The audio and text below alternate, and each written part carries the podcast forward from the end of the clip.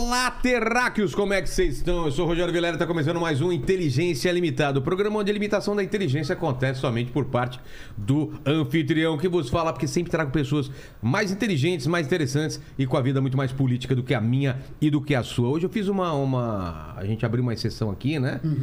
Trouxe, trouxe uma pessoa que é tão limitada quanto eu, intelectualmente. É, exatamente. Manda, grupo, manda áudio em grupos Grupo de... errado, manda, né? É, exatamente. É, é, Vou até mostrar um áudio que ele me mandou. Deixa que eu tenho, vazar eu tenho guardado isso, cara. Há tanto tempo. amigo. Segura aí. Um áudio que ele me mandou antes de dar toda aquela merda. Um áudio, cara, que eu guardei aqui. Eu falei, um dia eu vou usar. Eu vou usar hoje aqui, o áudio do Arthur. Eita. Inédito, inédito. Como que o pessoal eh, participa dessa live maravilhosa? É o né? seguinte, já tá fixado lá no chat as regras, tá bom? Você pode participar com pergunta, com comentário, né? E aí eu já vou pedir pra você se inscrever no canal, se tornar Exato. membro, já dá like nesse vídeo e bora lá que hoje o assunto rende, hein? Exato, ó. Eu vou pedir que cada um se apresente, então. Apresente como quiser aí. É, para suas câmeras. Kim, começa você. Você que quase nunca veio aqui, né? Lá, aquela câmera lá. Cadê? Aqui, ó, eu sou o Kim, eu, eu sou amigo do Vilela. Cara, ele foi ó. amigo do Vilela, sou estudante de Direito, faço leis nas horas vagas. E assim, a gente se encontra numas festas aí, louca, né? Exatamente. Tá bom. Beraldo? Eu sou o Beraldo, amigo do Kim. E agora o novo amigo do Vilela. Pô. O Kim estava muito sozinho fazendo leis lá em Brasília. Ele me convocou para uma missão de ser candidato a deputado federal. E aí eu tô com ele nessa missão. Estamos a menos de 48 horas da eleição. Exato, né? E, enfim, uma experiência incrível. Quem não foi candidato para valer, tem muito candidato né, de figuração aqui na, na política brasileira. Mas quem não foi candidato para valer não sabe o que é fazer uma campanha. E eu garanto, não tem nada como fazer campanha como Kim Kataguiri e Arthur Duval. Os caras manjam? Manjam, manjam. Arthur. E é animado a beça. Eu manjo tanto, você viu que foi muito bem sucedida a minha, a minha candidatura ao governo. É, a gente manda muito naquela, naquele. Viralizar no WhatsApp é com a gente. É. Eu percebi, percebi. Essa parada de grupo, de disparo em massa, é, É. comigo. Você quer sair no The Guardian? Quer sair no Jornal Nacional? Ah, é? Quer sair no no The? Guardian? Sai no The Guardian, mano. Mano. É comigo mesmo.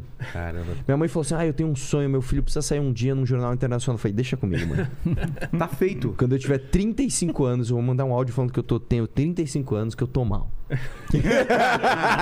Meu Deus. E as coisas vão acontecer. Tá E certo. aconteceram, cara. Foi a realização de um sonho. Tá certo. Arthur, Kim, Beraldo, é o seguinte. Estamos aí, a, como vocês falaram, à beira da eleição. É, ontem teve o debate e tá essa zona toda. Vocês acham que, que, que, que a gente vai ter um país melhor? Vai ser a mesma merda? Eu sou meio pessimista. Me convençam o contrário. A gente vai mudar alguma coisa ou não? Você é realista, cara. Claro Não, que não. realista, exatamente. O, o realista. bom, o bom de você ser pessimista no Brasil é que geralmente você tá certo. a chance de É, acertar... Você gosta de ter razão? Então. Cara, eu não vejo é, é, a gente melhorando, nem a gente continuando como tá, eu vejo a gente piorando, né? Sério? É, porque eh, você tem, pô, a GV publicou um estudo esses dias mostrando que vai ter 300 bi ou 400 bi de rombo pro ano que vem, Já começa... já do que foi feito nesse ano, né? Aí o PT votou junto com o Bolsonaro na PEC Kamikaze, acabou com todas as leis fiscais do país, vai estourar essa bomba no ano que vem, e ninguém quer assumir, nem o Bolsonaro, nem o Lula, vai querer voltar atrás naquilo que foi feito. Você acha que chega janeiro? Porque a PEC acaba no final do ano. Você acha que chega janeiro? O Lula assumindo, o Bolsonaro assumindo. Vai Al- alguém vai reduzir É. auxílio? Alguém vai tirar auxílio de caminhoneiro? Alguém vai tirar auxílio de taxista? Não. Vão querer aprovar outra PEC pra fazer a mesma coisa e pra, enfim. É mais ou menos o que a gente viu no, no primeiro mandato do governo Dilma, né? Ela aprovou uma PEC parecida no final do ano, falou que ia segurar tudo, virou o ano e estourou. Estourou a inflação, estourou juros, estourou a pior crise do país. Agora, a diferença é que o Bolsonaro gastou quatro vezes mais, né? Então, estamos... Quatro vezes pior. Lula ou o Bolsonaro estaremos ferrados. Sim. É, o... E o ponto é o seguinte: a população brasileira não compreende o papel dela no processo político, no processo eleitoral. É, Reclama-se muito da política, dos deputados e, e- e, né, no coletivo, né? Ah, a Câmara não presta e tal. Só que a Câmara está lá porque alguém votou. Né? E aí você pensa que na semana passada, saiu uma pesquisa, 70% das pessoas não tinham candidato nem a deputado federal nem a estadual. E esses são os mais importantes, porque é aquele que está mais perto. Né, o presidente você votou, mesmo que ele fosse de São Paulo, ele vai se mudar lá para o Palácio com um milhão de seguranças e você não vai mais encontrar com ele. O deputado não. O deputado você tem que votar naquele que você conhece, ainda mais hoje com rede social. Você sabe que todo mundo pensa. E, enfim, você tem condição, entre milhares de opções, de escolher aquele que está mais alinhado com o seu pensamento. E compreender que o seu papel começa no dia 2 de outubro, ele não termina no dia 2 de outubro. Você tem que acompanhar o mandato, você tem que ter a compreensão de que os 70 deputados federais de São Paulo representam a população de São Paulo, então você pode cobrar. Né?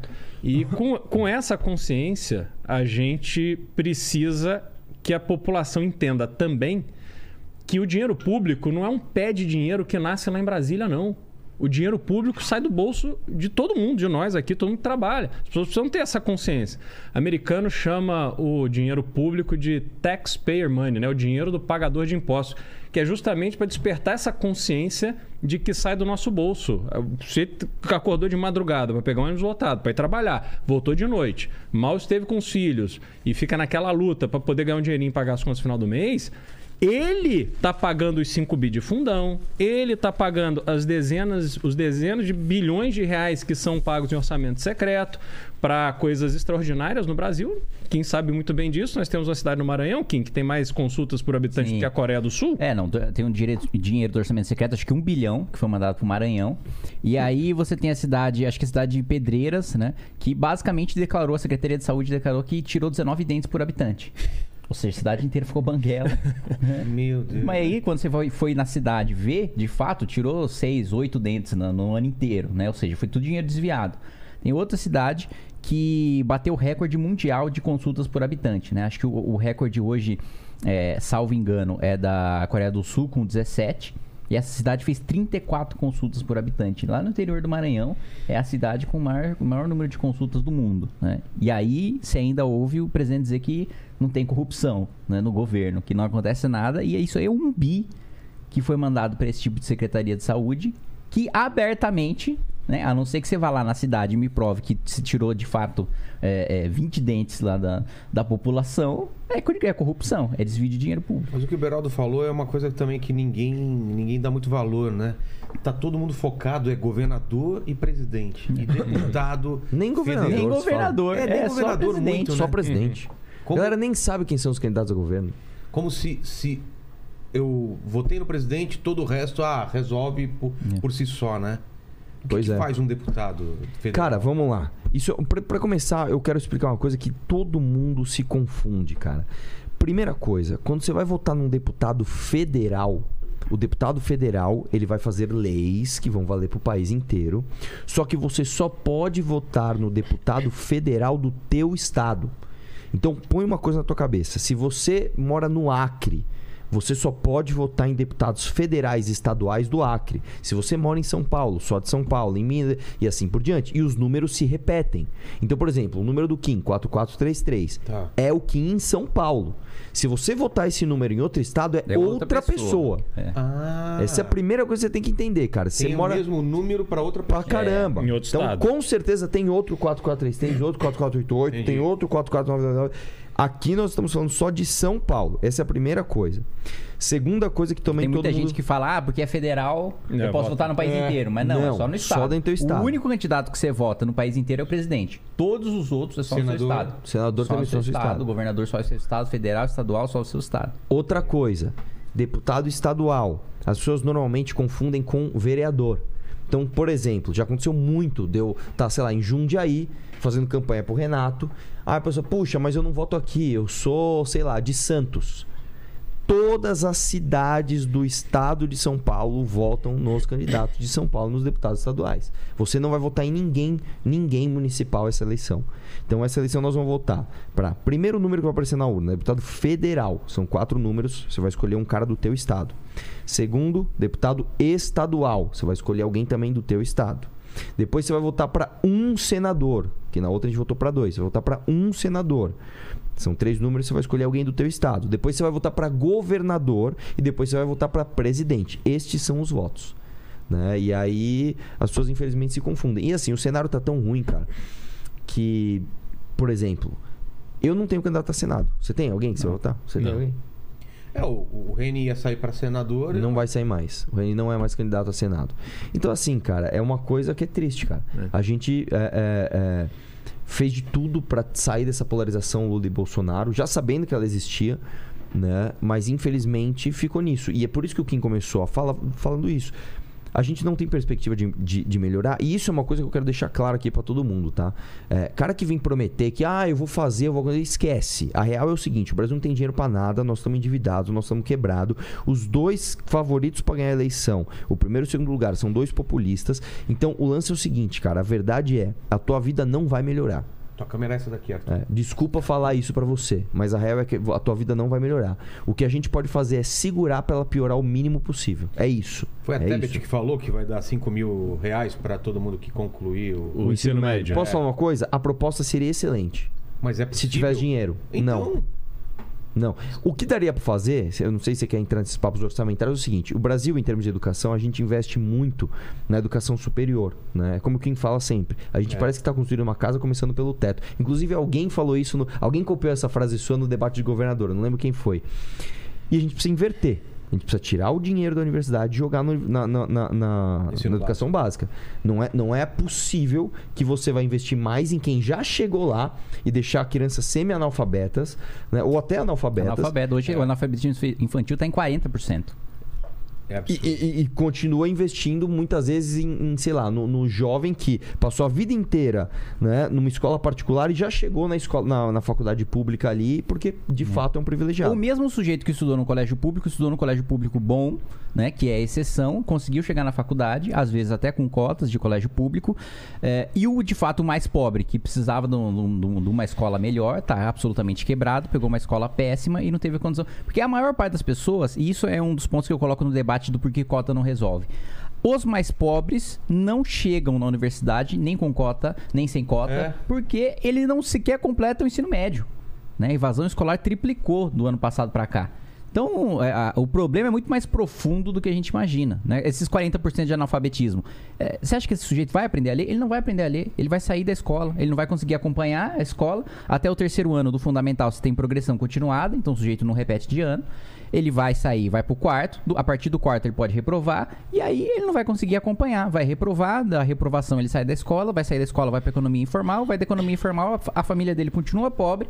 é, é, a desigualdade social continua a mesma. E a gente continua cobrando dinheiro do mais pobre, daquele cara que tá vendendo bala na rua, pra financiar um cara não necessariamente rico. Não necessariamente rico, mas um cara que tem uma renda familiar per capita de dois salários mínimos. A cada membro da família tem dois mil reais. Não é, um, não é uma família rica, não é uma família milionária. Mas já é mais rica do que o sujeito que tá vivendo com 400 reais por mês. E aí, enfim, a gente em vez de resolver esses. E aí, de fato, se você inverte a pirâmide de educação, é, criando alternativas para a universidade sustentar, porque você também não pode chegar do dia para noite e falar acabou o dinheiro da USP, acabou o dinheiro da Unesp, não é assim. Mas você pode trazer alternativas. Você pode falar, olha, a USP vai, por exemplo, cobrar estacionamento. E tem que cobrar, meu. O cara que chega lá de BMW, o cara tem que pagar estacionamento, ele pode estacionar de graça. Ah, a USP vai cobrar um aluguel de um restaurante que vai vir aqui prestar um serviço, tem que cobrar. A USP vai conseguir pegar um dinheiro de uma empresa que quer pesquisar, sei lá, uma batata frita com menos gordura trans. Tem que você, e aí você transforma nossas, as nossas universidades né, em, em modelos mais parecidos com as melhores universidades do mundo. Oxford, Yale, Harvard, todas elas têm a maior parte do seu financiamento privado. A maior parte. Você quer ver outra coisa que não tem aqui, deveria ter? Milionários comprarem nome de salas. Então, por exemplo, eu tenho um, sei lá, muito dinheiro, eu quero doar 10 milhões de Ah, reais para USP. na- na- Pra caramba, eu quero comprar o nome de uma biblioteca. Eu quero que essa biblioteca tenha 15 anos o nome do meu avô, que lutou na Revolução de 32. Tudo bem, eu vou lá e compro e normalmente beleza. tem até uma história com aquela universidade. Exato. Sim. com- É. Normalmente quem faz isso são pessoas que são formadas naquela É. universidade, querem que São a universidade gratas, né, por- tenha prestígio, até porque aquilo faz com que o diploma dele, a história dele, eh, continue prestigiosa. Claro. Então o cara vai lá e ele continua mantendo aquela instituição. Aqui no Brasil é tudo ao contrário, cara, tudo deturpado, e, enfim, é tudo isso. Então, se você faz isso, cara, a proposta é boa, meu. A proposta é boa. Eu sou a favor, inclusive, de bolsa para aluno continuar na escola. Porque muitas vezes o moleque tem 14, 15 anos, ele sai da escola porque fala, meu, Ah, preciso tá. trabalhar, cara. Ele vai trabalhar e ele não conclui o ensino. Pô, dá uma bolsa pro cara, mano. Sabe? Em vez de fazer igual o Bolsonaro fez, dar dois pau pra, pra, pra, pra caminhoneiro, mil reais pra taxista, irmão, investe no moleque que tá na escola. Né? E, e, enfim, o que a gente tem. é- Sob forma de financiamento de universidade, agora eu tô presidindo a comissão de educação, né? E da Câmara. E a gente conseguiu aprovar, pra você ter uma ideia, né? Hoje, uma das maneiras de se financiar a universidade são os recursos próprios, que a própria universidade consegue. Como é que a universidade consegue recurso próprio? Vendendo patente, né? Às vezes o pesquisador foi lá, a universidade vende, a USP vende muita patente. É, ou às vezes, uma, faculdades ligadas à, à agricultura. Vende cachaça, vende queijo, né? Vende outros tipos de, de alimento. Chegava no final do ano, o que aquela faculdade tinha de recurso próprio ia pro caixa do governo. Não ficava com a universidade. E a gente conseguiu aprovar uma emenda que foi pro orçamento, que a universidade fica com recurso próprio se sobrar recurso próprio no final do ano. Porque se ela quiser fazer um investimento de longo prazo, ela consegue. E ela tem incentivo para produzir, para vender e para ficar com o dinheiro lá dentro. Se não, qual que é o incentivo que o cara tem? É. De vender uma patente, de, de produzir alguma coisa para manter a universidade. E o outro ponto é reajustar o Bolsa Permanência, que é aquele, por aquele aluno pobre que chega na universidade, mas às vezes sai da universidade porque não tem dinheiro para continuar. É, eu lembro na época, eu estudei num, num- num colégio público que era ligado à Unicamp, né? O Cotil, lá em Limeira. E a bolsa, né, que a gente se matava para conseguir, é, era muito disputado, fazia prova e tal, era 400 reais. E aí eu descobri que até hoje é 400 reais. Da época que eu estudei lá, no, no- tinha 14 anos de idade, pra hoje continua a mesma coisa, sem reajustar. Ou seja, tanto pro cara do colégio técnico como pro cara da faculdade. Precisava reajustar. Outra coisa, merenda, que foi uma coisa que foi muito falada no, no Debate. no debate. É. Foi uma emenda minha que, que reajustou a merenda, né? É, é, pra, pro orçamento do ano que vem. E o Bolsonaro vetou. Isso que o pessoal tava batendo no Bolsonaro. Hoje, pra você ter uma ideia, Vilela, o repasse de merenda da União pras crianças é de menos de 50 centavos por criança. Tipo, não dá pra comprar um chiclete. Exato. E eu, o Bolsonaro ainda vetou. Por isso tá todo mundo batendo nele. Que ele deu prioridade pro orçamento secreto, em detrimento da educação básica, da Bolsa Permanência e de outras coisas que ele vetou e que a gente vai trabalhar para derrubar o veto. né? Então, tem problemas estruturais que vão ser resolvidos no, no curto prazo? Não vão. Isso significa que não vale a pena é, votar? Isso significa que não vale a pena lutar? Isso significa que a gente não tem perspectiva nenhuma de melhora para o Brasil? Não, porque a política é cíclica. Hoje, a gente está vendo esse cenário horroroso no médio, no longo prazo, não significa que vai continuar assim. Mesmo porque todos os grandes políticos da história do mundo passaram por momentos dificílimos até chegar no momento em que eles guiaram as suas nações para o desenvolvimento. Né? Pô, o- o- a história do Churchill é uma das mais marcantes. Né? Ele era, acho que é o primeiro Lorde do Almirantado, tomou um cacete na Batalha de Galípoli, foi humilhado, assim, é- é- é- é, perdeu completamente a moral, não conseguia andar na rua, até que ele foi ganhar prestígio indo lutar na Primeira Guerra, indo trocar tiro, Pra depois construir a carreira até o ponto de chegar em primeiro-ministro na Segunda Guerra. Então, a gente vai passar por um momento difícil? Vai passar por um momento difícil. Isso significa que não vai adiantar nada o que a gente fizer no médio prazo e no longo prazo? Não. Outra coisa, a maioria de nós tem saída? Tem o que fazer? Tem como fugir? Tem como sair daqui? Não. A maioria dos brasileiros não. Então a gente vai fazer o quê? Simplesmente largar? Sim. Não, por isso que a gente fala, e até respondendo sua pergunta, da importância do parlamento. O Congresso Nacional é tão ou mais importante do que a presidência da República. Se o presidente quer criar um ministério, quer extinguir o ministério, passa pelo Congresso Nacional. Se o presidente faz um acordo, como o Bolsonaro fez com o PT, para aprovar uma PEC da vingança que permitia punir promotor que investigava a corrupção, passa pelo Congresso. E a gente conseguiu barrar. Se quer fazer uma PEC da impunidade que proíbe o parlamentar de ser preso mesmo em flagrante de crime inafiançável, então eu tô aqui no Vilela, tal, chego lá, saco uma arma, dou um tiro na sua cabeça. Não posso ser preso. O quê? Nem, é, e foi isso que foi votado. Meu. Foi isso que foi Mas foi votado. e a barrado, gente conseguiu barrar. barrar. Eu fiquei lá 48 horas obstruindo pra população saber o que estava sendo votado, pressionar e barrar. Então tudo passa pelo Congresso Nacional. Daí a importância do cara votar pra deputado federal e votar pra deputado estadual. E o que você falou, o cara só pensa no presidente, chega na hora no Congresso Nacional, esse tipo de aberração vai pra frente e o cara sequer ficar sabendo. Ou então vota naquele deputado que inaugura uma creche, que inaugura um hospital, porque às vezes as pessoas não sabem o que, que é, qual é a função de deputado. E acha que a função dele é ficar inaugurando obra. Não, quem faz obra é o Poder Executivo. É.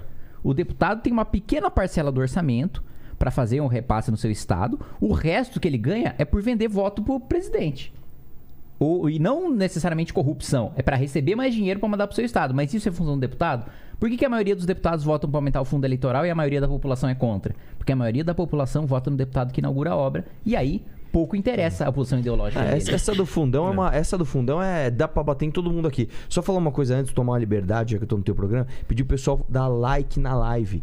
Você É, sabia disso, cara? faz uma diferença. Eu- é, faz muita diferença. Se Acho. você quer que muita gente veja essa live, dê o like agora. É muito importante que você dê o like, cara. Pro YouTube, que é uma plataforma que tá difícil demais trabalhar com o YouTube, pra ele entregar essa live pra mais pessoas. ficam pedindo aí, né? Ficam colocando meta de like aí, né? Dê like na É, live enche o aí, saco, cara. É importante, velho.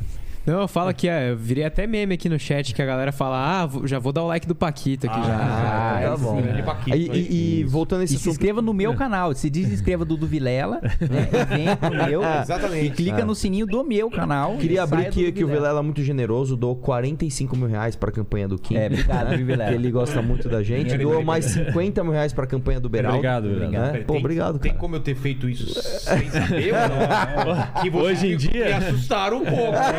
Às vezes eu deixo o telefone com o Vamos queimar o filme do Vilela, se ele vai já- perder todo o Eu não sei público se ele já meteu um pix aí na hora. Cuidado, viu, Vilela? Não, eu deixo com o Paquito pra ele tirar foto aí. Pode já entrar aí. Exatamente. Eles estavam conversando ali no cantinho ali, ó, eles com o Paquito, não sei não. É, a gente ainda imprimiu o Santinho, assim, o candidato do Vilela.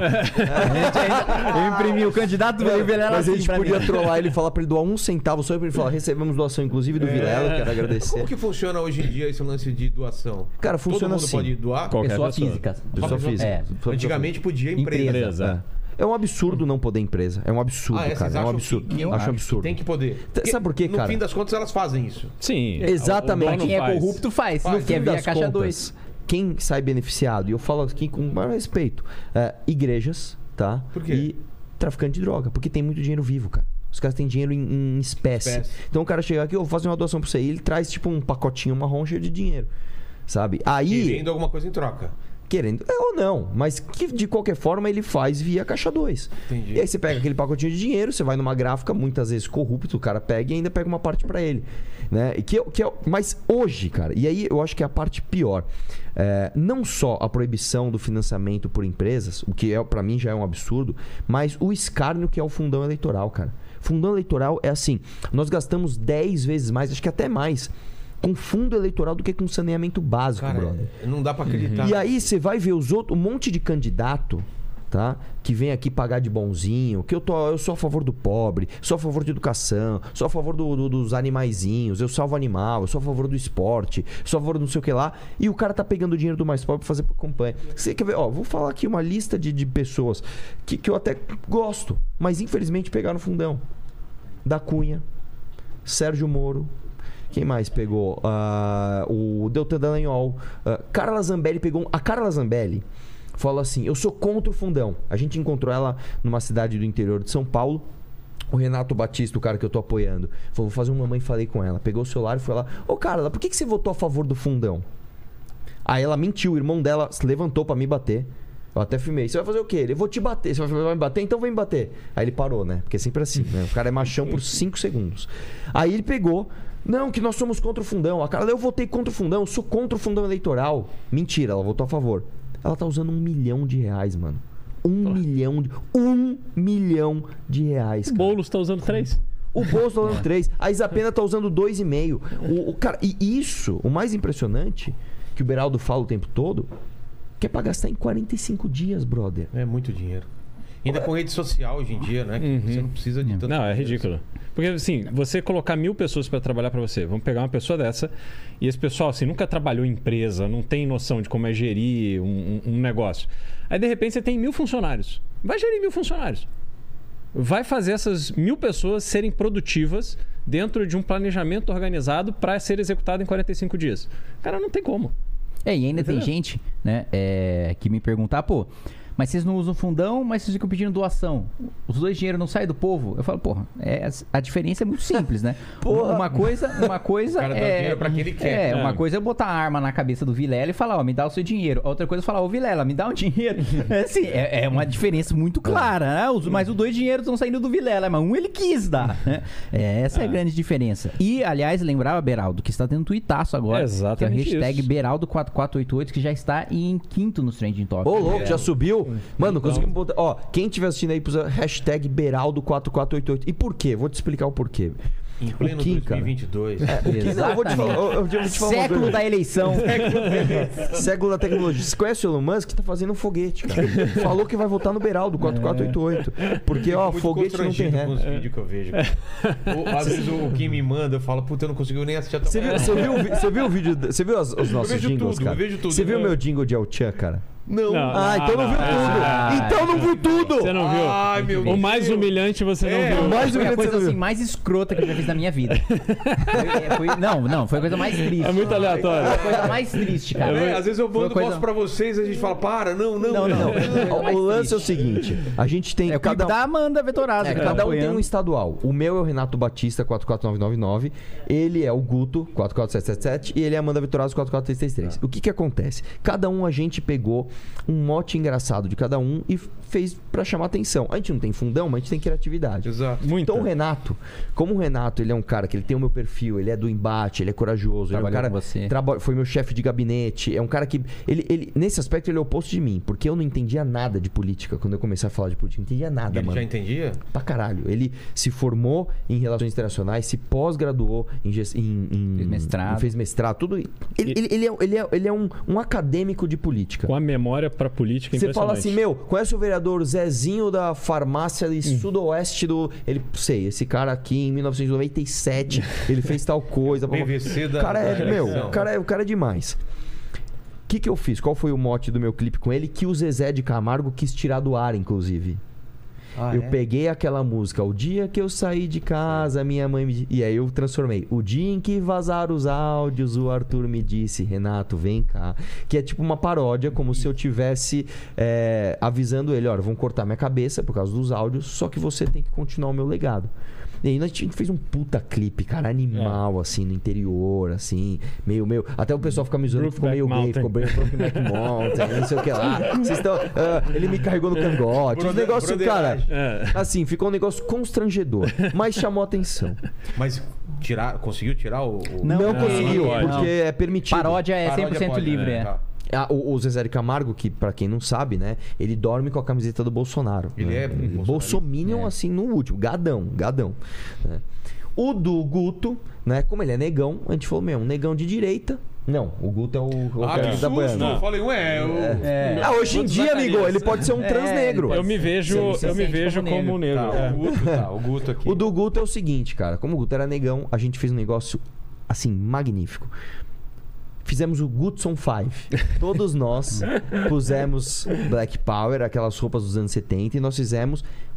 Contratamos uma coreógrafa de esquerda, Ah, é verdade. uma vocalista de esquerda. Um abraço para a Gabriela. É isso Fizemos. Vamos um- falar o sobrenome dela para não perder os amigos e perder o emprego. Mas um abraço para a Gabriela. Muito obrigado, Gabriela, É. pelas aulas de dança. Nossa, eu nunca imaginei cara. que eu teria a capacidade de ter, A gente- fazer um, um centésimo de dança de Jackson 5. E fizemos, e ficou animal.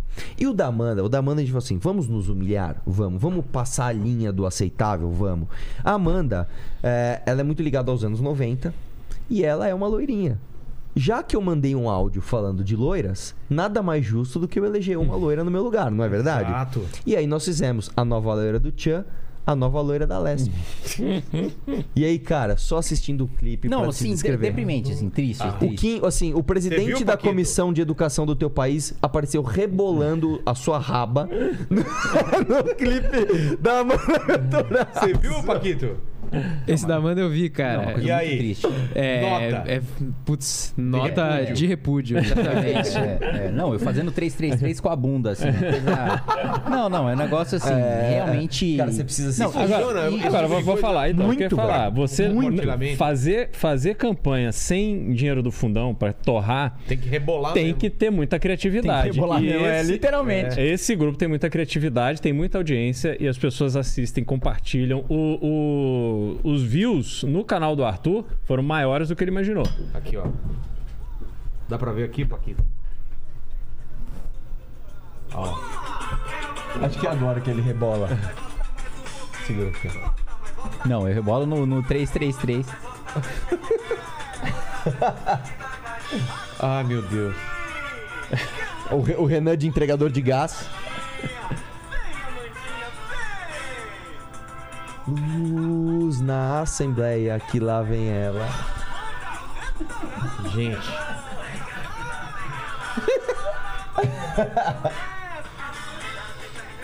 Cadê o Kim rebolando?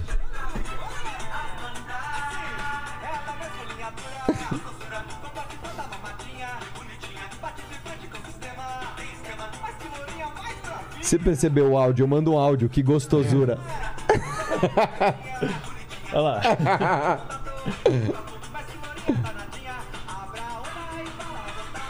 Quero ver a mulher ganhar. Bota, Bota Papai. Bota papai. Olha lá, olha lá, olha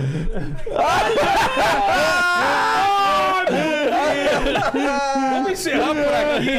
lá. O Kim soltou a franga de um jeito que a gente nem foi- tava só entendeu. esperando a chance, Não, não, cara. foi bem É. triste, assim. Isso aí vai ser usado contra mim o resto da minha vida. qualquer, qualquer rumo que eu tome para a minha vida, essa mácula ficará É. pelo resto da minha vida, Nossa, cara. cara. Isso aí realmente foi, foi bastante triste. Traumático. É. E assim, o engraçado é assim, que, que acho que eu participei de todos os clipes. E aí eu fiquei uns cinco dias, eu dancei o soul, eu dancei balé, Acorda, eu dancei funk, eu dancei Axé. axé, que mais? Dançou trap. trap, E o Acorda Beraldo é um trap, né? assim... Mais ou menos, sei Já lá. pode, ter- já pode participar E eu, do dança e eu- não, e eu, e eu já. quebradaço. Porque assim, um dia fazendo dança e, e treinando, eu já, porra, não faço nada Claro. eu- de, de exercício físico, eu tava Lombar. assim, destruído. Realmente foi É uma. bom que ele uma- assume que ele faz isso. uma- uma Mas enfim, galera, isso tudo É, não, por porque quê? realmente fica muito claro que eu faço muito exercício, né? Ele precisa assumir, né? Qual que é o propósito de tudo isso, Vilela? O propósito é o seguinte, cara. A gente precisa montar uma bancada de resistência ao Lula, que provavelmente é quem vai ganhar, ou ao Bolsonaro. E o lance é o seguinte: o Kim não pode mais ficar sozinho lá. Uma coisa que a gente tem falado bastante, eu tô repetindo isso incess- assim, incessantemente, é: não existe outro projeto como o do MBL. Não existe. Um projeto que defende PEC de teto, reforma da Previdência, coisas que são difíceis de explicar. Porque assim, ó, pro cara ser contra a corrupção e pro cara ser a favor da paz mundial, é muito fácil, irmão. Qualquer um vem aqui vai ser. Você quer ver uma coisa? Até uma, vou ser um pouquinho mais ácido. Tem, por exemplo, aqueles candidatos que são, por exemplo, da causa animal. Oh, nossa, que polêmico, você salva cachorrinho. Caramba, velho. Quem é que é contra, Meu? Deus! Ou o candidato, sei lá, o candidato do esporte. Pô, você gosta de esporte, de saúde? Porra! Qual que é a tua posição sobre reforma de previdência, irmão? Aí eu quero ver se o cara tá lá. Qual é a sua, sua posição aqui, a de fato, as- a PEC de impunidade que o governo vai mandar você votar pra te dar orçamento secreto? E o Kim não dá mais pro Kim ficar sozinho. Então a gente precisa colocar o Beraldo lá. E aí, meu irmão, fizemos uma baita campanha, 4488, Beraldo 4488. Fizemos um tuitaço hoje, hashtag Beraldo De onde veio o 4488. Beraldo? E aí, por favor, Beraldo, conte Vai a tua lá. história pra nós. Minha cara. história. É, bom, eu, meus pais são de Minas, do sul de Minas. Eu e foram pro Rio, eu nasci no Rio e no ano 2000 me mudei para Campinas. Estou em São Paulo já há 22 anos. E trabalhava, sou formado em administração, trabalhava na área de tecnologia. Em 2006 teve a reeleição do Lula. E naquela noite da reeleição, estava ali perto da Avenida Paulista. Aí, assim, aí saiu o resultado, acompanhando ali na Globo, saiu o resultado, puta, aquilo me deu uma depressão. E aí, conforme eu vi o pessoal comemorando, eu falei, cara, isso aqui não vai dar certo. O Brasil, que apesar, assim, tinha muito otimismo no ar, o, brasileiro tava com poder aquisitivo aumentando, tinha uma sensação de melhora de vida, mas eu via que aquilo ali era não tinha como se sustentar, porque a expansão econômica no governo do PT ela se deu com base no consumo e não com base na qualificação da mão de obra e ampliação do emprego. De forma sustentável. E aí eu falei, cara, eu vou embora disso aqui que não vai dar certo. Porque eu prefiro ir embora agora e quando eu tiver 40 anos, eu olhar para trás e falar, porra, não, eu estava errado e o Brasil melhorou, e aí eu volto e ok. E, mas se eu tiver certo também, não vai ser com 40, 50 anos que eu vou embora. Né? Então, eu, a partir daquela noite, eu comecei a me organizar e fui embora. Fiquei oito anos nos Estados Unidos. Voltei em 2015. Me pareceu uma oportunidade profissional, e aí eu voltei para cá. E, cara, o Brasil é esse lugar aonde a gente vai vivendo as contradições e vai se acostumando com elas. A gente acabou de falar aqui da questão da educação. 50 centavos, menos de 50 centavos por refeição por criança. Num país que obriga o, quem dá emprego a dar um vale-refeição de não sei qual é o mínimo hoje, mas sei lá, 30 reais. Sei. Então você obriga o empresário, quem produz, quem gera emprego, a bancar uma refeição decente, mas a criança, que é a preparação da tua base para o futuro, é 50 centavos. É um absurdo. Entendeu? Então a gente vive esse mundo de contradições. E o pior, ninguém mais fica indignado, porque a gente se habituou a isso. A nossa indignação é uma indignação de manchete de jornal. Você olha a manchete, você fica puto, mas você vira a página. Você vai trabalhar. Entendeu? É, é- é- Aqui em São Paulo, a cidade nunca teve tão destruída como ela está hoje. A gente passa ali na Marginal Pinheiros, passa na Leopoldo Couto Magalhães, um dos metros quadrados, talvez o metro quadrado mais caro da cidade. Cara, o asfalto é uma merda, a calçada é horrorosa, não dá para um cadeirante passar ali. Os fios são nojentos, todos pendurados. Você não tem segurança. A prefeitura vai, mete uma obra, fecha a rua e dane-se você.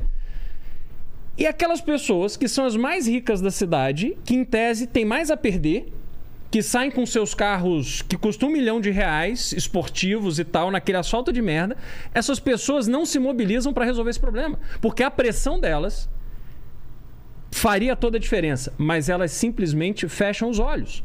E aí nada muda, a gente continua vivendo essa vida de merda. E aí o ponto que eu estava, isso eu fiquei aqui, enfim, 2020 foi que eu tomei essa decisão de que, cara, não dá. Eu vou embora. Eu tive dois filhos aqui nesse, nesses anos aqui. Meu, meu mais velho tá com seis anos e minha menina tem três. Falei, cara, eu vou embora de novo. E aí, cara, não dá pra ir embora de novo. Não dá, porque se a gente se omite, a gente que fica indignado se omite do, do ambiente político, o ambiente político será cada vez mais dominado pelos vagabundos de sempre. É o que o Kim fala, a renovação do Congresso nessa eleição será mínima, porque eles têm dinheiro infinito para fazer campanha. E a gente que vem numa proposta efetiva de colocar o que a gente pensa de forma muito clara e objetiva e se expor para ser cobrado, a gente fica sempre para trás. É por isso que a criatividade faz toda a diferença. É por isso que a gente tem que batalhar para cada visualização, para cada like, para que as pessoas cada vez mais conheçam o que a gente está fazendo. E para mim, assim, de- depois de toda uma ampla avaliação desse ambiente político, pessoas que defendem o que eu acredito, que é a gente evoluir, gerar emprego, resolver o problema da miséria do Brasil e tal através de um pensamento liberal, ou seja, reduzir o papel do Estado que hoje no Brasil só atrapalha e que dá condições para que as pessoas, juventude bem alimentada, bem formada, em boas escolas, consiga progredir, ter prosperidade na vida a partir dos seus próprios esforços. Porque o Brasil, Vilela, diferente dos Estados Unidos, se você hoje for conversar com um americano, ele olha para os filhos, sabendo que os filhos vão ter boa educação, vão poder ir para a faculdade que eles passarem, que eles vai depender do filho, tem que estudar, tem que se preparar e tem que passar para ir para uma boa faculdade, ou praticar esporte, se dedicar, treinar e tal para você ir para uma faculdade.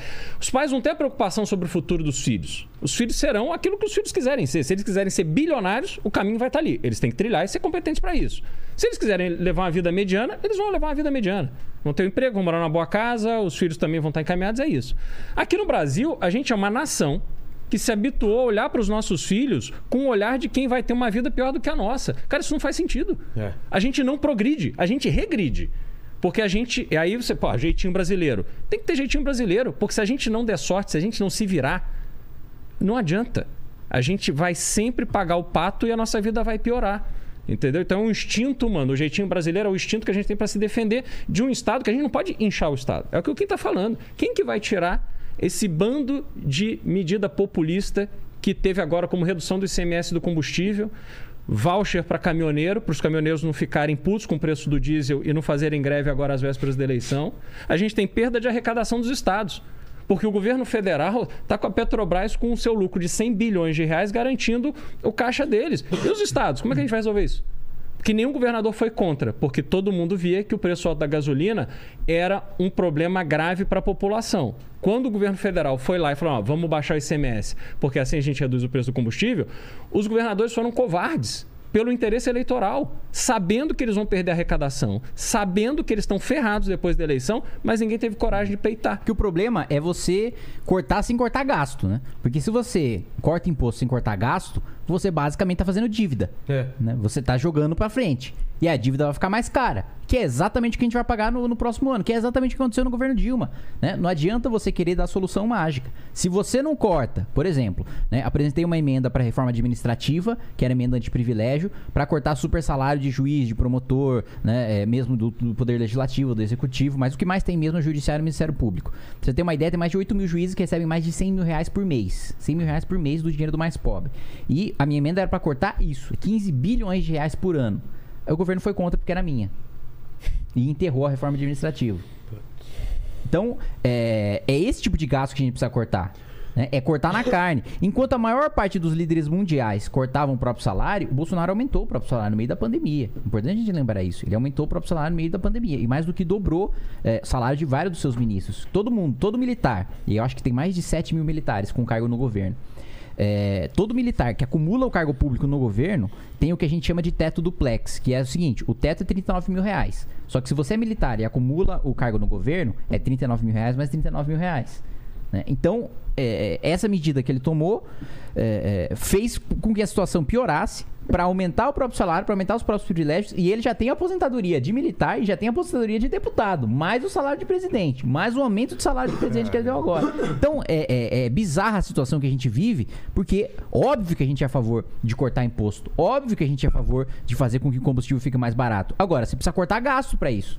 E o governo não teve coragem de fazer, pelo contrário, só aumentou, só gastou mais. E agora a gente vai pagar tudo no ano que vem, com a inflação mais alta, com o juro mais alto, com a gasolina mais alta, com tudo mais caro, exatamente quando a gente viu no governo Dilma. A Dilma, quando tentou baixar o preço da energia elétrica, o que aconteceu? Ela baixou no primeiro momento. De fato, é, caiu o preço da energia elétrica. Depois, a gente foi obrigado a pagar uma conta o duplo do que a gente pagaria, né? O dobro do que a gente pagaria só porque ela tomou essa medida populista. Então, é, é justamente por isso que a gente precisa ter gente dentro do Congresso Nacional que tenha essa coragem de fazer esse embate. Né? Pra você ter uma ideia, mesmo com todo esse salário, o Ministério Público ainda estava pedindo bônus né? de produtividade. E aí, eu fui o relator e eu barrei, deu parecer contrário. né? Depois, os servidores do Supremo Tribunal Federal queriam aumento. Eu fui o relator, eu votei contrário, e sempre os outros deputados falavam, pô, a gente é- até que é contra, porque a gente tá um pouco se lixando pro Ministério Público por os servidores do Supremo. Só que ninguém aqui quer ser o cara que vai tomar a frente, né? Quer ser o relator, quer ser aquele cara que dá o texto final, que fala, vai aprovar ou não vai aprovar. E aí fala, mas Kim, se você der a sua cara e você for relator, aí a gente vota. Que foi isso que eu fiz. Né? Ser, basicamente, meu, meu, meu papel lá é ser, muitas vezes na comissão de finanças, é ser coveiro de, de projeto. De falar, ó, isso aqui não vai passar porque você não tem fonte de financiamento. Você precisa cortar. E mais, a gente conseguiu economizar, no meu mandato, com um relatório, 170 bilhões de reais. 170 bi, Vilela. 170 bi é mais é, é, do que o orçamento do Ministério da Educação e Ministério da Saúde somados. E a gente conseguiu economizar com um mandato, com um, um deputado. Por isso o apelo para, pelo amor de Deus, as pessoas me darem uma companhia, que é o Beraldo lá, para ter mais alguém para fazer esse enfrentamento. Porque é muito difícil encontrar gente que tenha coragem de fazer isso, que esteja disposto a fazer isso. Porque para a maior parte dos deputados, o mandato é um fim em si mesmo. Ele se elege já pensando na reeleição. Foi o que eu vi já no meu primeiro ano de mandato. O cara já. Como é que eu vou desenhar o meu gabinete para ter cabo eleitoral durante os quatro anos pedindo voto para mim para eu já me reeleger? É esse planejamento que a maior parte dos caras fazem. E é, infelizmente, esse tipo de político que a maior parte da população elege porque não se interessa pela eleição do legislativo. Só fica pensando no executivo, só fica pensando no executivo e a gente fica E, nessa e situação. tem uma coisa que eu quero falar, cara, que é, muita gente às vezes fala assim, ah, mas pô, e, e não tem aliado? E não tem. E, assim, eu vou citar nominalmente aqui, por exemplo, ah, mas e o pessoal do Partido Novo? É. Que Partido Novo, mano? Que Partido Novo?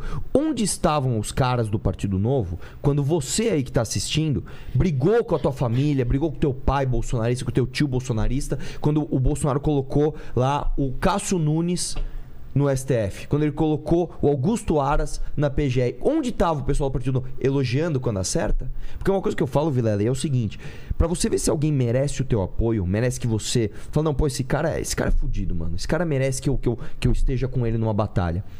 Este cara está disposto a perder like, a perder inscrito, a perder até voto pra defender o que ele acredita? Se sim, beleza.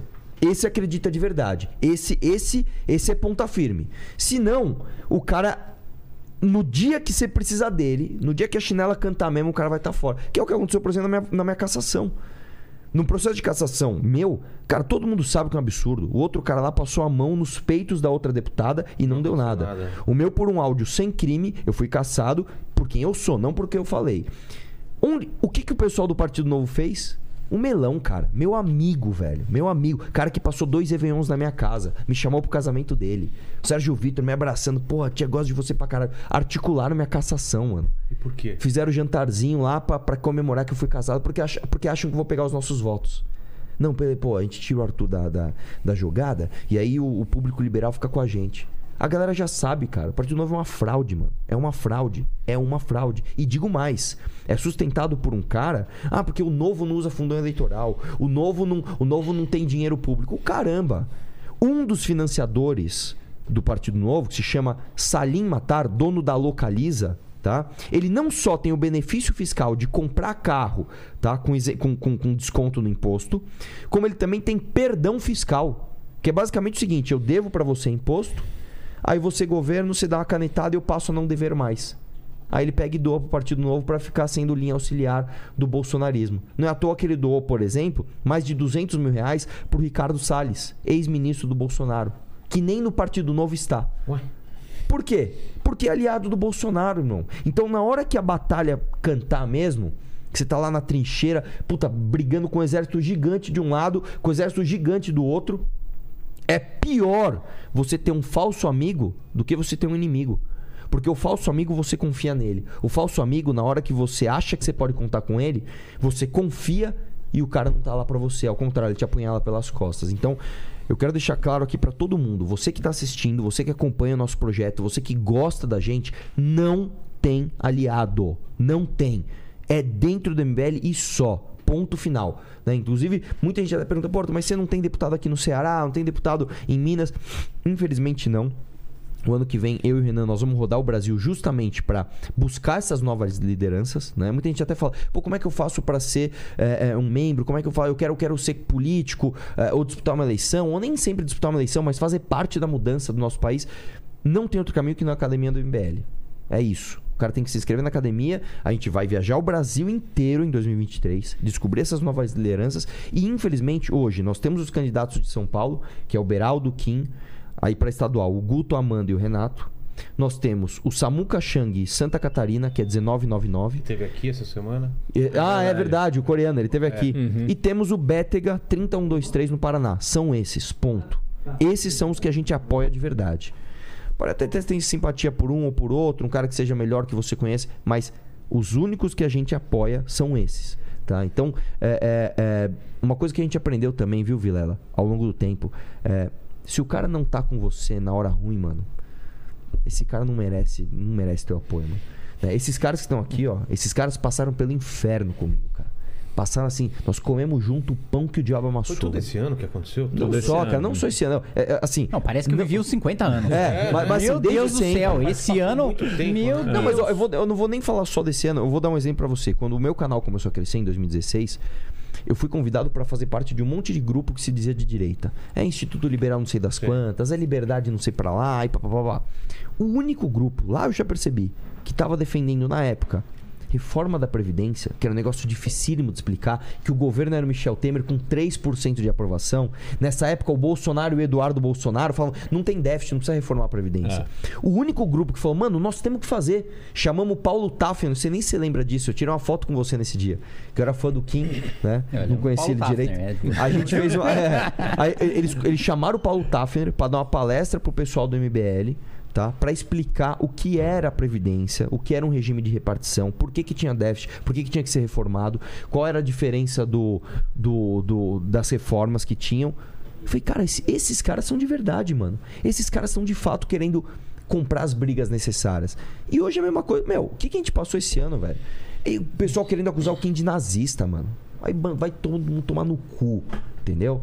Ah, não quer. ah, ah, Que foi aquele lance do Flow. Ai, tira o meu videozinho do Flow. Tira o meu vídeo. Agora que você pegou os seguidores, agora que você pegou todo o prestígio do Flow, agora você quer tirar o seu videozinho do Flow pra falar que para sinalizar, ó, pessoal, sou contra o nazismo, né? Vai tomar no cu. Vai tomar no cu. Então esses caras aqui, mano, a hora que, que, que que precisou mesmo, eles estavam lá, cara. Eu quero que você, na hora de decidir o teu voto, você põe isso na tua cabeça, cara. Presta atenção. A hora que a tentação cai na frente do cara lá, como é que o cara age? Uma- um bom filtro é o fundo eleitoral. Acha um grupo que bate no Lula, bate no Bolsonaro com a mesma intensidade, recusa fundão, recusa os privilégios e ainda tem a criatividade que o MBL tem. Acha um. Acha um que eu visto a camiseta Mas dos caras aqui agora. Eu não entendo uma coisa. Por que, que vocês não são. Desculpa a pergunta, se foi Claro, não, Por imagina. que vocês não são um partido? Por que vocês precisam de outro partido pra. pra... Porque pra, pra formar um partido político, primeiro, é muito caro, né? tipo Caro? uns 2 milhões de reais. Ah, muito mais. Não, mas Porque pode pôr mais. O, o primeiro advogado pra fazer a toda a burocracia partidária. 2 milhões de depois, reais? É, depois para coletar as assinaturas. Pra você ter uma ideia, velho, nenhum partido político surgiu desde que se mudou a lei. Porque a, é? a- Mudou a- a- a- mudou a lei assim, pra praticamente dobrar o número de assinaturas que você precisa. Tá. Então acho que hoje você vai precisar de mais ou menos de um milhão de assinaturas, sendo que você precisa coletar 2, 3 milhões, porque a maior parte vai ser rejeitada. Porque quem é que anda com o título de eleitor na rua? Exato. Ninguém anda com o título de eleitor na rua. Então você vai coletar um monte de assinatura que ou vai estar com o título errado, ou que vai estar sem título. Não pode mais coletar assinatura de quem está afiliado ao partido político, ou de quem assinou a, para formar um outro partido. Então você já limitou muito o número de pessoas que pode assinar e você precisa coletar é, é, pelo menos em nove estados diferentes. Né? Se a gente quiser coletar no estado só, não pode. E certificar a dois anos. assinatura nos cartórios. Nossa. Então imagina você autenticar um milhão de assinatura com um título de eleitor O quanto E em dois anos. Esse, o pior, o em pior dois é anos, esse. exatamente. Agora, antes você podia ficar 10 anos tentando fazer o partido. Agora, você tem dois anos. Se você não conseguiu em dois anos, zerou. Você não Zerou, coletou assinatura nenhuma. Ou seja, ficou um negócio proibitivo. Ficou um negócio que é realmente muito difícil ter um partido. Se você pergunta, você gostaria? Com certeza. É. Não, e outra Mas coisa. há um caminho, Ah, há um caminho. Sim, não, e tem outra coisa. Você, quando tem um, um partido, você precisa ter diretórios em diferentes estados, tem um número mínimo de estados. Por que, que você não pode ter um partido só naqueles estados onde você realmente tem um grupo, uma posição, é. Porque a lei simplesmente não deixa. É. Aí você é obrigado a entregar um diretório do seu partido para pessoas que você não conhece. E aí vai chegar uma eleição municipal em 2024, por exemplo. Aí liga um cara lá do partido MBL, vamos supor que ele existisse, é, de Roraima, fala assim: olha, tem aqui uma coligação para a gente fazer com fulano de tal. A gente Não sabe. ideia, é. Não sabe. Faz, não faz, é bom, não é bom. O cara vai contar uma história. Aí chega lá, puta, é uma roubada. Mas tem um caminho, viu, Vilela? O Sim. caminho que a gente. é, é, eu acho que vai ser esse o caminho do MBL ter um partido e a gente precisa ter um partido. Nós precisamos ter um partido. É, depois da eleição, muitos partidos vão ficar, assim, semi-mortos. Porque o cara não passa da cláusula de barreira, ele perde dinheiro, ele não, não tem prestígio, os deputados não querem para esse partido. E o cara basicamente fica um inútil com uma caneta na mão. Nessa hora, eu acho que eu acho que é isso que a gente tem que fazer, buscar um partido desse, e falar, cara, nós temos militância, nós temos voto, nós temos político, nós não queremos dinheiro de fundo partidário, nós não queremos isso. Nós só queremos formar a nossa chapinha, cara. E aí fazer um, um bem bolado, mudar estatuto de partido, mudar nome, fazer tudo do nosso jeito. Eu acho que vai ter que ser esse o caminho, cara, porque É, porque você senão- imagina o seguinte: esses caciques de partido pequeno que ficam vivendo de fundo partidário, esse cara perde o fundo partidário. Ele É, não porque vai. Se você não consegue eleger um número mínimo de deputados, você não tem mais tempo de televisão, você não tem fundo eleitoral nem fundo partidário. né? Ele- aí ele tem que tirar dinheiro do bolso dele para pagar o aluguel. Ah, aí Pra, não. pra pagar o salário da secretária do escritório lá do diretório do Amapá. Esquece, esse cara não vai fazer isso. Entendeu? Eles vão querer se livrar do problema. Como a gente não precisa desse dinheiro, É. pra nós e assim, faz na sentido. Europa, nos Estados Unidos, é muito mais fácil de formar um partido político. Você forma um partido político municipal da defesa do Uber. Sei. É, assim, é muito mais. Ah, mas nos Estados Unidos só tem dois partidos? Não, imagina, você tem vários partidos. mais de dois mil. É mesmo? Você tem vários Mais de dois partidos. mil. Porque aqui a gente vê só o republicano. Ah, aqui não tem protagonismo. Mas né? é uma, mas é uma, uma, uma aglomeração de protagonismo natural. Mas você pode. Você quer, sei lá, eu sou o Vilela, eu quero abrir o partido dos podcasts é, só num estado. Você Sim. pode. Que É. é o correto. Você tem, você tem Partido Verde, lá você tem Partido Libertário, partido que tem governador, partido que Uhum. tem senador, né? Partido que pode não ter um candidato forte à presidência que vai lá participar do debate como um republicano ou democrata, mas que tem relevância gigantesca, né? Que governa estado, que, que tem deputado distrital, que tem um deputado outro nome de federal. partido sem ser esses dois. O Libertário Verde, Tem esses aí mesmo? Tem, tem. Libertário, verde. Uhum. tem. Partido Libertário já teve candidato a presidente, o Gary Johnson, que foi governador, acho que é do. é, acho que é do Novo México. É no Novo México? Não lembro, não, Eu sei. não lembro. Uhum. Mas é isso. Então, assim, a gente tem. Enfim, o Brasil tem muita coisa para avançar. E essa questão política ela é essencial, porque a, há método na ignorância do povo brasileiro, há método nesse sistema político, que é manter a população distante das decisões. Claro.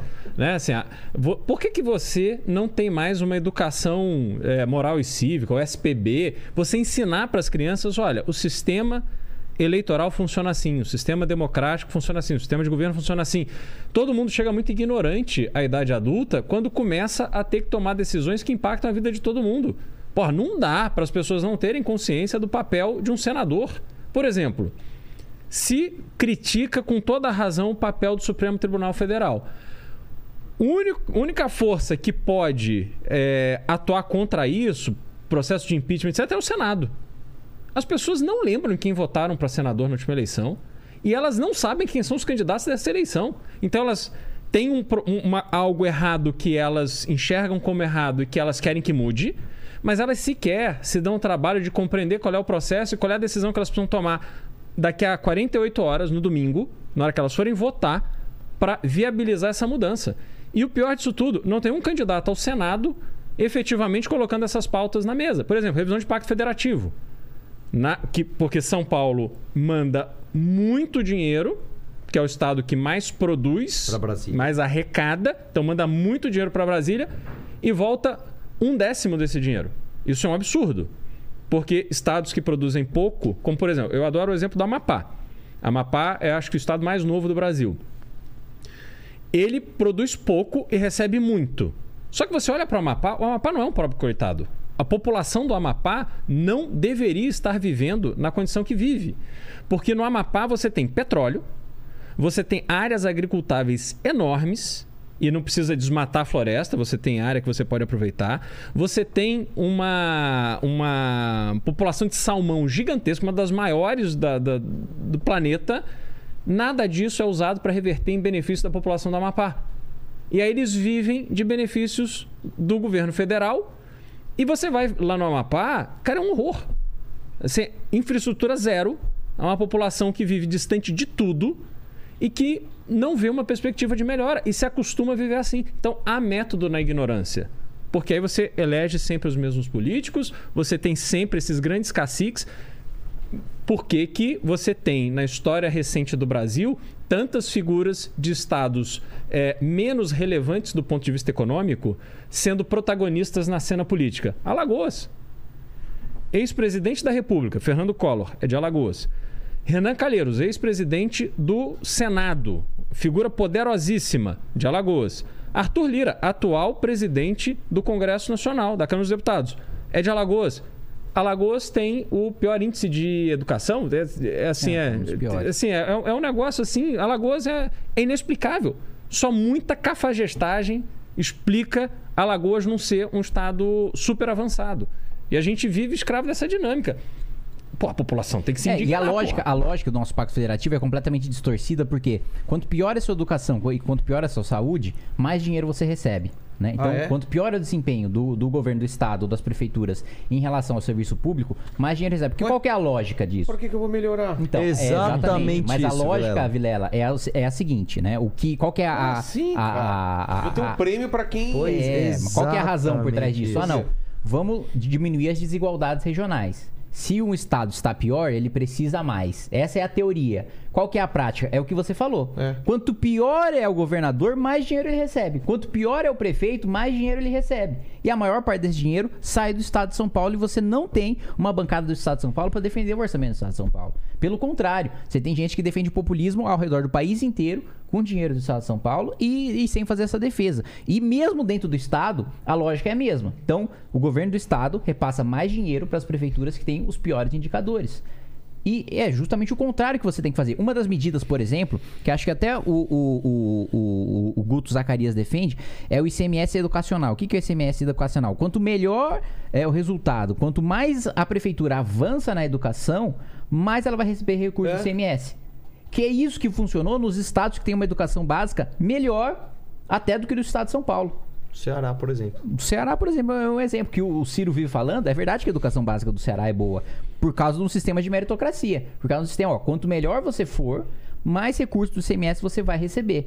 Pernambuco é, tem um sistema é, de ensino médio inte- integral, um dos melhores ensinos médios do Brasil, também nessa mesma lógica. Paraná, o, o estado que mais avançou no IDEB, também nessa mesma lógica. E muitas vezes a maior parte dos estados não adota essa medida para para que o governador tenha mais, inclusive, poder para passar para os municípios os aliados políticos dele. Né? Então, é, a lógica é completamente invertida e pouquíssimas pessoas falam disso porque não é interessante que se fale, não é interessante que as pessoas saibam. Você mesmo se assustou, né? É. Você ouviu, você falou, "Pô, que Não faz absurdo. o menor sentido. Negócio bizarro. É, é, é, é assim É, a lógica, tem o né? Lene e tem o Paquito. O que tiver o pior desempenho é o. É, exato. É o aumento de salário. É, Nossa, Exatamente. cara. Exatamente. Dá-lhe o. Paquito, o Paquito teria ganhando 50 pau. Seu Jorge é foda, meu. Escondido, cara. Seu Jorge, canta uma pra nós aí. O esteticista. Olha o dia inteiro. É um Paquito.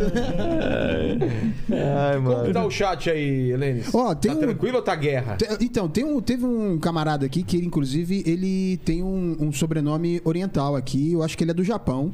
Ele tá dizendo aqui que o que o Kim disse é, não é verdade, que parece que foi criado um partido up aí. Não. Número 80 em 2020. É, é, Mas então, na mas regra- foi com a regra antiga.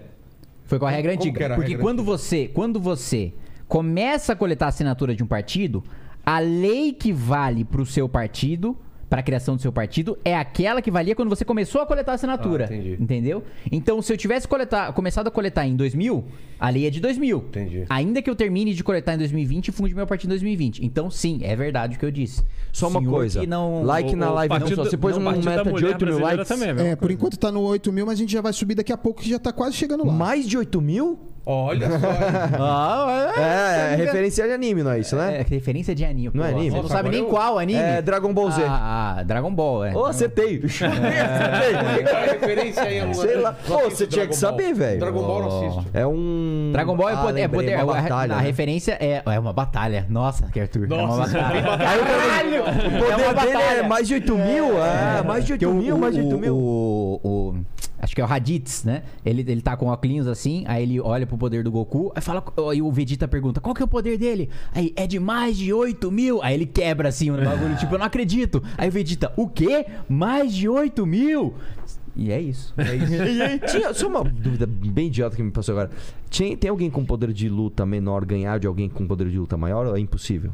Cara, boa pergunta. No- no- acho que no Dragon Ball é muito difícil, né? Porque o que acontece é, o Quem cara tá lutando, desafio? o cara tá lutando, e aí no meio da luta o poder de luta dele aumenta porque ele lembra de- do mestre ensinando alguma coisa, porque o poder da Ah, amizade, entendi. por causa disso. Porque, ó, eu segurei Ah, na mão aqui legal Vilela. até. Vilela, Nossa. estaremos juntos sempre. Eu confio em você. Ganhe essa batalha. É, o poder aí o de- Vilela, ai meu Deus, eu sou amigo do Kim, eu vou ganhar muito essa batalha porque eu tenho o poder da Aliás, amizade. saiu hoje um vídeo onde o Kim é o meu mestre e ele me ensina, a me- ele me prepara para ir para Exatamente. Brasília. Exa É, exatamente. Pois é. Exatamente isso. O, o, Tá o vendo, Beraldo, até peço desculpa o Beraldo, porque o Beraldo apanhou de bambu. Ah, Porque ele eu me começou a ficar empolguei. puto. Eu é. me empolguei. Que bambu? Ah, é. Não, esses dias o. o, o... Pera aí, mano. Deixa eu falar aqui que eu me empolguei. Desculpa. E aí eu. e aí a gente tava fazendo tipo, ó, eu vou dar- vou dar umas porradas de bambu e você vai defender, né? Só que eu comecei a dar umas porradas rápidas e fortes. assim. Não, ele acertou minha mão e minha orelha. Nossa. Com bambu. Não, quem É. é sem noção, ele não sabe brincar de não mão, ele brincar, bate né? forte. É, é. Ô, ô, esses dias eu cheguei pro Beraldo, ô, você tem bruxove? Chove, então chovendo pra caralho. Ele não sabia o que era Não isso. conhecia essa. Não, mas peraí, ele não falou pra mim. Chegou uma menina lá do escritório, ele falou: Você tem bruxove? Aí, eu, aí ele virou pra mim: Mas Pô, você não é- conhece é o essa? contexto Se antes? aqui nevasse... Ela você- perguntou alguma coisa. Se aqui Ah, sei nevasse, lá. você Se, usava se, esqui? é, se aqui nevasse, sabe esqui? Grande Gabi Ribeiro Bom. Porra, essa eu não conheço. Se aqui nevasse, você usava esqui? Se aqui nevasse, você usava esqui? Se aqui nevasse, você usava esqui? Se Então aqui nevasse... Você usava eu esqui? Usava esqui? É. Ah. É isso. Fala três vezes Mano. rápido. Papibaquígrafo, papibaquígrafo, papibaquígrafo. Papibaquígrafo, papibaquígrafo, Papibaquígrafo, papibaquígrafo. E orelha, cinco vezes, rápido. Ué? Orelha, orelha, orelha, orelha, orelha. É, que às vezes o cara começa a olheira, olheira, olheira. olheira. É. Ó, mas ó, o melhor. Virou um todos- bagulho de trava-língua agora. Uma vez, o uma vez eu fui na casa de um amigo meu, aí uma empregada falou pra outra, eu juro que ela fez aqui. Raptoglade, você não botou para botar. Ela falou isso. A gente, o que, que você falou? Raptoglade, você não botou para botar. Ela falou assim, ó. Rabutoglade, já botou o Glade. Se não botou, bora botar. Como que é? Raptoglade, se não botou, bora botar. Agora fica mais fácil. E tem, tem, tem o, o- o- A famosa fala de Minas também. Se uns passam, vas? Essa aí eu não sei. Como? Se uns passam, vas? Se, Ah, um- se uma, na se uma Savassi? passa, você passa? Esse ônibus passa na Savas? Esse ônibus Ah. passa na Savas? Ah, isso aí... É, mas o Kim, ele é do Pro, né? Agora, eu só queria Não, entender o aloprei, seguinte. pô, eu só isso queria aí entender o é seguinte. conhecido. Por que, que você chegou na casa de alguém e uma senhora que trabalha nessa casa perguntou a você se você não já tinha mim. passado o Glade? Foi uma empregada e perguntou pra outra. Ah, aí eu falei, não, eu não entendi nada. Que linguagem alienígena elas estão conversando? Aí, como eu sou cara de pau, eu fui perguntar, ela. Watson tem. É. Fala Gostou? aí, Lene. Eu preciso fazer um xixi, aí. tem uma pergunta Mano, é aqui. impressionante. O Vilela, ele mija muito, né? cara? Cara, eu, eu tenho esse problema também.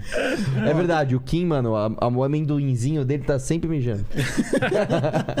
Ó, tem uma pergunta aqui do, do Pablo Cabral. Ele tá falando o seguinte: Pessoal, percebo que uma boa parte dos problemas do Brasil são causados pelas atitudes do Poder Judiciário e dos privilégios do Poder Legislativo e Executivo. Como podemos resolver essas questões, visto que muitos não abrem mão da mamata? Tirando vocês, é claro. O Pablo mandou aqui pra vocês. Não, acho que primeiro, assim, é, os privilégios estão mais concentrados no Judiciário e no Ministério Público até do que o próprio Legislativo e do Executivo. Isso é uma coisa que você precisa ter em mente.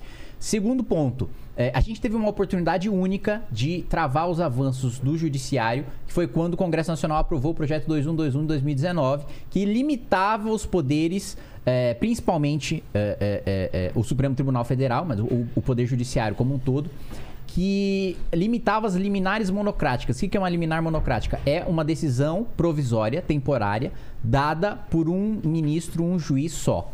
né? O projeto obrigava em até seis meses aquele ministro, aquele juiz, a colocar a decisão dele para ser avaliada pelos seus colegas. E aí o Bolsonaro vetou esse projeto que o Congresso Nacional aprovou. E hoje, quem mais reclama de liminar monocrática é o Bolsonaro, sendo que foi ele que permitiu que o judiciário pudesse continuar fazendo isso, né? Então, uma das medidas era essa que a gente tomou, infelizmente, a gente não pode apresentar novamente agora, porque foi aprovada e foi vetado pelo presidente. Pode aprovar, pode apresentar de novo na próxima legislatura a partir do ano que vem.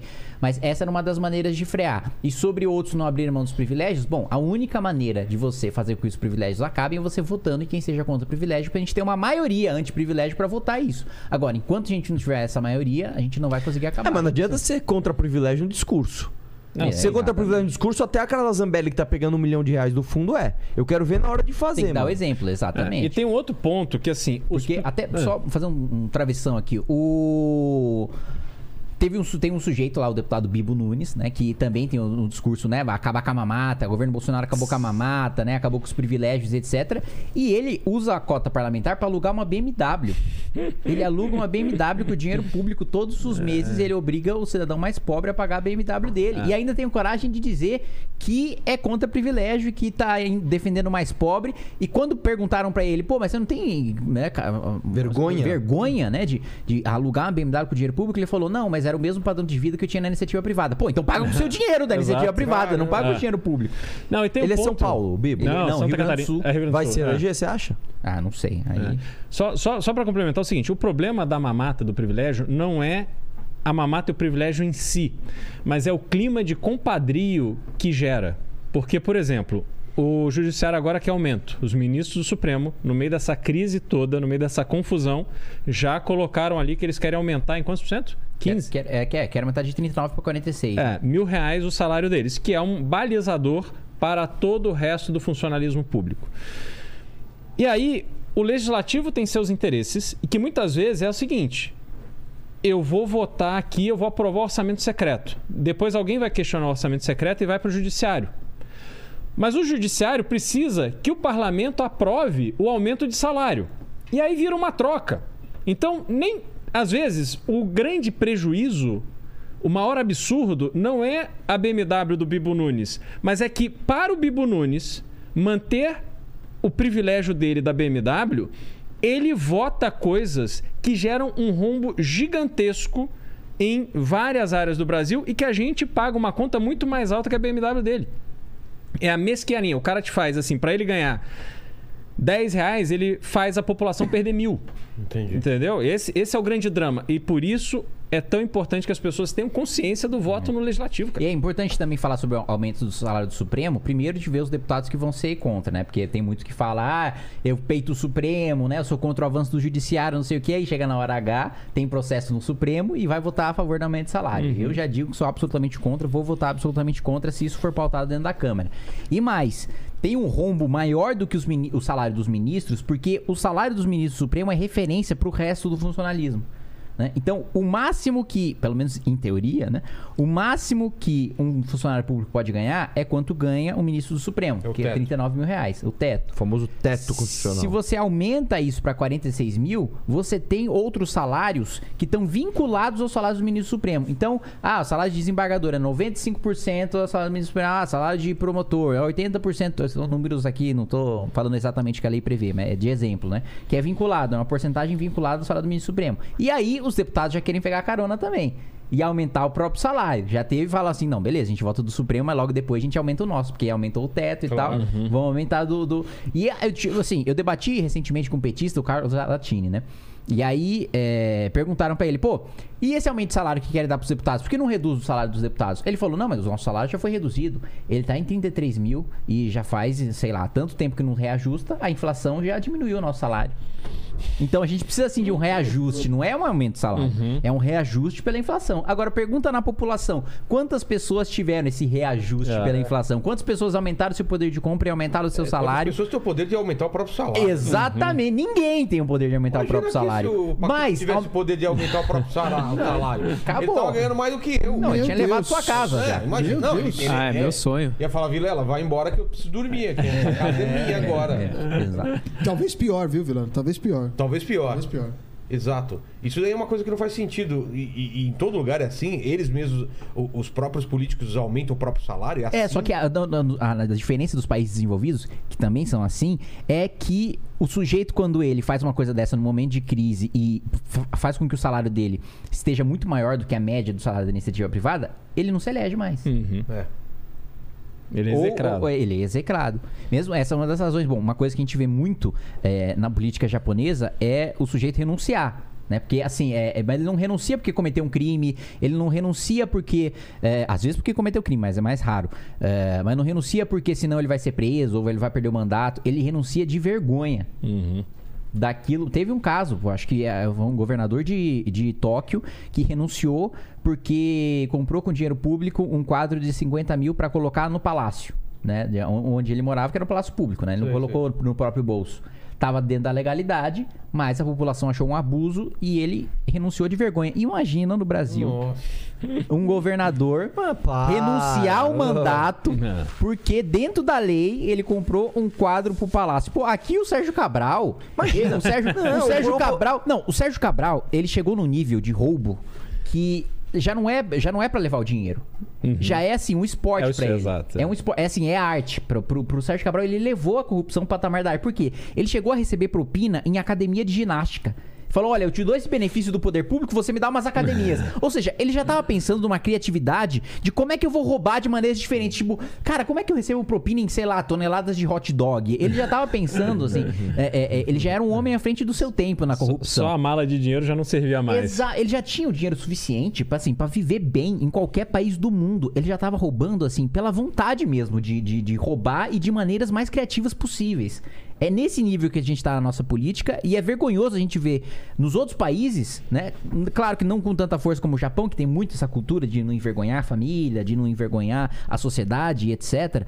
Mas, pô, na Europa, nos Estados Unidos, também quando o sujeito é pego, né, cometendo um crime, pô, é muito comum o sujeito renunciar. É. Sim. Não, e às vezes, assim, o cara é pego num caso de traição, traiu a mulher. É, renuncia. O cara É. renuncia, da O vida Boris pública. Johnson, cara, ele foi Ah. visto numa festa no Não, meio. Não, não, não, não, ele não, deu foi nem festa. ele. Não, não foi nem ele que deu. Foi o chefe de gabinete dele que deu a festa. Não, não, mas ele Mas foi. Downing Street? Ele foi. Ele foi na festa. Esse é o Ele problema. foi? Foi, na festa. É, O que eu tinha, que eu tinha visto é que o chefe de gabinete tinha dado festa no meio Sim, da não, pandemia não, mas ele foi. na residência oficial. É. Aí ele foi. E ele foi. Ele foi. E aí, meu, acabou o prestígio do cara. Aqui, no meio da pandemia, o Bolsonaro, ele literalmente pega a mão dele, lava na água do espelho d'água de Brasília, seca na bunda, pega um bolo e dá pra uma criança. Tem essa cena, ele fazendo isso no meio da pandemia. Assim, é, é- é inacreditável, cara. Assim, é, é inacreditável. E é aquela história, cara. É, enquanto a gente continuar. É, é- é um clichê que eu ouço desde que eu sou criança. Enquanto a gente continuar votando no mesmo, você não vai ter como ah, ah, mudar. É assim, e uma coisa que eu falo bastante é o seguinte: hoje, os apoiadores do governo Lula e os apoiadores do governo Bolsonaro, eles não estão mais ligados a esse governo por razões ah, racionais. É uma questão emocional, né? Você pode ver até, eh, especificamente no caso do Bolsonaro, é uma questão até geracional, né? Eh, você que, por exemplo, você pega alguém que tenha mais de 50 anos e essa pessoa se considera um conservador, uma pessoa mais à direita, essa pessoa viu o país ir para as mãos do Collor, deu errado. Viu ir para as mãos do Fernando Henrique, não deu certo. Viu ir para as mãos do Lula, viu ir para as mãos do Lula de novo, viu ir para as mãos da Dilma, para a mão da Dilma de novo. Nada dá certo. Aí chega o Bolsonaro, cara, fala: agora tem que dar. Eu não tenho mais como falar que isso não deu certo. E mesmo ele vendo todos esses absurdos, ele ele tá emocionalmente ligado ao governo, né? Então isso é uma coisa, cara, que a gente tem que romper esse paradigma. Meu, esse negócio do Buibu Nunes é, é isso. O cara tá alugando BMW falando, sou contra a mamata. Não, mas mais do que Porra, isso, mano. pô. É, é, você fala que não tem corrupção no governo. Ano passado, eu fui da comissão de fiscalização e sempre a gente via, pô, dois vídeos de 30 segundos de propaganda institucional do governo que custaram um milhão de reais.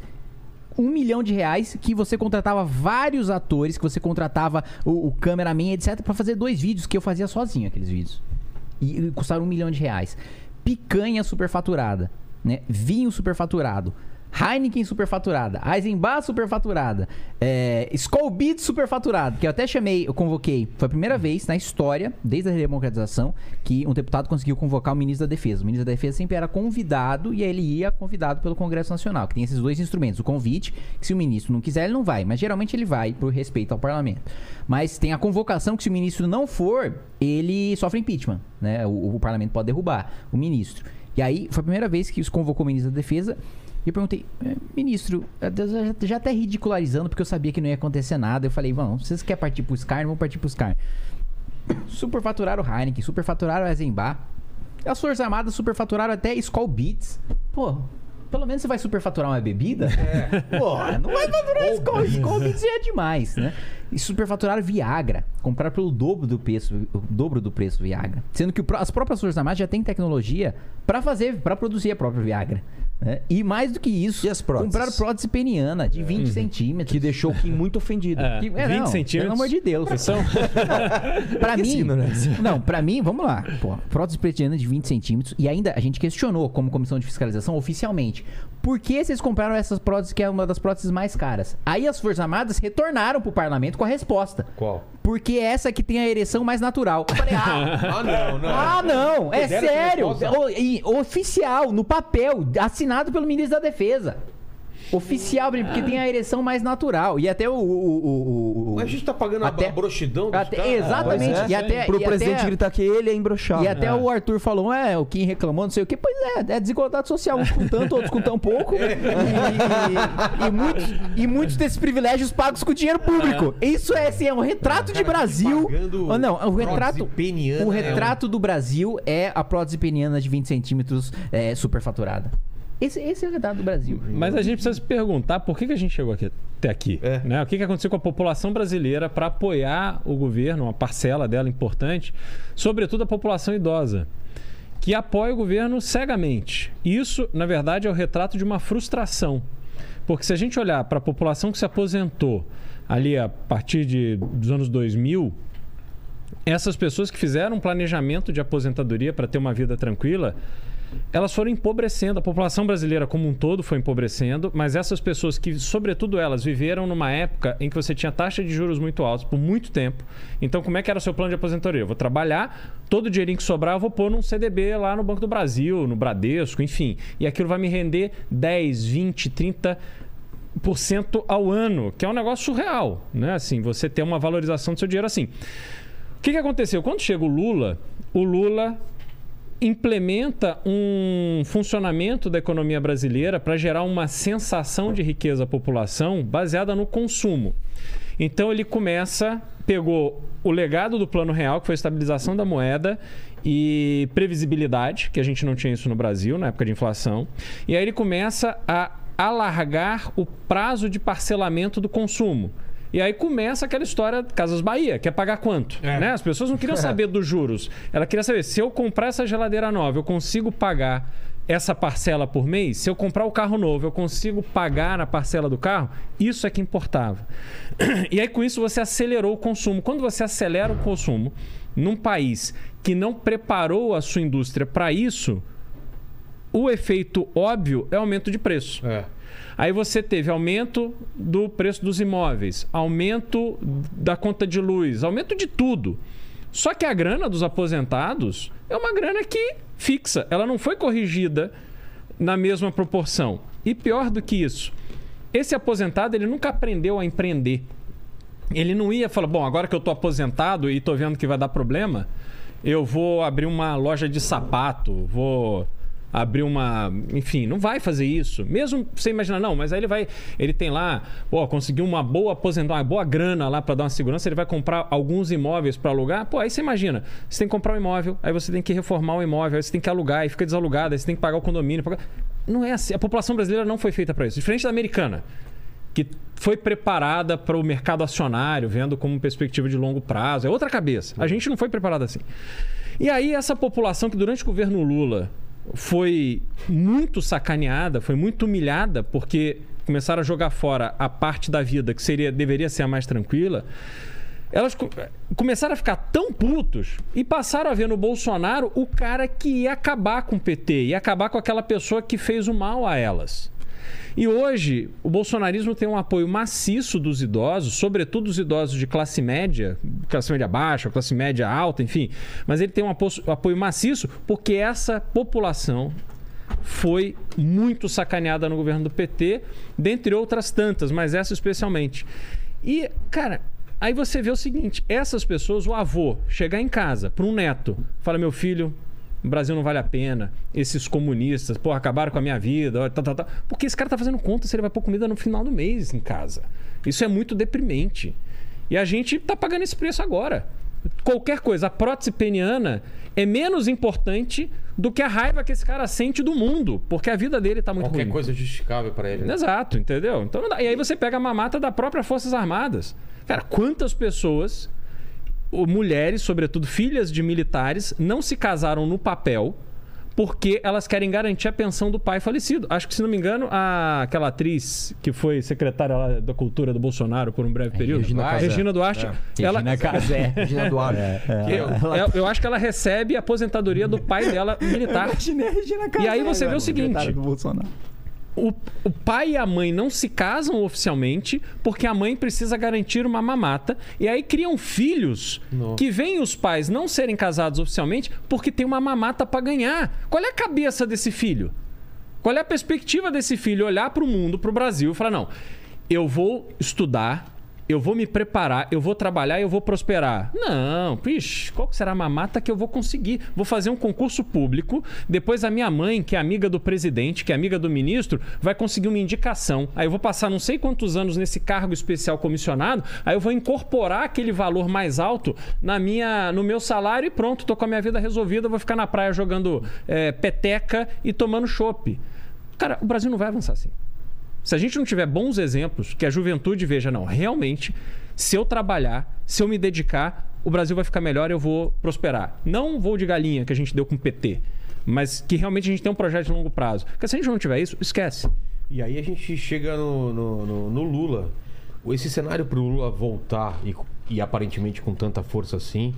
Por quê, cara? Cara, eu acho muito porque o Bolsonaro permitiu a volta do Lula. Porque, primeiro, é, vamos, que vamos, vamos, Ciro, por exemplo? vamos do mais básico, vamos do mais básico pro, pro mais complexo. O mais básico. O Lula, o Lula, o Bolsonaro é, nomeou o Cássio Nunes para o Supremo e o Cássio Nunes foi o voto de Minerva, o voto essencial para o Lula retomar os seus direitos políticos. Então, o Lula só tem direitos políticos hoje porque o Bolsonaro nomeou o ministro do Supremo, que substituiu o Celso de Mello, e o Celso de Mello era o voto que proibia o Lula de disputar a eleição. E aí o Bolsonaro botou é, o Cássio Nunes e tem o próprio Bolsonaro falando. Primeiro, que concorda com todas as decisões do Cássio Nunes, quando o Cássio Nunes afrouxou a lei de ficha limpa, o Bolsonaro falou isso. E aí quando o Bolsonaro, e quando o Lula retomou, quando o Cássio Nunes retomou os direitos políticos do Lula, o Bolsonaro falou: "Não, se tiver que soltar, se tiver que liberar, libera". O Bolsonaro falou isso, em vídeo, tá gravado isso. né? Então, é, o primeiro ponto é esse. O segundo ponto é que eles se retroalimentam. né? Tanto o Bolsonaro precisa do PT para antagonizar, para ele crescer, para o governo dele parecer razoável, como o Lula também precisa do Bolsonaro para fazer parecer que ele é uma alternativa razoável, né? Que é o que é, é, vários setores da imprensa tentam pintar, né? E mesmo é, é, influenciadores agora, que você falou do Ciro, estão agora cancelando o Ciro, É. gente de esquerda cancelando o Ciro, porque falando, olha, é, o Ciro tá ajudando o Bolsonaro, porque se tirar voto do Lula, o Lula não ganha no primeiro turno, com os votos do Ciro, o Lula ganhava no primeiro turno, logo o Ciro é um cara do Bolsonaro. Não, pelo amor de Deus, o Ciro, eu posso discordar dele, mas ele tem todo o direito de ser candidato a presidente da República e tem todo o direito de ter seu eleitorado, e quem quer votar no Ciro tem todo o direito de votar no Ciro, assim como todo mundo tem direito de votar em todos os outros candidatos, e ninguém merece ser cancelado por isso. né? Agora, é, existe essa patrulha de esquerda porque o PT ele é um projeto hegemônico de poder. Assim como o Bolsonaro, ele persegue e ataca mais quem é da direita e não é bolsonarista, ou seja, mais as dissidências é, é, é, dentro da esquerda, mais as divergências dentro da direita, de- é, mais as divergências dentro da direita. O Lula faz exatamente a mesma coisa na esquerda. Quando a Marina Silva foi demitida do, Ministério do Meio Ambiente do governo Lula, o Lula foi lá colocar propaganda dizendo que a Marina era amiga dos banqueiros, porque o vice dela era da Natura, então ela estava a serviço das elites e não sei o quê, e queria ver o povo passar fome. Eu posso ter várias divergências com a Marina Silva, e eu já tive embates com a Marina Silva no- em questão ambiental, porque eu relatei o licenciamento ambiental, e a Marina escreveu um artigo contra mim, etc. Agora, ela passou fome né, na vida dela. Ela não, não quer que o povo passe fome. Você pode ter divergência de ideia com ela. Agora, falar que ela deliberadamente é uma pessoa má e que quer que as Não. pessoas passem fome é uma Ela escrotidão. teve aqui, ela falou sobre É, isso. é uma e ela não escrotidão. bateu de volta, isso foi incrível. É, Ao, e- ao e- contrário, ela se ajoelhou agora pra É. ele. é, E o, o- com o Ciro é a mesma coisa.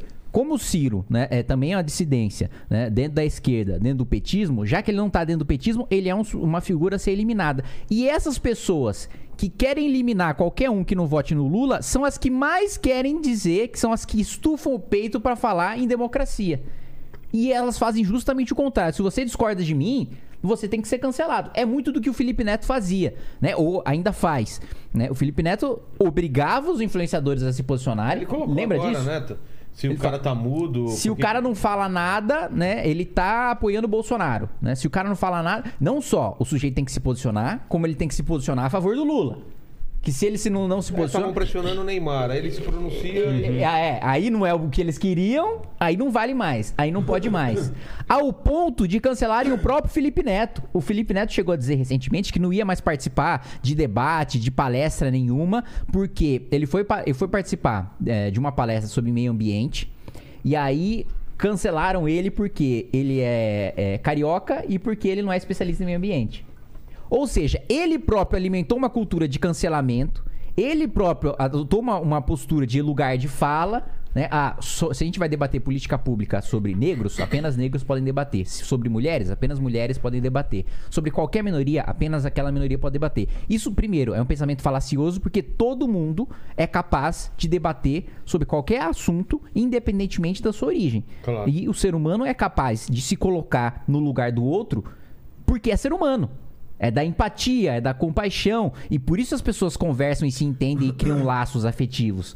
Você negar isso é você negar, primeiro, uma questão lógica, que as pessoas têm a capacidade de conversar e de desenvolver política pública, independentemente de quem elas sejam. E mais do que isso, é você criar uma patrulha de pensamento que impede o debate. Porque se eu, por ser quem eu sou, não posso debater determinado assunto, não existe democracia. E é isso que ele tanto fomentou que acabou destruindo ele próprio. Essa própria cultura falou: bom, já que você não é, não, não tem, não é, não, não vive na Amazônia, é um carioca. E não é especialista em meio ambiente, você não tem lugar de fala para debater sobre meio ambiente. Então, essa própria cultura de cancelamento que ele alimentou acabou destruindo ele mesmo. Mas E- fica. tra- é. e eu falei tudo isso por quê? Porque hoje estão tentando pintar o Lula como um cara razoável. E o Lula é um cara autoritário. Ele foi o único presidente da história do Brasil desde a redemocratização que caçou visto de jornalista e só voltou atrás porque a justiça foi contra. Ele O caçou visto do jornalista do New York Times. Times, É, que fez uma matéria contra ele. Pô, é um cara que é, é, é, defende, defende a regulação de imprensa, que é criar um conselho federal né, de jornalismo para dizer se aquela matéria pode ou não pode ser, ser publicada. Criar um tribunal administrativo, ou seja, fora do poder judiciário, O Ministério da Verdade. para decidir se aquilo pode ou se não pode ser dito, se aquilo é verdade ou se não é verdade. É um cara que submeteu o poder legislativo na base da propina para governar. Isso não é democracia. Isso não é coisa de democrata. É um cara que recentemente elogiou o maninho do PT, que é o cara que jogou um, um- um militante pacífico pra cima de um caminhão. Você lembra disso? Lembro. E, e o cara é elogiado? Ah, é o companheiro, o guerreiro, o maninho do PT. É. Aí você vai falar, ah, mas não- não teve corrupção, os processos foram anulados. Bom, vamos lá. Vamos supor que tudo na Lava Jato é mentira, que o processo foi anulado. Beleza. E o mensalão? Que teve julgamento, que o cara foi condenado, que nenhum processo foi anulado, que o genuíno foi condenado, que o Dirceu foi condenado. Por que, que os dois não foram expulsos do partido? Por que, que tá lá a militância petista gritando Dirceu guerreiro do povo brasileiro? Por que, que o, o- Lula ainda aceita o Dirceu dentro da sua equipe, ainda aceita o Genuíno dentro da sua equipe? Então, é, é- é absolutamente injustificável. E a própria, esses próprios setores da imprensa e esses próprios intelectuais, etc., que hoje fazem esse apoio quase que incondicional ao Lula, vão ser os primeiros a sofrer as consequências de governo Lula com regulação de imprensa. E, e só uma coisa, nesse papo de regulação de imprensa tem uma pegadinha. Porque o Haddad, ele fala algo diferente que o Lula já deixou escapar. Qual que é o papo do Haddad? E o papo do Haddad tem base lógica. Olha, você não pode deixar, como é no Alagoas, por exemplo, né, é, o maior canal, a maior revista, o maior jornal, a maior rádio, tudo na mão de uma família só. Isso é verdade. Isso é monopólio. Isso, inclusive, nos Estados Unidos, né, existe uma, uma, uma mínima regulação onde você precisa ter concorrência. Você não pode ser o maior tudo e ter a hegemonia dos meios de comunicação no teu micro-universo ali. Ok. Isso é o que o Haddad fala. O que o Lula defende de regulação de imprensa não é isso. Várias vezes ele já deixou escapar. É, tem que regular a imprensa mesmo. Como é que pode uma Rede Globo falar tanta mentira do governo? Opa, Aí é opa, perigoso. opa. Exatamente. Você está me dizendo o seguinte: você, como governo, vai dizer o que é verdade o que é mentira? É exatamente o que vocês acabaram de falar. É o Ministério da Verdade. Isso é ditadura. Isso é ditadura. E vou te falar, cara, se o Lula ganhar, Um livro distópico, né? os primeiros na lista para ele se vingar somos nós aqui. Uhum. Nós estamos assim, nós estamos assim, Tentar calar vocês, vocês acham Mas que com- ele vai tentar? com Como certeza absoluta. Como, como que ele poderia? Com lei? Por exemplo, ele pode regulamentar. Eu vou dar um exemplo do YouTube. Tá. Como o YouTube é arbitrário e, e difícil. O, eu o fiz- YouTube é da Google, é uma Big Tech. Não, mas mesmo assim ele está submetido às leis brasileiras. Ah, tá. Então vou dar um exemplo do que pode acontecer. Eu fiz uma live reagindo ao Ciro no Jornal Nacional. Certo. A Globo foi lá e deu um strike no meu canal. Deu dois. Me proibiu de fazer live por 10 dias. Completamente arbitrário. Eu entrei em disputa e ganhei. Porque eu posso fazer isso. A Claro, Globo é tá uma TV aberta e nós estamos falando de uma entrevista de um presidenciável. Claro. Eu posso fazer isso. Eu ganhei a disputa. Ontem teve o debate. Eu reagi ao debate ao vivo. A Globo foi lá e cortou de novo. Eu entrei em disputa, eu vou ganhar. Tá. Só que o YouTube simplesmente tirou antes. O YouTube não quer problema com a lei. O que, que, o, que, que o Lula poderia fazer? Ele passa uma lei onde, por exemplo, políticos, de uma forma geral, não só mandatários, não possam ter canais monetizados no YouTube. E aí você reduz o pode alcance. fazer isso? Pode. E, a, e, a, e a- o YouTube teria que acatar? Tem que Na acatar. hora. É. É? Aprova a lei, tem que acatar. Aí, por exemplo, eu não tenho mandato. Ah, não, mas o Arthur claramente é um político. Corta a monetização dele. Cortou a monetização, você cortou o alcance. Claro. E assim, cara, são. Por exemplo, ele pode passar uma lei onde você São não sugere. Que, par- que parecem pequenas, mas que São tem um- gigantes. que tem um estrago Gigantes. a, a médio e longo prazo. Você quer ver um exemplo? Eu vou dar um exemplo do. que- se eu fosse o Lula, como eu arquitetaria isso? Olha, canais diretamente ligados à política não podem ter um alcance X. Você não pode sugerir espontaneamente, é, como se sugere no TikTok, você faz um Sim. vídeo, às vezes fura a bolha, etc. Não pode. Aí o que, que o Lula faz? Pega essas páginas de fofoca, tipo Gossip do Dia, tipo Choquei, tipo. Qual que é? Alfinetei. Sabe essas páginas que tem, tipo assim, dezenas de Milhões, milhões é. de seguidores. Que não são de política. São páginas de fofoca, tá? Aí ela pega e põe o seguinte: Ai, gente, o que, que vocês acham da Ludmilla maravilhosa fazendo L aqui no show dela? Ah, meu irmão, você acha que eu sou otário? Você acha que sou otário? Isso aí é ou não é uma propaganda pra porra do Lula? E tá rolando isso, não tá? Pra, mas pra caralho. É Assim, é, é- é uma descarado. É descarado, cara. É descarado. Mas essa rede, inclusive, estão falando que, que funciona pra cancelamento também. né? Pá, muito. Não, Luísa Sonza, o exemplo, é. exemplo do Danilo Gentili. Esse é Exato. o exemplo recente mais cristalino. Não, olha o que fizeram com, com o Léo Lins, cara. Olha o que fizeram com o Léo Lins. O cara fez uma piada no show dele, perdeu o emprego por causa disso, cara. No show dele, mano. Eu no show, ele não fez essa piada na rua. Ele fez a piada no show dele. Todas essas páginas, todas, fizeram um puta de um carnaval. Aí a Luísa Sonza assume, ela assumiu. Na vida real. Ela assumiu, não, na minha vida real eu cometi um ato racista. Ela assumiu. Eu vou pagar a indenização porque eu fui racista. Não tem um A. E eu vou te falar, Vilela, a grande, a próxima Não, pelo grande contrário, batalha- tem A contra o Danilo Gentili que denunciou. Exatamente, que repudiou exatamente. o- aquilo que a Luísa Souza fez. no, no Danilo. Ó, Pode no Danilo, anotar. tentando cancelar o Danilo. Porque ele- o movimento negro falou: É, mas quem é de direita não pode falar nada, não, porque quem é de direita é racista. Então você sai da- pra lá, Danilo Gentili, que só quem pode falar disso aqui é a gente. Não, ó, eu, eu vou fazer uma previsão aqui. A próxima, as próximas, o próximo grande debate no Brasil vai ser esse: esquerda identitária com o pessoal que vai crescer demais. É. Eu Vou profetizar aqui, ó. Guilherme Boulos vai ser o deputado mais votado de São Paulo, talvez da história. Não, Guilherme eu não acho. não, eu duvido. Eu, eu acho que ele passa do, Duvido ele muito. pode passar do Eduardo. Eu duvido muito. É que seja, vai ser o mais. Quer votado. apostar? Vamos botar 18. dinheiro então, meu irmão. Não. não acho que, que tudo, não vou pôr dinheiro, mas assim, ele vai ser muito bem votado, vai puxar muita gente do PSOL. O PSOL vai crescer Ô, louco, aí muito sim. no debate. Aí sim, hein? O que, que você comprou pra nós aí, Vila? Opa! Caramba, velho. Achei que era alguma coisa saudável. Dá licença, mano. Dá pra dois dias de, de podcast. É um cento de salgado? um abraço pro Bad Vibe Memes. Quem não segue essa página de memes, siga agora. Bad Vibe Memes é a melhor página de meme da história do Brasil. Acho que você exagerou um pouco, hein, rapaz? Tem coxinha que dá uma misturada aí? Putz, Opa. manda ver. Nossa, mano.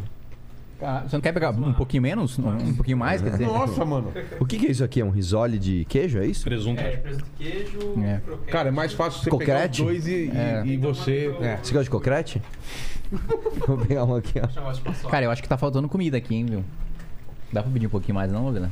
Cara, você exagerou, mas demais, Pra, velho. Agora, galera, você tava falando do Lula, perspectiva e tal. Assim, Ah, é só, legal, que só, só esperar que vai piorar. Ele vai misturar pra, pra colocar aqui de volta. Ele deixou a gente É. comentar. falou, Beleza, todo pessoal. mundo vai É, pegar. falou. Mas é só esperar que vai piorar, porque o PSOL é uma força muito mais agressiva, mais violenta, e eles têm um apoio, assim, impressionante. O- De jovem alienado. De jovem do alienado, playboyzinho é. que acha que tá fazendo revolução. E a gente vê, a presença do Boulos hoje nas redes é gigantesca. É. Então, assim, eles têm uma militância muito organizada e o Boulos... Eu tive meu celular roubado na Avenida Paulista pelos militantes do PSOL. Tomei um pau do- dos militantes do PSOL tentando recuperar meu celular há 15 dias. Aí, domingo passado, um garoto nosso, apoiador nosso, de 15 anos de idade, 15 anos, Vila. só- foi sozinho lá. é, é, não deveria ter ido, mas foi, enfim. Não, deveria ter ido sim. Deveria ter Não, ido mas assim, sim. Mas não deveria ter ido no sentido de ter ido sozinho Ah, sim. é, abordar pessoas que são conhecidamente violentas, porque o Boulos vem do movimento dos trabalhadores sem teto, que é um movimento violento, que fecha a rua, que invade propriedade privada e tal. Queima pneu. Não, já bateu na pneu. gente quando a gente É. em frente ao Congresso Nacional Ah, pra é? pressionar. Já acampou em frente ao Congresso, acho que é, quase um mês, pra pressionar o presidente da Câmara, Eduardo Cunha, a acolher o pedido de impeachment da Dilma. E aí, o líder, então, do PT, na época, era o Cibá Machado. Acho que era um deputado do, do Acre, se não me engano. E aí ele falou: a gente tava nas galerias, né, lá em cima, sabe, na parte da Câmara, e aí protestando. E aí ele falou: nós vamos pro pau com vocês agora, vocês vão ver, nós vamos pro pau com vocês. Com essas palavras, né? No outro dia, veio o MTST tacar rojão na gente, bater com a gente com pau, bater em mulher, bater em criança, né? Então veio assim, como se fosse uma milícia nos atacar a mando do líder do PT na Câmara, o Cibá Machado. Então desde aquela época o MTST já era a linha auxiliar do petismo, tanto que agora o Boulos, líder do MTST, Ele aceitou não ser candidato a governador, aceitou não ser candidato ao Senado para ser candidato a deputado federal e o Lula tá dentro do mesmo grupo político que ele. Porque o Boulos poderia, ele saiu bem votado no segundo É. turno da prefeitura. Ele poderia sair disputar o governo do estado, ele poderia sair disputar o Senado. Só que ele escolheu não sair para não brigar com o Lula, porque o próprio Boulos é lulista, né? O PSOL escolhe já não ter mais candidato à presidência da República, sempre teve, né? Várias vezes teve candidato. O próprio Boulos foi candidato à presidência da República pelo PSOL, escolheu dessa vez para ser linha auxiliar do lulismo. E agora Bom, uma grata ironia do destino é que o Ciba Machado perdeu a eleição e o gabinete dele agora é meu. Só uma coisa, Mas em, o, em relação a esse, esse garoto de 15 anos Não, aí... tomou, tomou um pau.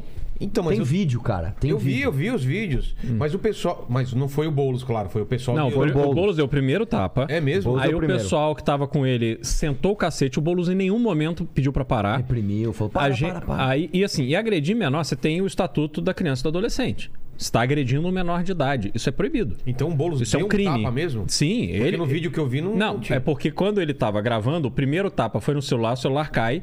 E aí o Boulos. O Boulos é dessa natureza.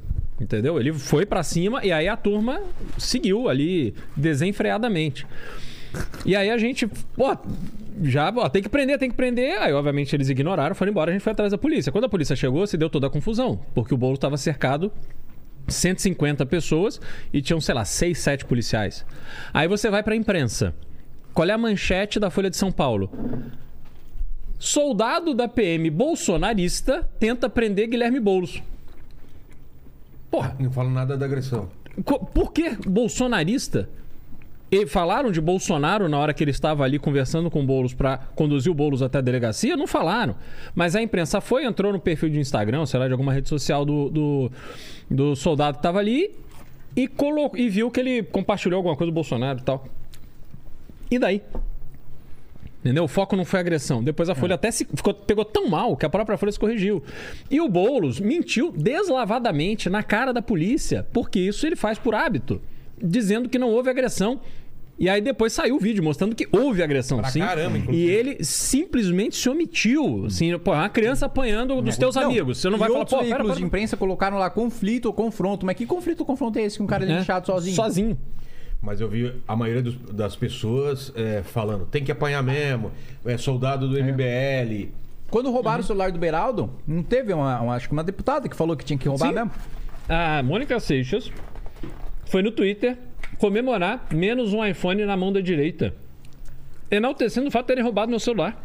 Então, esses dois pesos, duas medidas que eu, que eu não, não entendo mesmo. Porque se fosse o contrário, se um moleque apanhasse numa manifestação bolsonarista, Imagina, você imagina, o que ia acontecer. Imagina. cara. Esse moleque ele ia estar no Jornal Nacional lá. Que Jornal Nacional? Plantão da Globo. Ó, tem, tem guardanapo aí, que alguém quer Eu. refrigerante? Eu queria um vou querer uma guardanapo. Eu gostaria Zero. de alguma coisa zero, se tivesse. Também, uma Coca Zero. não, para. Coca Zero não, porque não, Não. patrocina o Vilela. Eu vou querer um, um- um refrigerante nosso de cola aí, zero. Obrigado. Exato, exato. Muito bom, Kim, muito bom, muito bom. E eu quero um refrigerante de cola Agora, sabe sem quem ser patrocina zero. a gente? Se tiver. Vilela, que doou 50 mil reais pra Para. nossa É campanha. verdade, obrigado. Vamos fazer esse corte rodar? Não, Naqueles não, não, grupos não. de fake news bolsonarista, aí o Boa, Bolela vai ser boa. cancelado. Para com isso, cara. Vamos colocar assim, várias, várias. Como que é o nome? Giroflex, assim, na, na- de, de emoji. Urgente! Urgente. Vilela. E aí, atenção. Através Vi- vi- da Ursal. Não, é que isso não cola porque o pessoal sabe como eu sou mão de vaca. só se tiver eu, comum. eu seria incapaz de doar. Tem comum? Um real pra vocês. Incapaz. Mesmo que eu tivesse sobrando, não vou. Tiro doar pro Lene, cara. Colocar gasolina no. no- Mas a gente tá mudando o Brasil, Boa, ia Vilela. ajudar bastante. o, ele- o- mais do que o Lene. O Lene muda o Brasil. Me ajudou. Ele tá sempre transportando coisa aqui. Exato. Valeu. É. Muito gostoso esse salgadinho. Fazia anos que eu não comia essas coisas assim. Então, né? parece coisa de festa de criança, né? Valeu, valeu. Delícia, cara. Ah, não, e, e- e olha que o Arthur é chato pra cacete, né? Você É mesmo? já reparou que o Arthur Não, é ele é chato, né? Não, esse. Ah, é o zero que você quer mesmo? O É. que, que é isso aqui? Não, eu já trouxe pra ele. É insuportável, é tipo... Agora vamos, Você vamos tá falar- comendo, um cara tá comendo. Vamos falar você tá- sobre. você tá comendo um Kinder Bueno, ele... Você vai comer isso aí mesmo? É mesmo? Você Negócio vai, de com- treino? você vai comer, você vai comer... Tomou um pau você do vai brigadeiro, comer, né? Você vai comer chocolate? Tomou nossa. E vai ter tomou- revanche. E vai ter revanche. Ah, como revanche? Revanche. Passou vergonha uma vez, vai passar vergonha duas vezes? É. Eu vou explicar. O Marcelo Brigadeiro só teve uma chance comigo. Porque eu tinha comido um café da manhã que me deixou com intoxicação alimentar. Imagino que Agora sim. nós vamos no Congresso em Berg, que vai ser dia 4 e 5, que você está intimado aí. Eu não quero saber. Você Vai vai, amarrar um braço dele? Não, e ele vai tomar um pau. Tá fudido, Marcelo Brigadeiro. Eu gosto desse pessoal com essa. É, autoestima, né? Eu tipo, queria ter também. Whindersson e, e- Whindersson e Popó, sabe? É a mesma coisa. É. assim. Marcelo Brigadeiro tá fudido. Tanto que ele tá fugindo de mim, né, arregão? Vamos falar do debate de ontem, pra gente ter um corte só sobre o debate. aí. O que, que vocês acharam, né? Puta que pariu, bicho. O que, que foi aquilo? Eu vou, eu vou dar o resumo de cada um Tá. que eu achei. Soraya Tronic. Ela tava muito nervosa. Claramente ela tava muito nervosa. Ela foi perguntar pro padre. Padre Kelson. É. Padre, como é que ela falou? Kelvin. Candidato padre. Candidato padre. Candidato padre. Ela teve um bom momento quando ela chamou ele de padre de festa junina, etc. Só que, meu, teve uma hora que ela foi falar com o Bolsonaro. O Bolsonaro, queria, ô Soraya, você queria cargo, tá ok? E aí nós não te demos, você virou inimiga nossa aí, tá ok? Aí sabe como ela responde? Não, você me deu aquele cargo Não, lá não, do. não, não, calma. O que ele falou foi o seguinte: acabou o toma lá da cá do governo. Por isso que você é contra a gente. Porque você pediu cargo e eu não dei. E aí a Soraya falou: Mentira! Você deu sim! Cara, O cargo da Meu Deus você me do deu, céu! exatamente. Chaves, isso, É. cara. Meu Deus, não acabou o toma lá da cá. Eu peguei um pouquinho. Eu- meu Deus do céu! Meu Deus! Ali ela assim, se destruiu inteira, assim, tudo, É, tudo foi que ela foda. construiu de imagem pra ela nesse curto período de eleição. Não, mas não tava bom. Ela construiu, se ela conseguiu assim, meu Deus do céu. Mas enfim, aí. aí E aí o Bolsonaro ainda rebate, fala: "É, mas esse aí que eu te dei, depois eu cortei". É, É, ganhei no final. Não, e a- aí, aí o Dávila, né? O Dávila fez assim. Porque o Lula é um corrupto. O Lula não sei o que lá. O Lula, por que, que você tirou o dinheiro de não sei das quantas? Por que, que você. Aí chega no Bolsonaro. Então, Bolsonaro, tem governos, né? Que estão fazendo o PT voltar. Infelizmente. Infelizmente, estão fazendo. Aí, ó, teve uma hora que o próprio Bolsonaro foi perguntar pro Dávila. Foi até engraçado que ele falou assim: candidato Ávila. Aí o Bonner pegou assim: candidato Dávila. Aí o, o- o Bolsonaro. Candidato Ávila. Aí chega assim, Ávila. Ele falou, Ávila, qual o que, que você acha aí, tá ok? de- de- da- do governo ir pras mãos da esquerda de novo. Aí o Dávila, nossa, isso seria horrível, né, Bolsonaro? Aí volta o Bolsonaro. O Bolsonaro mente. Aí o Bolsonaro fala, que nós aí, livre mercado, nós gostamos aí de livre mercado. Provamos várias reformas, né? E a gasolina é a gasolina mais barata do mundo. Ele mente na cara dura. Aí volta pro Dávila. Aí o Dávila. É muito bom ouvir isso, viu, Bolsonaro? Puta que pariu! Puta que pariu, velho. E ainda tem. É isso que eu tô falando. Ainda tem gente que acha que o Partido Novo vai mudar alguma coisa, mano. A- Acha que o Partido Novo, nossa, os caras. Meu irmão, o Partido Novo Acho é tão querendo- braço auxiliar do É isso que eu Bolsonaro. ia falar, eles vão, vão fazer parte do governo? Mas com certeza, o, o- já fazem. Já fa- acabei de falar, o Salim Matar, que tem um dos maiores perdões fiscais do Brasil, isso é literalmente o teu dinheiro, né, a dívida que o cara tem com você ser jogada no lixo, porque o governo quis, tá? Ele simplesmente, que é o dono do Partido Novo, que expulsou o próprio João Amoedo. O Partido Novo é tão bom que o fundador dele teve que sair fora ele serve de linha auxiliar do Bolsonaro. Ficou claro no debate. A, a- a frase final do Dávila foi: enquanto de um- muita polarização, de um lado um corrupto, um não sei o que lá, blá, blá, blá. do outro alguém que quer deixar o PT voltar.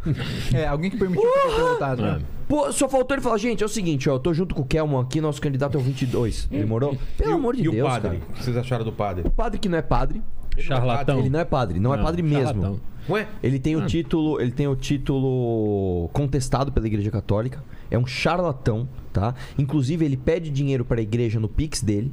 Ô, doa pra igreja, em nome de Deus. Tá aqui, ó, doa nesse Pix aqui. É o Pix dele.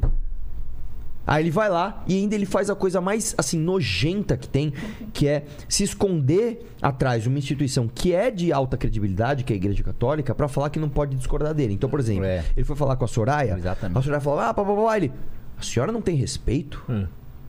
Eu sou um padre, eu sou um sacerdote. Eu até peço pra você que é católico, que conhece um bom padre. O teu padre faz isso? Não, Ele isso- vai na padaria e fala: "Não, você não pode me cobrar, eu sou um padre". Uhum. Isso, É claramente um charlatão. E o, e o exemplo do charlatanismo dele, maior pra mim, foi o seguinte: a Soraya depois foi é, falar sobre o padre que casou ela da igreja ortodoxa, não sei o quê. Aí o padre Kelmon vira. E assim, você via claramente que era um golpe. eu conheço o padre fulano de tal. Tipo, obviamente ele não conhece, o cara lá do Mato Grosso do Meu. Sul. Tipo, mas eu conheço. E depois a senhora pergunta de mim pra ele. Tipo, cara, não é possível. É verdade, cara. Eu Né? não tinha É, pescado é, essa daí. porra, tem. O cara conhece o padre de Cara, e- Mato mais do que isso, né? Às vezes o pessoal falou. é, é, eu vi um pessoal comentando no Twitter, tanto de esquerda como de direita, né? É, gente de esquerda falando, é, porque esse padre tá aí pra prejudicar o Lula, né? E gente de direita falando, é. O padre tá aí batendo no Lula. Mas no final das contas, o padre foi um degrau pro Lula. Muito. Porque o padre, ele ficou interrompendo igual maluco o Lula. E o Lula ficou sendo, é, parecendo ser o adulto na sala. Ah, o uhum. cara razoável contra o maluco, que não para de falar e tal. Que tá descumprindo as regras do debate e que e o Lula é o cara institucional, é o cara que respeita e tal. Mesmo o próprio Lula tendo desrespeitado a regra do debate É. e interrompido o padre também, né? Mas aí, como o padre interrompeu muito mais e é uma figura caricata, né? Aí o Lula ficou como um cara razoável. Ou seja, o padre, no final das contas, ajudou o Lula. Fez o Lula parecer um cara que ele não é, que é um cara razoável, um cara sério, um cara sereno, né? Esse serviu de, de step pro Agora, Lula. o Bonner tava, com, tava de saco cheio. Tava Tava nada. nada. Você acha que não? Não, acho que não tava Aquelas adorando. horas que ele tava fazendo assim. Imagina, tava É, adorando. é. Ele queria mais ver o circo pegar fogo pra dar mais audiência. Imagina, ele tava se divertindo. Você acha que é à toa que o púlpito da Globo é aquele lá um de frente pro outro?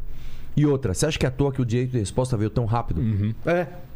De resposta, claro. De resposta, claro. Vai brigando aí, mano. Tá dando audiência, vambora. Não, e o debate Ninguém foi quer até quase duas horas da manhã. Simone Steb. Todo mundo quer ouvir É a- o Lula e o Bolsonaro e o padre. É a Rede Globo aprendendo com a Jovem Pan, então? Pra caralho. É. Agora eu vou te falar uma coisa também. O, o que que o Lula mentiu, hein, meu? Puta que pariu. Não, porque eu fui inocentado. É. Mentira, o Kim já desmentiu isso aqui um milhão de vezes. Ele não foi inocentado coisa nenhuma, tá? Ele é um ladrão cujos crimes fala, falaram assim: você tem que julgar o crime em outro lugar, justamente no ano É. em que o- o- ele fica na idade dos crimes prescreverem. Assim, uma, uma coincidência inacreditável. Né? O Reinaldo Azevedo teve aqui e falou que ele é mais do que inocente. Ah, claro, tá bom. É como se nem tivesse nada contra ele, entendeu? Não, sim, porque o. o, Ele não o- tem provas. o- É, no, Não, no mundo ju- no mundo jurídico, é. Agora, no mundo real, não. Porque o processo realmente... dele foi anulado.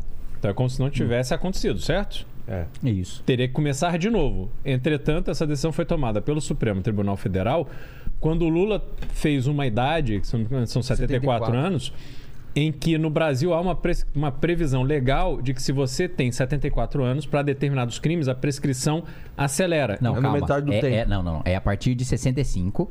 Bom. e aí, quando deu 70. Ah, a partir de 65. somou, é, é. a partir de 65 anos, a prescrição corre pela metade, né? Ou seja, quando você. É quando o Estado. O que, que é prescrição? É quando o Estado perde o direito de te punir. Tá. Porque ele demorou tanto pra te punir que ele perdeu o direito de te punir. É isso que é uma prescrição, né? Quando você faz 65 anos, aí o prazo de prescrição corre pela metade. Então vamos supor, teoricamente, estou inventando isso da minha cabeça, que o prazo para prescricional de roubo seja 10 anos. Tá. Em 10 anos, se no Estado não te punir, você não pode mais ser punido. Se você fez 65 anos, passa a ser 5. Em 5 anos, se o Estado não te punir, você não pode mais ser punido. Foi isso que aconteceu com o Lula. É, o prazo né, do, do- do momento em que foi descoberto, começou a, a- a- processar o crime e etc., para o momento da, da, da condenação, já tinha corrido naquele período de tempo, porque estava correndo pela metade. Porque ele já tinha mais de 65 anos. Entendeu? Foi isso que aconteceu. Agora, em nenhum momento teve uma análise de mérito, né? Em nenhum momento você. é, é, é, um, um- um- um colegiado de juiz ou um juiz analisou as provas e falou: é, de fato, pelo que tá aqui, o Lula é inocente. Não. O que aconteceu é. O Lula foi julgado no lugar errado, logo o processo tem que começar do início. Tudo que foi julgado em Curitiba é declarado nulo, ou seja, é como se nunca tivesse existido e passa a existir em Brasília. Só que aí prescreveu, não corre mais o processo. Por uma Outra coisa. coincidência incrível. É, porque ó, o Supremo, seis, sete anos depois, descobriu. Ó, puta que vacilo, gente! Nossa, agora Desde eu vi- 88 a gente achava uma coisa, agora é outra. Pô, gente, data máxima vênia aqui, ó. Não, desculpa, eu discordei, o Supremo discordou de si próprio. Porque por várias vezes o habeas corpus do Lula, vários habeas corpus do Lula Foram negados. foram negados com, com esse mesmo argumento de que ele estava sendo julgado no lugar errado. E aí o Supremo já tinha negado isso. Mas aí, em novo julgamento, o Supremo. Com o amiguinho do Lula, que é o quem? Que é o Cássio Nunes. Cássio Nunes, indicado mudou por quem? o entendimento. Pelo Bolsonaro, mudou o entendimento. Então, enfim, é, o Brasil A vive. vida desses dois tá muito ligada, né? Mano, Bolsonaro e Lula. É, um depende do outro, literalmente. Assim, é o ideal, o, o adversário ideal para o Bolsonaro é o Lula e para o Lula é o Bolsonaro. E o Bolsonaro indicou o Cássio, e o Cássio fez essa. é, é, é, soltou os direitos políticos do Lula, achando que o Lula seria um adversário fácil de ser derrotado. Achando que ia ser um espantalho fácil de bater. Agora o Lula tá mostrando que não. Que o Lula consegue se beneficiar é, é, tanto da presença do Bolsonaro no debate, como o Bolsonaro pode se be- beneficiar da presença do Lula. E agora o Lula tá usando isso pra crescer em cima do Bolsonaro e tá com risco do Lula vencer as eleições. No primeiro que, que turno. Bolsonaro não. No primeiro É, turno eu não acho acho muito difícil. difícil. Não. Muito difícil. Agora, porque tem um ponto também das pesquisas importante se dizer, que é o, o eleitorado eh, do Lula é o eleitorado mais pobre. E o eleitorado mais pobre é aquele que mais se abstém. É aquele que mais não vai votar. Tá. Então, isso explica muito da diferença do PT, na, de candidatos petistas, na pesquisa para a eleição. Porque na eleição, muitos daqueles eleitores que responderam a pesquisa não vão votar. Entendi. Então acho muito difícil ele vencer no, no, no- no primeiro turno. Acho que vai ter segundo turno sim. Mas o Bolsonaro acabou dando um tiro no pé. Ele achou que o Lula ia ser fácil de ser derrotado pela rejeição do PT e pelo antipetismo. E no final das contas, né, acabou eh, eh, eh, liberando um cara que pode derrotar ele. Entendi. A gente. Mas, mas ainda sobre o debate. E, a- e o Lula e, e Bolsonaro? Eles não. O, o, o, o Bolsonaro não entrou de, no embate direto com o Lula, né? É, eles não chegaram a, a ter uma pergunta um pro outro, É, né? Ele, ele foi se- estratégia ou foi porque, por causa Não, porque do- não dava. das regras? É por causa das regras, porque não Já dava. escolhiam antes. É, é porque todo mundo quer escolher ou o Lula ou o Bolsonaro. E o, o- nem Lula nem Bolsonaro foram sorteados como primeiro ou como segundo a escolher. Entendi. Então nenhum deles teve a oportunidade de escolher Chamar um ao outro. outro. né? E o Kel, o Kel, O Kelmon. o Kelmon tava ajudando o Bolsonaro. né? é, Ele tirava e o, o Kelmon, Bolsonaro. quando era a primeira pergunta dele, ele chamava o Bolsonaro. Aí o Bolsonaro já não podia ser chamado. Ah, entendi. Entendeu? Então, o- eles não tiveram embate direto, foi um embate por direito de resposta. O Lula claramente teve uma mudança de postura em relação aos outros debates. Claramente a equipe dele falou: Lula, nesse debate você precisa ir pro pau. Você É, nos outros ele tava muito. é, você precisa mostrar força. Nesse, ele foi com os dois pés em cima do Bolsonaro. E o Bolsonaro manteve a postura de antes, até eu, eu diria endurecendo um pouco. Né? Também indo pro pau. E os dois é, é, se atacando, não de uma maneira assim. Não, eu peguei esse ponto aqui específico da sua, do seu roubo, do seu governo, pra bater com propriedade. Não, os dois estavam praticamente se xingando, igual a escolinha do professor Raimundo. É. Negócio de baixíssimo nível. Não teve. Não, Ciro não nessa. foi usado. Cara, o Ciro Ciro é o único tava- que tem uma proposta concreta, com a qual eu não concordo, mas ele é o único que tem ali é, elementos pra, para um debate efetivamente de ideias, propostas, etc. Só que é o que o Kim falou, a sacanagem que fizeram com ele nos- nas últimas semanas é um negócio inacreditável. Querer tirar a legitimidade da candidatura do Ciro. é, dizendo que quem votar no Ciro é um fascista, está ajudando o fascismo, isso é um absurdo. Primeiro que não existe fascismo no, no Brasil, como também não existe comunismo, né? Esses riscos efetivamente não existem. E o Ciro, ele não conseguiu diante de todo esse pau quebrando entre Lula e Bolsonaro, ainda mais na temperatura alta de ontem, as pessoas não estavam ali assistindo para ver alguém que tivesse razão. É. As pessoas queriam ver o circo pegar fogo, entendeu? E outra coisa, o debate foi muito longo. Nossa, Começou muito tarde e foi muito longo. Isso é um erro. Inclusive para o processo eleitoral. É. As pessoas têm que assistir. Tem que trabalhar ver. no dia seguinte, É, é. não dá para o negócio acabar duas horas da manhã, entendeu? O próprio Lula, com seus 77 anos, bom, o cara já sentiu ali. É muito tempo de tensão, entendeu? E aí, nessa dinâmica, o Ciro não, não, não, se, não sobressaiu, entendeu? O Ciro foi no, no você viu as, a- as manchetes? Hum, Ah, sim. Pelo amor de Deus. Cara, ele vai num podcast de um cara que defende o partido nazista. Foi isso É. que os caras colocaram. Jornal grande, cara. Pois é, cara. Pois é. A mídia é assim, cara. Infelizmente a gente tem uma mídia completamente comprada pelo PT, né? Então. Não sei se é comprado ou se isso é. Não, não, é- não é só simplesmente- comprado com dinheiro, que o É. PT já fez isso, tá? É, Com dinheiro oficial no portal da transparência, inclusive. Vou dar um exemplo aqui, sei lá. Pega o Dilma Bolada. Sim. Mas sabe era... essa história, né? É, mas era um cara do Twitter, né? Mas a, a grande mídia também? Não, mas aí é diferente. É porque as redações dessas. dessas dessas empresas, né, porque são empresas, são ah, tomadas por identitarismo, tomadas por, por ideologia, né? É, e, e fica escancarado. Mas tem um método por trás disso também. Hoje, você é concorrente da TV. Sim. Só que a Globo tem o Projac, tem milhares de funcionários, tem uma complexidade absurdo, enorme cara. e de repente você, dentro da sua casa, faz um programa onde as pessoas simplesmente gostam, resolvem assistir e deixam de assistir a Globo. Então você é um Igual aquela alvo. cena do Vingadores, né? É, A Qual? Globo tem o. é, nós temos um exército. é, mas o, o, o Vilela tem mandíbula. é. Não tem mais, cara. Não tem. Não tem mais, já foi.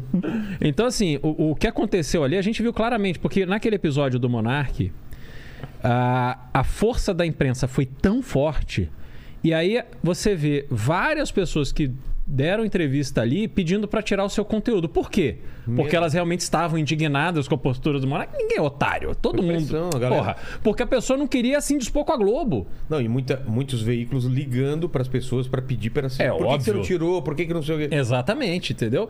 E aí usam isso pra eliminar um concorrente. Só que é uma burrice. Porque o que acontece hoje? O Flow continua muito forte e o Monark forte. É. Então agora tem dois concorrentes. Entendeu? Eles, eles definitivamente não, Não aprenderam. qual é o jogo. Exato. E esse, e esse modelo que eles sempre usaram de tratorar tudo não funciona na- nesse mundo que a gente está vivendo hoje, entendeu? E aí eles ficam se apegando nessas pautas é, bobocas que desviam a discussão dos temas principais. A gente tem o Guto Zacarias, por exemplo, o negão de direita, que é preto contra a cota. Por quê? Porque cota na faculdade só para negros não resolve o problema de racismo no Brasil, muito menos o problema social. Porque esse é um problema que a gente constrói desde que as crianças nascem e quando você chega na faculdade, o problema está estabelecido. O grande ponto é o seguinte: como é que você vai fazer para que crianças convivam com todo tipo de criança? Se, se, se o filho lá de uma pessoa de, de, de uma boa condição de vida estuda numa escola a vida inteira só com brancos, aonde os pretos e pardos sempre desempenham o papel subalterno de varrer o chão, de ser o porteiro, a pessoa da cantina, etc. Quando essa pessoa chega na idade adulta, ela já criou a referência. Bom, eu sou o branco e os pretos e pardos têm este papel na sociedade. É uma coisa intuitiva. E aí, de repente, na sala de aula na universidade, vem um negro. Ela não será vista, essa pessoa não será vista como uma igual. Ela tem que se integrar lá atrás. Até porque as cotas sociais, porque é uma questão de condição de vida e não de cor da pele, você tem que usar isso para estabelecer este convívio desde o início da formação da criança, desde lá da base. Entendeu? Não adianta a gente querer pegar um atalho. Aliás, o Brasil vive de atalhos porque é o atalho que, sim, o pessoal da universidade vota, né? Lá as crianças não votam. Então é isso. Pois é, cara. Pois é, pois é. É, O que, que eu ia falar? Você- falou do Guto, né? A gente, pra quem tá chegando agora na live, cada um tá com a camiseta de um estadual aí, né? O Kim da Amanda, o nosso amigo Beraldo com o do Guto e eu tô com o do Renato. Se eu puder falar um pouquinho dele aqui. O Renato, ele é o cara que é o que eu apoio, que é o, o Renato Batista. Ele é formado em relações interna- internacionais, tem mestrado na área. E uma coisa que eu esqueci de falar quando eu falei dele anteriormente é o seguinte: o Renato ele esteve comigo durante toda essa trajetória. Vou dar um exemplo de coisas que ele fez sem mandato. Você sabia que hoje, quando você pede uma comida num aplicativo ou quando você pede um Uber, você não paga uma taxa para a prefeitura por causa desse cara? Essa taxa passou na Câmara, foi aprovada pelo prefeito, isso ia servir pro resto do estado e o Renato barrou na justiça. O Renato, junto comigo, ele barrou o auxílio Peru lá da Assembleia. Eu vou te, te contar uma história, ô Vilela. Imagina você entrar num trabalho, imagina você entrar num trampo, né? Onde a tua empresa tem mais de 3 mil funcionários e você, junto com o teu parceiro, no caso eu e o Renato, você cortou dos 3 mil funcionários o auxílio Peru deles no final do ano.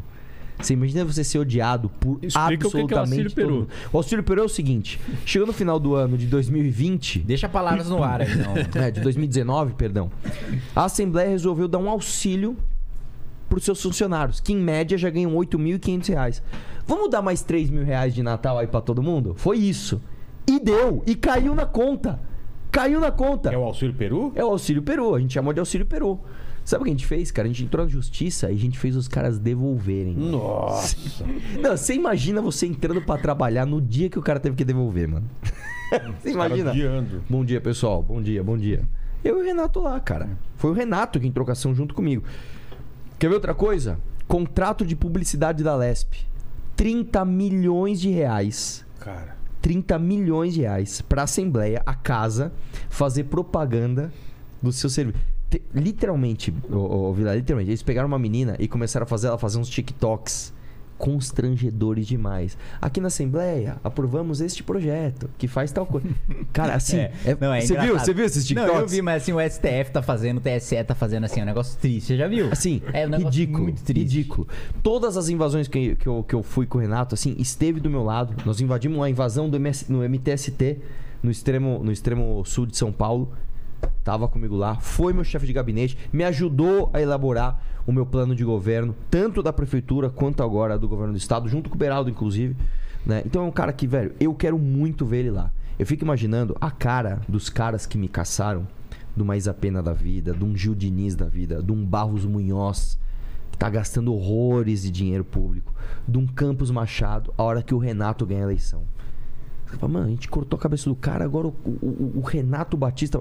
Eu quero ter esse gosto, velho. Eu quero ter esse gosto. Por isso que, eu, ó, pra quem tá aí, ó, tem que pedir voto, mano. Renato Batista 44999. Tem que pedir voto, a hora é agora. E fazendo uma parte aqui em relação a você e o Kim, cara, como que mudou a vida de vocês depois do, do, do turbilhão de coisas que aconteceram? Como que tá a tua vida agora? Cara, a minha vida é o seguinte, velho. Minha cara vida sempre foi- candidato a, a governador. Vo- Você, você tá candidato é muito mais desconfortável do que tá na posição que eu tô, né? Você Com tem que se certeza. vestir do jeito certo, você tem que se portar do jeito certo. É, ser deputado pra quem trabalha, velho, não é fácil não, velho. Olha a vida do Kim, mano. O cara mora em Brasília. Porque tem que estar participando de comissão, tem que, porra, segunda de manhã aconteceu um negócio, tem que ir lá. Porra, sexta, 11 horas da noite, É. estão passando Semana uma que PEC. vem já estão falando que deve ter exceção já pra votar uma medida provisória que vai caducar.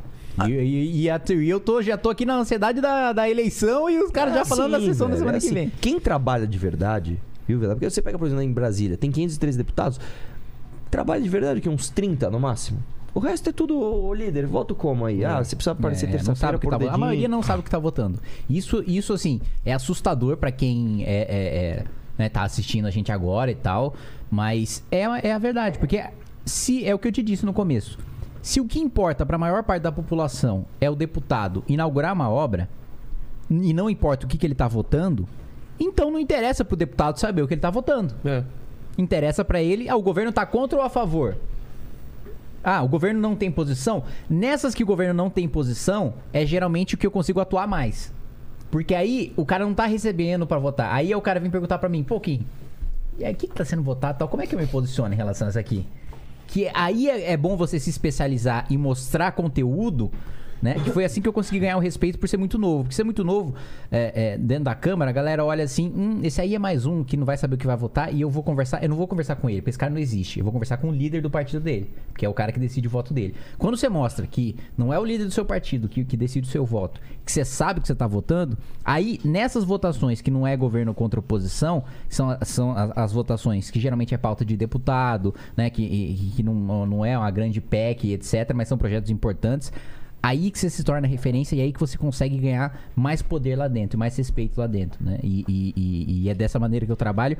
Mas é triste de ver que a maior parte não sabe, não tem noção do que tá votando, né? E eu até, uma vez, teve até um episódio que eu perguntei pra uma deputada, né? É, logo no primeiro ano de mandato. Pô, mas você tá votando. Eu nem lembro que matéria que era, mas você tá votando isso aqui? É, é, seu eleitor não te xinga, não te critica e tal por votar isso aqui?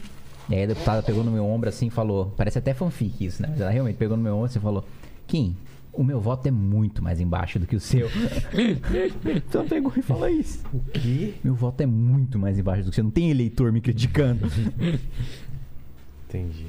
Dura realidade. Agora, por outro lado, também essa eh, circunstância em que você tem 30 trabalhando e 480 eh, que não fazem ideia do que está acontecendo, permite que o Kim tenha o desempenho que ele teve, permite que a gente, em dupla, no É, Congresso. influencie mais do que os nossos próprios É, votos, né? é, A gente, a gente faz muito mais barulho, a gente. E, e posso falar uma coisa, cara? O nosso eleitor, isso é uma coisa que eu até quero falar aqui.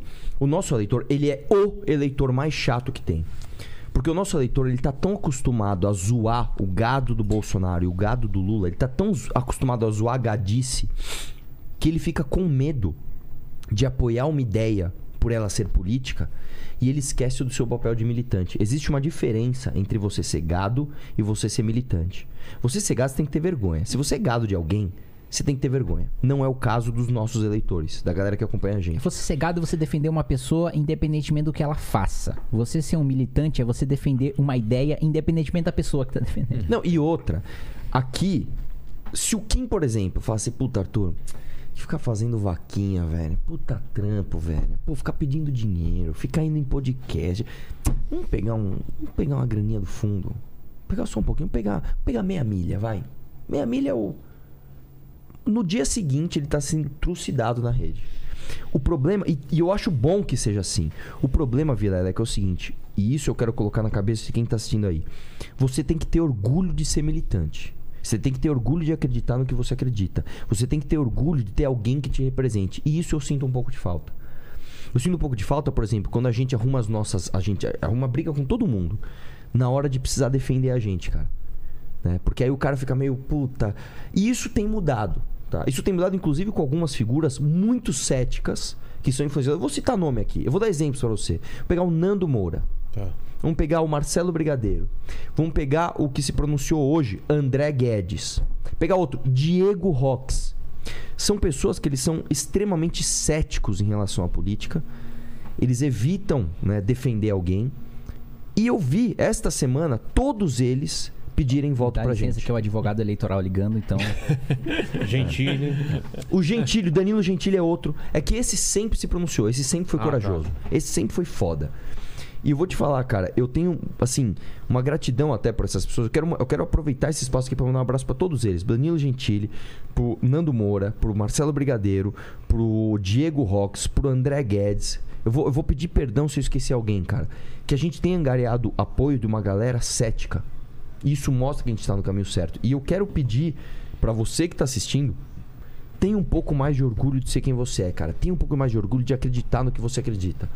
Quando a gente arrumar briga, a gente vai arrumar muita briga daqui pra frente, cara. A gente vai precisar de você. Você quer ver uma coisa, Vilela? Quando acusaram o MBL de lavar 400 milhões de reais pelo YouTube, o que seria um absurdo. É impossível, é simplesmente impossível. Se você pegar o faturamento do YouTube todo, não dá 400 milhões de reais. No Brasil. né? No Brasil. E eles falaram assim: "Não, o MBL lavou 400 milhões de reais. É claro que é um absurdo.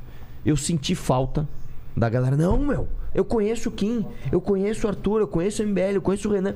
Esses caras não tem, não tem. Olha que absurdo. O cara, por medo de parecer gado, muitas vezes ele fala: ah, não vou defender político também. Só que a gente precisa da tua ajuda, velho. E uma coisa que eu falo, Vilela, e, e- e- sendo sincero aqui: se esse cara aqui, se o Kim não se reeleger, eu vou embora. Eu desisto. Eu, eu, eu- eu- o Renan já falou: fecha o MBL. A gente para. Se, se o Kim não se eleger bem, se a gente não colocar pelo menos mais do que um na Assembleia, eu vou embora, cara. Porque é assim, aí não adianta. Aí a gente. é, é, é, ou as pessoas não merecem o meu trabalho, ou eu não mereço trabalhar para essas pessoas. Porque a gente fez tudo errado. E por isso que eu volto a falar. Ah, mas vou votar no amiguinho, tem um cara que pode te ajudar. Não, não, não, não. Você gosta do Kim? Você quer ajudar o Kim? É para votar no Beraldo. Você gosta do Arthur? Gosta do trabalho do Arthur? É Renato Batista. Não tem outro. É esse, esses que fique no MBL, cara. É, é, esse domingo aqui vai ser, vai ser uma chave, cara. Ou a gente cresce e a gente vai mudar essa porra desse país, ou então a gente desiste. Eu até falo, você já imaginou se o MBL desiste? Você imaginou se a gente fala assim, paramos. Olha, pessoal, eu tô indo pra Portugal, você tá indo pra Itália, o outro tá indo pros Estados Unidos. Falou, boa sorte aí com o Bolsonaro e com o Lula, hein? Quem é que vai representar você? O Partido Novo. Vai, vai fazer a diferença. Ele vai elogiar quando acerta, né? Pelo amor de Deus, cara. Não, e aí eu É queria isso. aproveitar até para registrar aqui meu agradecimento a Marcelo Brigadeiro, Danilo Gentili, André Guedes, que manifestaram apoio a mim nas redes sociais. E dizer que é isso, assim, a gente tem. Nas próximas 48 horas, a gente vai definir o que vai ser do Brasil pelos próximos quatro anos. E as pessoas têm que se engajar. Elas têm que elas têm a oportunidade de conhecer hoje todos os detalhes do do que é o que o candidato tem a oferecer, o trabalho que ele se propõe, cara, e pedir voto. Porque as pessoas não sabem quem vão votar. Tem que pedir voto. Faltam 48 horas. É. Entendeu? E A assim, maior parte das pessoas define o voto agora. é. Não, E muita gente ainda pega o papel na rua pra votar. Vai no Google perguntar em quem votar. E aí vota na pessoa que ela não conhece. Não, o cara pega. O, pra mim, o pior é o cara que no dia da eleição Pega no caminho. pega no chão. Não, esse cara realmente assim. Porque o que, que acontece? Tem o chuva, a famosa chuva de Santinho, que é quando você tá no último dia da eleição, né? E você não tem onde despejar material. Aí você vai lá e despeja, despeja em vários colégios eleitorais, né? Que é a coisa que o, o- o- né, o político pilantra geralmente faz, que inclusive é crime eleitoral. E aí o cara vai lá, escorrega no Santinho e pega e vota, porque ele não escolheu o, o candidato a deputado federal. né? Então é um negócio realmente assustador. Agora, fala sobre a ligação que eu recebi E aí? agora do Você fez merda? eleitoral. Não, pelo contrário. Quem fez merda foi o Nicolas Ferreira. Opa! Ah, ah, era isso que eu queria É falar. isso, Nicolas arregão, arregão. O Nicolas Ferreira. eh, desculpa, te cortar. Nicolas não, Ferreira não, só não, arregão. desculpa, não. Não, vai, vai. Eu arreguei Então, também. Eu, eu, eu não entendi nada. Eu peguei no meio. Você chamou ele pra um debate ou ele Então, te chamou? Não, conta a história Primeiro aqui, foi o seguinte, né? É, Teve lá, acho que um militante do MBL que foi questionar o Nicolas Ferreira. Aí, primeiro, o Nicolas Ferreira, você lembra, né? No debate aqui com o Nando, é, ele só ficou falando de MBL. É. Ele falou de MBL o debate inteiro. É verdade. né? Depois o MBL é E aí, irrelevante. e aí, e aí né, quando eu chamo ele pra um debate, pra falar, não, então vamos debater, já que você só fala de MBL. Aí ele arrega. Aí ele simplesmente não responde, né? E mais do que isso, no Twitter dele, ele disse que eu fiz rachadinha com os meus assessores pra financiar minha campanha. E aí, como isso obviamente é uma mentira, porque primeiro, é, eu proibi os meus assessores de doar pra minha campanha. Por quê? Porque não é ilegal, eles poderiam doar, né? Tá dentro da lei, mas eu não quero que pareça que eu tô achacando o assessor pra ficar doando pra mim. Mesmo boa parte deles, se não todos, querendo doar pra mim. Muito bem, eu, falei não, ninguém vai doar pra mim porque eu não quero que pareça nada. Ele ainda assim foi lá e disse que eu fiz rachadinha pra financiar minha campanha. Aí eu processei, entrei na justiça e venci na primeira instância. Ele recorreu, venci na segunda instância e ele e, e ganhei pra ele publicar o direito de resposta falando que ele mentiu e que ele pede desculpas por mentir. Só que ele, por isso que o advogado ligou agora, ele não cumpriu a decisão. Então, o que, que a gente vai fazer agora? O que, que o, o- o nosso advogado está indo fazer nesse exato momento? Peticionar no Ministério Público para ele ser processado criminalmente por descumprir decisão judicial. Então, Muito é bom. isso agora. Ele não quer publicar Meu, o direito de cara- resposta, ele não quer debater, ele vai correr o risco de ir pra cadeia por ser moleque. Não, eu vou É te isso. falar, o Nicolas, além de todas as contradições dele, dele ser um merda, dele ser um trouxa, que só fala besteira, o que ele fala não dura 15 dias, ele, ele se diz conservador e ele não respeita as instituições brasileiras. O cara processa o Nando Moura, no dia da audiência o cara aparece na garupa de uma moto, sem capacete, com a carinha assim, cheia de vento. Aí ele, ele toma um pau da justiça, do, do Kim na justiça, e não respeita a decisão, mano. Você tá achando que você é o quê, mano? Tá achando que você é o quê, velho? Agora vai ter que responder criminalmente por não, por, por não, por não respeitar decisão judicial. né? decisão judicial. E aí ainda se diz conservador. Ainda se diz conservador. É Fica foda, né, mentindo. né? E A- arregou pro debate, claro. Um É, arregão, um o cara- arregão. O cara que só tem mentira pra falar, para dizer e que na hora do vamos ver não consegue sustentar aquilo que diz, aí não aguenta o debate, né? Porque eu sequer precisaria da justiça pra isso. Se ele viesse no debate, eu desmentia na cara dele, mas não tem coragem. Não tem coragem, é um arregão. Assim como o Boulos arregou também, viu? É? No dia depois da agressão, a CNN me chamou, falou: "Olha, a gente tá querendo fazer um debate você e o Boulos pra, pra- dois. pra esclarecer essa história, né? E aí o, o, o cara da CNN voltou pra mim e falou: "Olha, você topou, mas o Boulos não topou. Diz que tem muita agenda de campanha e que não consegue". né? Então arregou completamente. E aí ele publicou um videozinho depois fazendo um monte de acusação do MBL, dizendo que é, o MBL é, tinha processo por abuso de menor, é, é, dizendo que o MBL tinha caso de pedofilia, não sei o que. Assim, que, falando, inclusive eu tô processando Boulos. Eu vou. eu falando um vou- monte de mentira. Nós vamos peticionar porque ele me chamou de assediador de mulher e não sei o que lá, que fui me aproveitar de ucraniano. É o seguinte, mandei o áudio lá, falei um tipo de besteira, mas não encostei ninguém, amigo. É só um áudio de WhatsApp falando merda, fazendo piadinha com os amigos. Vai ser processado também. Semana que vem, assim que passar a eleição, vou aí, processar. ele. enfim, fez um monte de acusação falsa, e aí ele sabe que não consegue sustentar. Então, mais uma vez, um outro cara, assim como Já o Bananinha, já o, o, o- o. Bana- Bananinha que não gosta de ser chamado de Bananinha, é, me processou e processou todo mundo que chamou ele de Bananinha e pediu pra justiça tirar do ar todas as publicações que citavam ele como Bananinha, porque ele diz que é uma ofensa à honra dele, né? É um deputado federal, veja só. Preocupado com Um sujeito, própria juíza. Um sujeito. Não, um sujeito já, sabe? É um sujeito já calvo, sabe? Já não é uma criança. Né? É Ele tá calvo é de um- saber. É um homem, é um homem adulto E aí já. o Paquito, que tem 21 anos, já tá calvo. É, é, um, é, um, é um homem adulto já, né? Aí, aí a juíza falou isso, tipo, cara, né? Fica- Honre as suas calças, né? Vai ficar pedindo pra justiça tirar apelido. Então o Bananinha, que não gosta de ser chamado de Bananinha, né? Que entrou na justiça pra tirar todo mundo chamava ele de Bananinha, ele foi lá me processar por chamar o Bolsonaro de corrupto, vagabundo e quadrilheiro. E perdeu também. Perdeu na primeira, na segunda, na primeira, na segunda no cível do criminal. É, depois perdeu no Supremo Tribunal Federal. Ficou recorrendo tal. E a gente só ganha dinheiro em cima dele. Porque é um otário que fica processando pra perder. E, e nunca aceitou debate também, porque sabe que não, não aguenta. Assim como provei na justiça cada palavra que eu disse, eu provo também num debate. E ele não topa. Até você, Vilela, você toparia mediar um debate meu contra o Bananinha? Claro. Então tá aqui, ó. Tem até mediador. Me coloquei à disposição também lá no até- Twitter entre você e o, entre o Nicolas. Ó, Eduardo Eu e Bolsonaro, Nicolas e eu e o Boulos. Boulos também topa? Topo. Também topa, ó. Já tem os, tre os três. Aqui já é lugar tem... de debate. Já tivemos aqui da, da Tabata com, com o Ricardo é, Salles, né? Salles. É, um debate de capitalismo versus é, Socialismo, que a Renata tomou um que pau. a Renata e o Elias. Foi então, foda. Nossa. Você e o Orlando. não consegui defender capitalismo. Ah, é foi verdade, foda, tinha até esquecido que ele É, já é fez, verdade, já fez verdade. debate aqui. Então, ó, Boulos, vou aqui direcionar para a câmera aqui, né? ok, ok, ok. Boulos, Nicolas, Bananinha, já tem podcast para ser e quem, Grande, quem maior que tem. podcast gigante. O, o, o Vilela, que é um cara que não dá, não pende pra ninguém, não fica ajudando ninguém no meio do debate, né? Ele media as pessoas que pensam diferente e vai dar o mesmo espaço para cada um. É, e, vo- vocês combinam a regra, sempre assim. Os É. dois sempre combinam a regra e A acertam. gente combina a regra, a gente acerta a regra pra não dizer ah, que desfavoreceu um ou desfavoreceu o outro. Já tem podcast. Vocês só não veem se vocês forem uns covardes, uns arregões, uns mentirosos que não têm coragem de dizer na minha cara o que vocês dizem do MBL ou dizem sobre mim na internet.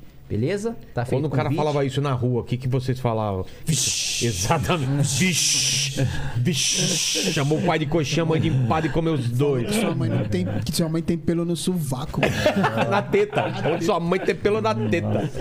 Fala aí, Lênis, o que, que o pessoal tá falando na Ó, internet? é o seguinte, tem uma pergunta aqui do, do Renê. Ele tá falando assim, ó, Não pessoal. pega leve também, pega, dá umas cutucadas aí, A né? Boa, boa. polêmicas, polêmicas. Não, tem uma aqui que é o seguinte, ele tá perguntando pra vocês a opinião sobre a urna eletrônica. Vocês acham que é seguro, confiam 100%, trabalho com a tecnologia e sou a favor de um sistema que qualquer pessoa possa, qualquer leigo possa auditar. Ele tá tá jogando essa aí. Ah, sistema Não. complexo, não dá pra qualquer leigo auditar. Não, um sistema que É. qualquer leigo deve auditar não existe. É. Porque assim, voto no papel também É, não tem qualquer exatamente. Você vai auditar. é, 100 milhões de votos? É, sim, então esse sistema não existe. O segundo ponto, você confia 100%? Não, não confio 100% em nenhum sistema. Todo sistema está suscetível a falhas, né? E o que a gente puder fazer para melhorar, para deixar mais seguro, melhor. Agora, eu ainda acho que mais suscetível a fraudes é um voto em cédula ou um voto impresso, porque é, a gente lembra que sumia voto. E mais do que isso, nós já tivemos uma experiência de voto impresso, as pessoas se esquecem disso. Nós já tivemos a experiência de ter urna eletrônica e depois tirar o voto impresso na eleição de 2002. Ah, e, é? e é- já. E- Saíam? E, e, saía- foi feito por amostragem, não foi feito em todas as urnas, Tá. mas para testar, para ver se funcionaria. E não funcionou. Você teve recorde de nulo branco e abstenção, você teve fila gigantesca, você teve voto impresso sumindo. Já não funcionou. É, a pessoa coloca ali o número do 13 ou do 22, aí imprime, fala, ah, eu não, não, não digitei esse número e tal. Tipo, aí fica uma coisa sem fim, entendeu? Parece debate da Globo. É. Agora, então, não, eu assim, acho que é confiável o suficiente. Acho que deveria ter, por exemplo, você pegar as cinco maiores empresas de auditoria do mundo e colocar, dividir um número de urnas, por exemplo. Ó, sortear na hora, você vai, vai auditar essas urnas e pronto. e E outra coisa- outra coisa. entendeu? Posso falar uma coisa? Esse papo de ah, a urna é fraudada. Puta papinho furado, mano. Você acha que a urna é fraudada pelo sistema e o Bolsonaro ganhou? É. Ah, pelo amor de Deus. Ai, não dava perdeu. pra disfarçar. É. Não dava pra disfarçar. Não dava pra disfarçar o Bibo Nunes. É.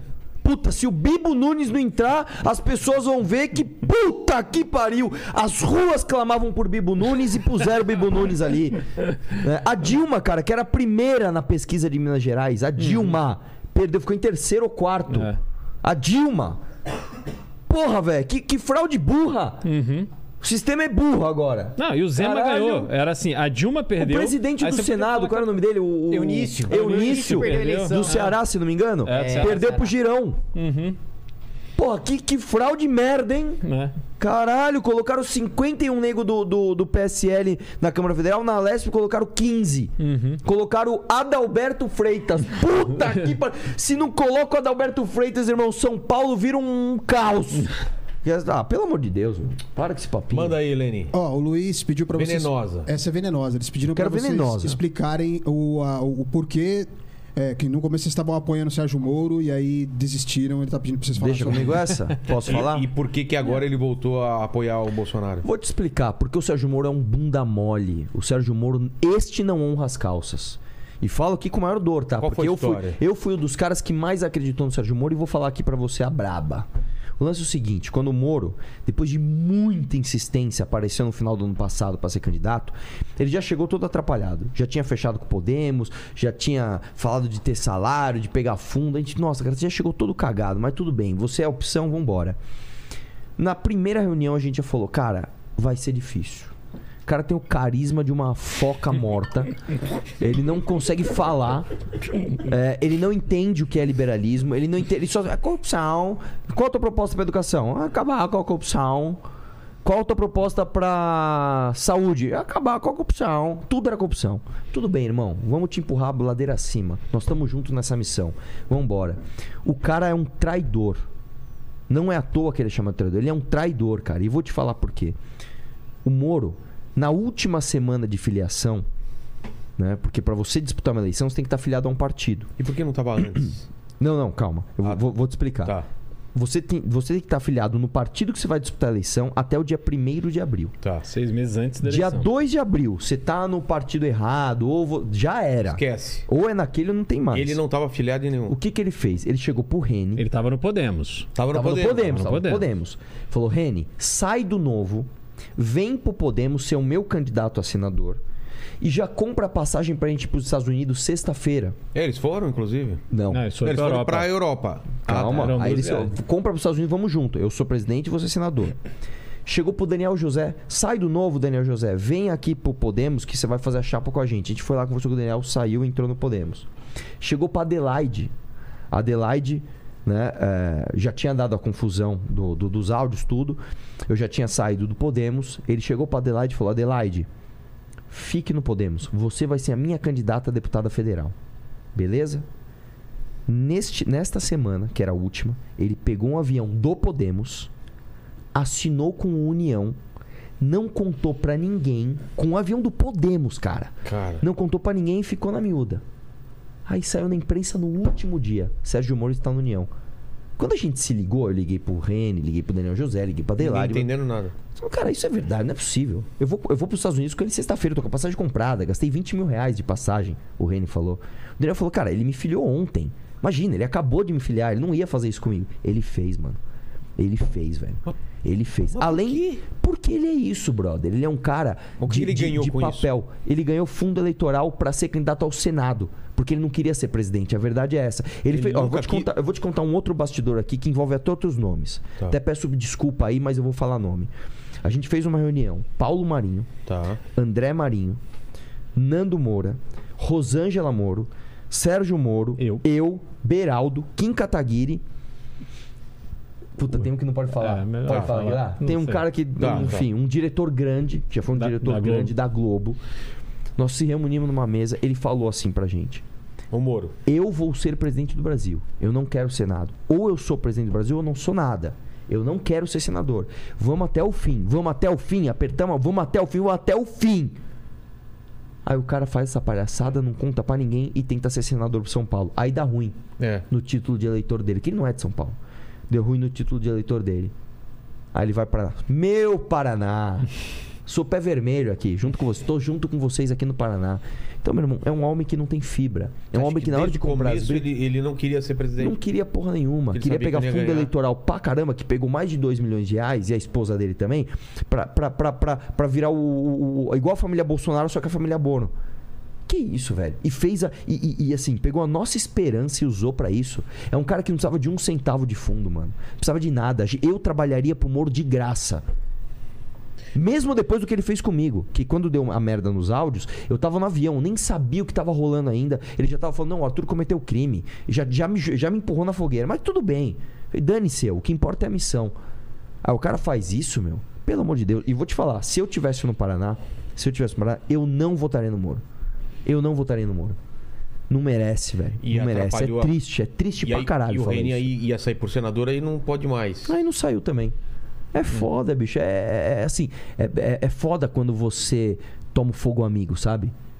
Quando você acha que você tá junto com o cara e, e não tá. Uma coisa é um erro honesto. E eu ele- cometi um E erro. ele nunca justificou pra vocês. Imagina, nem- nunca ligou pra ninguém. Nunca ligou pra mais nem- Adelaide, nunca mais irmão. nem falou com a gente. Não, com a- mas, mas, assim, com a Adelaide, cara. A Adelaide trabalhou assim, sei lá, seis anos pro Moro.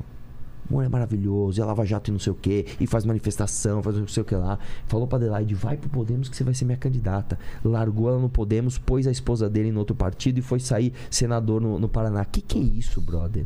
Que que é isso, cara? Pelo amor de Deus. Então, assim, é triste te falar isso, Vilar. Eu sei que tem gente aqui que não vai gostar de ouvir isso.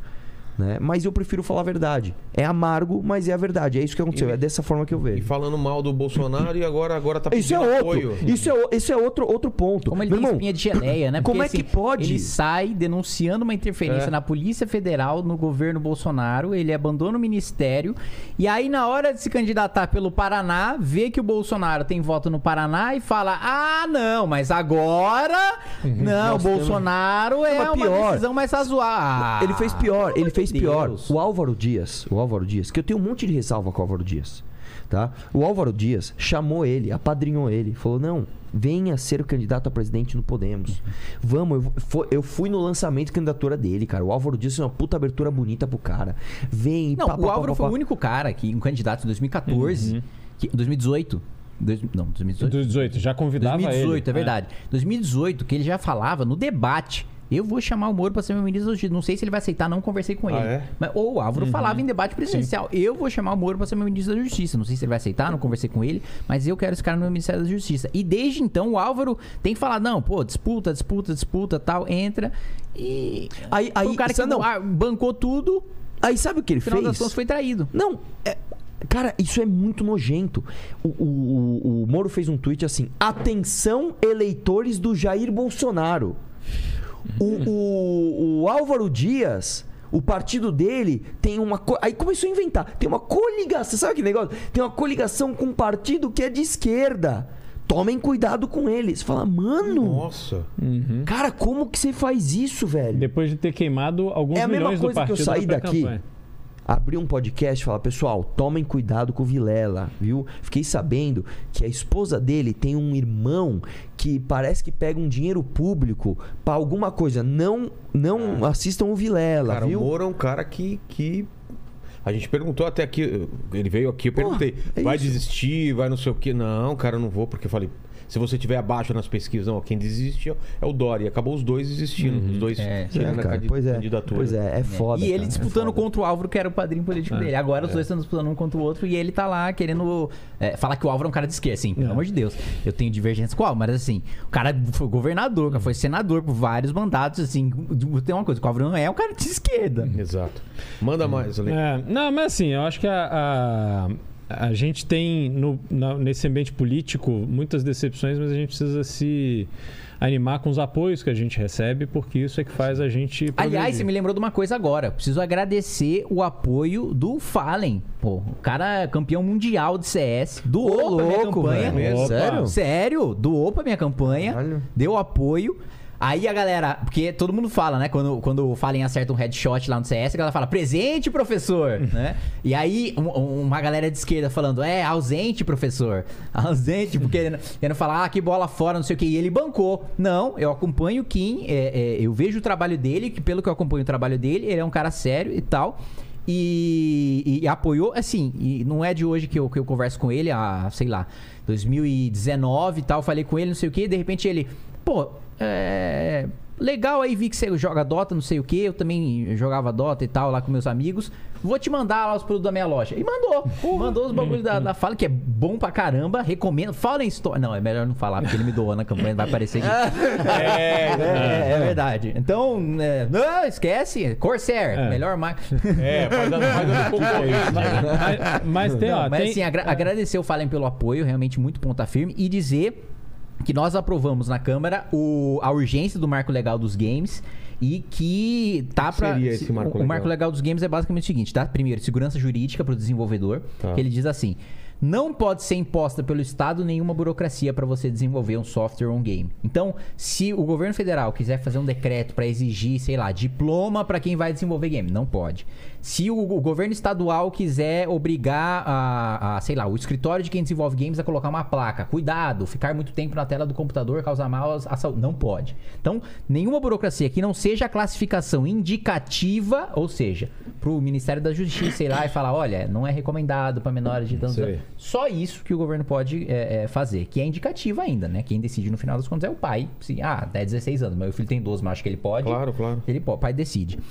É, é, redução de tributação, né? Igualar né, os games a componentes eletrônicos, a componentes de informática. Porque hoje o game ele chegou, é, é, videogame chegou, console e games no geral, chegou a ser tão tributado, mas tão tributado para desincentivar o consumo, né? Porque era visto como jogo de azar, né? E aí herdou, apesar de jogo de azar hoje ser uma coisa separada, que é proibida, e videogame ser permitido, videogame herdou a tributação de jogo de azar, que era para desincentivar o consumo para não gerar vício. Pra você ter uma ideia, Vilela, videogame chegou a ser mais taxado do que arma de fogo. Ou seja, O- a arma de fogo no- no- na tela é mais perigosa. Ah, pelo Exatamente. de Deus. Não, porque o, o, o cara teve. Tinha aquela propaganda de, de programa de televisão sensacionalista e tal, né? O, o moleque. Minha mãe que- fala, vai estragar os é, olhos. É, não, mais do que isso, né? O moleque violento, que é. jogava, foi lá e matou os amigos na sala de aula, né? Ele ficou violento porque jogava GTA, né? Assim, cara, eu, eu, eu, assim, eu joguei Super Mario muito na minha vida. Eu tive um, tinha um Nintendo 64, que eu pegava os videogames usados dos meus primos. E aí eu tive um Nintendo 64. E assim, eu nunca saí dando cabeçada em tijolo nem pisando em tartaruga. né? Nunca na minha vida. Esse é um negócio, assim, bizarro. A, a- a- o pessoal acreditar nisso. E hoje esse preconceito foi muito. Já caiu muito. Já caiu, né? é. Mas a, a- a- taxação em cima dos videogames continuou e a gente busca corrigir isso. E mais, permitir e incentivar que seja utilizado em sala de aula, né? Pra ensinar história, pra ensinar inglês, pra ensinar geografia. E em, em hospitais que atendem SUS, que eu já vi muitos, é, às vezes nem hospitais públicos, mas hospitais privados que atendem SUS, né? Como a Santa Casa, tem conheço a Santa Casa de Santos, a Beneficência Portuguesa, o Hospital de Base de Rio Preto, vários outros hospitais que usam o videogame para combater problemas é, psicológicos, então ansiedade, depressão, insônia, o cara usa game para combater isso. É, deficiência física, né? Às vezes o cara para voltar a ter o movimento da mão para poder ele lavar a louça, para ele poder fazer o movimento de pinça, né? Que é um dos mais importantes. É, o cara usa o videogame para isso, para ele poder voltar a aprender a andar, usa o videogame para isso. Então é, isso também. Então, dá segurança jurídica, né? diminuir tributação e permitir o uso nas escolas e nos hospitais. E, e muita gente né, vê ainda né, é, o videogame como uma coisa menos importante. Mas é uma coisa que eu ressaltei e foi por isso que eu consegui aprovar a urgência, explicando pros outros deputados, que não tem a menor noção. Acho que videogame é um negócio assim, que eu preciso proibir o meu filho de jogar. É. Né? Quando eu expliquei. é, é, vou- bom, vou até falar um, um pequeno bastidor aqui. Quando eu falei, olha que eu não tenho nenhum bom relacionamento, pelo contrário, né? Com o Arthur Lira.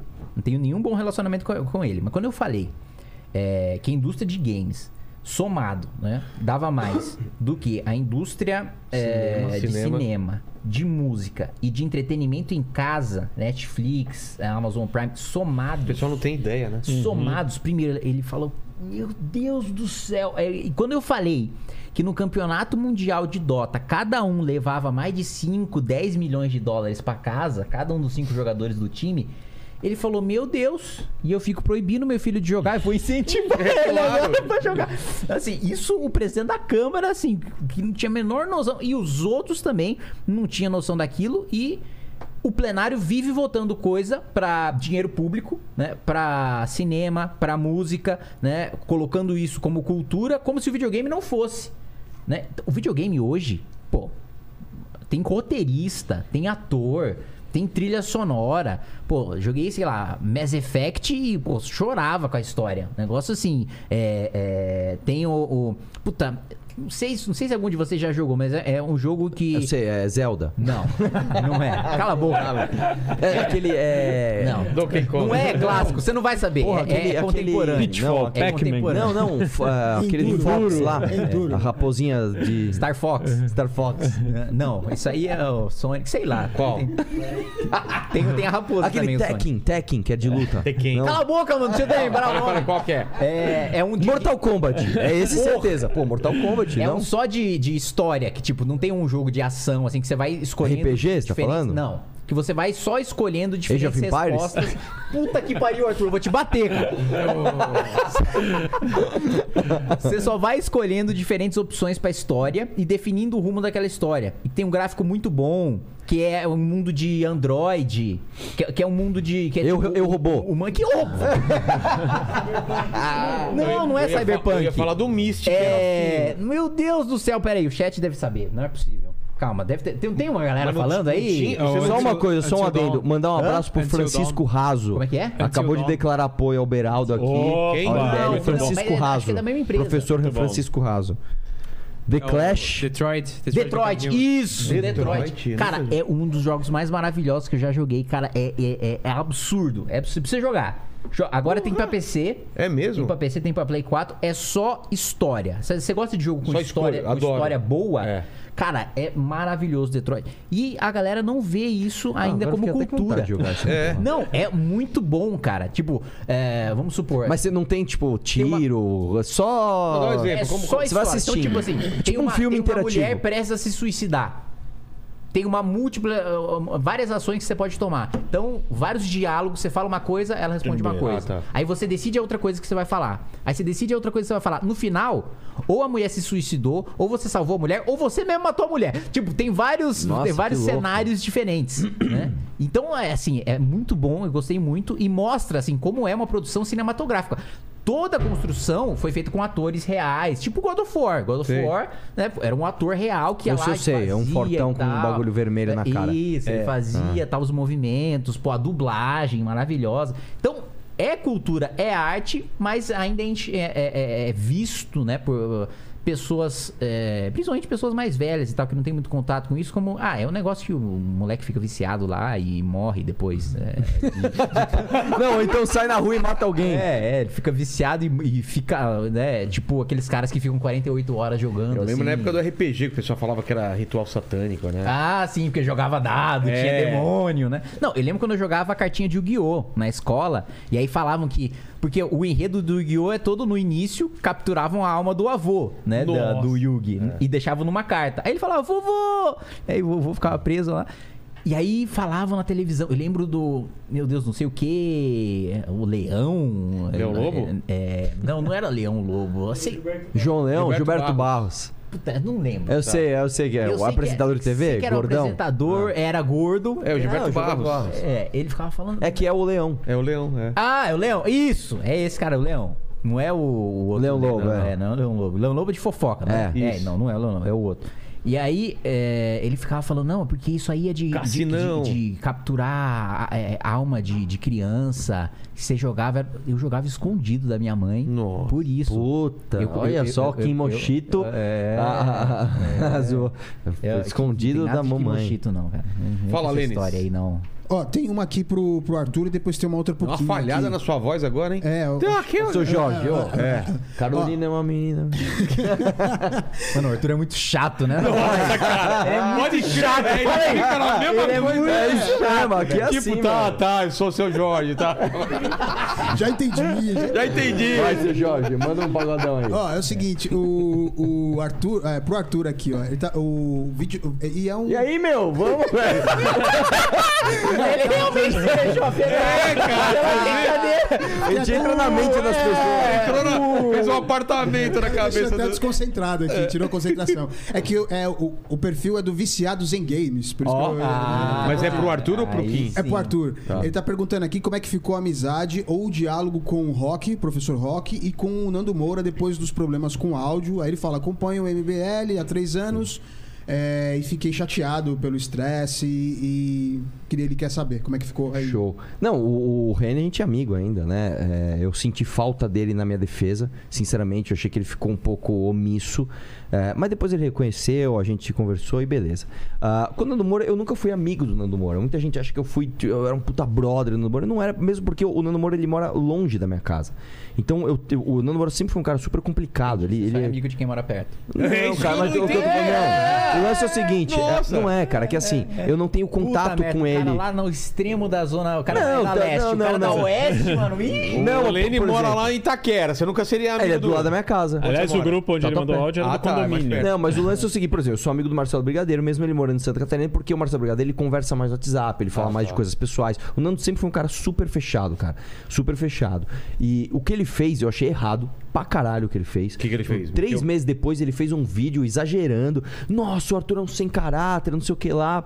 Tipo, sabe? Beleza, cara. Demonstrou virtude publicamente e ainda fez uma coisa que eu acho muito errada, velho. Que é ficar mostrando conversa privada, mano. Você não faz isso. Se eu falar um negócio pra você aqui, ó, eu não vou fazer um vídeo e mostrar pras pessoas. Eu falei, mostrei pra você. Aliás, Olha lá. Foi só falar isso, né, cara? Olha lá. só um minutinho que eu que tenho que. Vai lá, que vai lá. isso. Mais um áudio. O quê? Esse, esse áudio é antigo. Áudio do Arthur? Do Arthur. Opa! Pariu, fudeu. Opa! Lá. Opa! Cara, Aí ele mandou Arthur, pra, mandou pra Abraço, você? fazer o quê? Arthur. Tá- Tá na chuva pra se molhar. Tá bom. Mas mandou, mandou pra você? É, desculpa uma parada aqui, mano. Um negócio foda. É, não vai contar pra, pra buscar, hein, mano. Seguinte, velho. ah, eu descobri que o Kim, mano. Pra começar, que ele ca- chama Kimoshito, né? Ele não chama Kim, ele chama Kimoshito. Ele já não gosta que chama isso. E, cara, ele só tem uma bola. O Você quê? acredita, velho? Tava andando de bike um dia aí, caiu, estourou uma, ele só tem uma bola, velho. Monobola mesmo? Que mochita monobol! Que! Que mochita monobol! Não, as duas coisas são mentira. Eu não chamo Kimochito e eu não tenho só uma bola. Isso aí é sacanagem. Mostra, Não, não, mostra. não, Não, não. eu vou te contar Aqui, uma coisa, galera. Eu vou te contar uma coisa. Olha aqui. Deixa, eu te, contar uma coisa. Eu espalhei tanto essa fake news que ele chama Kimoshito, mas tanto, tanto. mesmo? Todo evento que eu ia, eu falava tanto que um dia a gente ia não sei pra onde. A Raquel, velho, É, foi tirar uma passagem pra mim. Kimoshito. Botaram Kimoshito Kataguiri. Eu quase que eu não consegui pegar o voo, cara. Eu tive que provar que meu nome não era Kimoshito. Essa é mas só Não, finalizando do Você vê como o Moura. Arthur é babaca. A gente é assim, a gente leva Tá. pra outro nível. Só finalizando é do Nando assim, Moura. Não gostei do que ele fez, mas é o seguinte, velho. É um cara que tá lutando pela missão certa. É um cara que acredita no que fala. Você E é um- separa isso. Pra caralho. E assim, o Nando Moura é um cara, é um puta aliado. Tá? Mesmo que ele não queira ser chamado de aliado, ele é um aliado nessa guerra contra Lula e Bolsonaro. É, ele não serve pra ser seu brother. Não é meu amigo. Não dá pra você estar mal. Pô, tu vou ligar pro Amanhã não pode pra estar desabafar. quebrando o pau com ele. Beleza, mas, mas eu é um sei que a gente cara. vai estar quebrando o pau porque. Não porque ele é, é um. Mau canalha. caráter, essas É, coisas. Não é porque ele acredita numa coisa e a gente acredita em outra. E do. O que que perguntou? Eram três, né? Ah, não, é só dois. É, o Nando. Moura e o Reni. Ah, tá. Não, é isso. Tá. Manda, ô, meu, manda umas. umas... Tem uma- Deixa- não, não manda não. Manda umas de boa. Nada de. Não, manda umas brabas. Tem uma, tem uma pouquinha aqui, ó. O William mandou o seguinte: É, Kim, pra mim de boa, tá? Pro Arthur Braba. Ó, o William falou aqui, Kim, na pandemia você defendeu as pessoas ficarem em casa sem receber salário, enquanto você estava recebendo o salário tranquilo. Não é contraditório? Não, eu- o que eu defendi é que as pessoas se protegessem, né, pra não morrer. Foi basicamente isso que eu defendi e que tivesse sim o auxílio para as pessoas poderem sobreviver dentro de casa, né? Que foi o que votei, que aliás é uma das mentiras do Bolsonaro. Primeiro, o Bolsonaro fala: "Eu dei auxílio", como se ele tirasse do próprio bolso. Esse é o primeiro ponto. Segundo, não foi sequer ele que aprovou a legislação que deu auxílio. Foi o Congresso Nacional, é um projeto de lei do Congresso Nacional que fez com que o auxílio existisse. Inclusive, o líder do governo apresentou um requerimento de retirada de pauta para o projeto e desistiu depois que ele viu que pegou mal. Aí sim que o governo foi a favor, né? Mas em nenhum momento defendi que a gente morresse e, e- e passasse fome. Pelo contrário, né? Durante todo o meu mandato, não só durante a pandemia, né? Eu doei parte do meu salário para instituições de caridade, coisa que nenhum outro deputado faz. É. Não, e outra coisa. ah, o Bolsonaro não ter comprado as vacinas quando ele deveria. Ah, eu comprei 500 milhões de doses. É, depois que todo mundo comprou e você foi obrigado, aí você comprou mesmo e ainda tentou fazer escândalo, esquema de corrupção com vacina. Mas se ele tivesse comprado a vacina assim que foi oferecida, não desse aquela desculpa ridícula de que ah, teve vírus no computador, não vi. Foi mal, pessoal. Puta que pariu. Mano, Imagina que você é diretor de uma empresa, o seu superintendente fala: Puta, eu não comprei o suprimento que a gente precisava porque peguei um vírus no computador. Você manda ele embora na hora. Não, e ontem né? ele contou uma mentira. A gente teria saído da crise muito antes. Vacinou em 2020. É. É. mentira. Os Estados Unidos começou a vacinar em dezembro de 2020. É, a gente poderia ter. A gente poderia não, até não vacinar em dezembro de 2020, mas a gente poderia já ter contrato assinado e já comprado a vacina em 2020 da Pfizer, que o Bolsonaro ficou. né, a Pfizer era aquela que o Bolsonaro falava: é, se a pessoa virar um jacaré, não sei o que, não vai ter responsabilidade nenhuma. É, que era justamente essa que depois o governo comprou. É essa que o, que, o, que o Bolsonaro ficava fazendo discurso contra, que ia transformar em jacaré, não sei o que. Era justamente aquela que todo mundo queria tomar. É. Lembra? O- ah, Ah, tudo me O escolhendo. sommelier. é, o sommelier de vacina e tal, não sei o que. O cara queria tomar ou aquela dose única, que, que, que era? Era, Janssen. era a Janssen, né? Era? Era Janssen, Janssen. da é- Johnson é- Johnson. Era a Janssen. E, ou a Pfizer. E a Pfizer era justamente que ele duvidava, que ele não queria negociar. No final das contas, ele, no final das contas, ele comprou. E ainda a desculpa do vírus não se sustenta, porque a Pfizer ainda mostrou registro de ligação. Então, tipo, não foi, ah, ignorou o e-mail e não sabia. Não. Viu o e-mail, recebeu a ligação, mas o próprio Bolsonaro deu ordem pra não comprar. Não, que tem uma coisa óbvia. Ninguém faz um negócio de centenas de milhões mandando um e-mail. Um. Senhores da Presidência da República, eu gostaria de oferecer doses dessa, de. é. Tipo, é, não existe isso. Você vai, se reúne, conversa e tal, e aí, a partir disso, você formaliza no e-mail. É. Né? No mundo real é assim que Você funciona. recebe um SMS, né? É. Cumpre já doses de vacina da Pfizer. Atenção, presidente da República. Em oferta. É. Fala, Aline. Ó, tem uma outra aqui do Maurício Silva, ele já começa assim, ó. Vou deixar mais uma bola quicando aqui, Kim.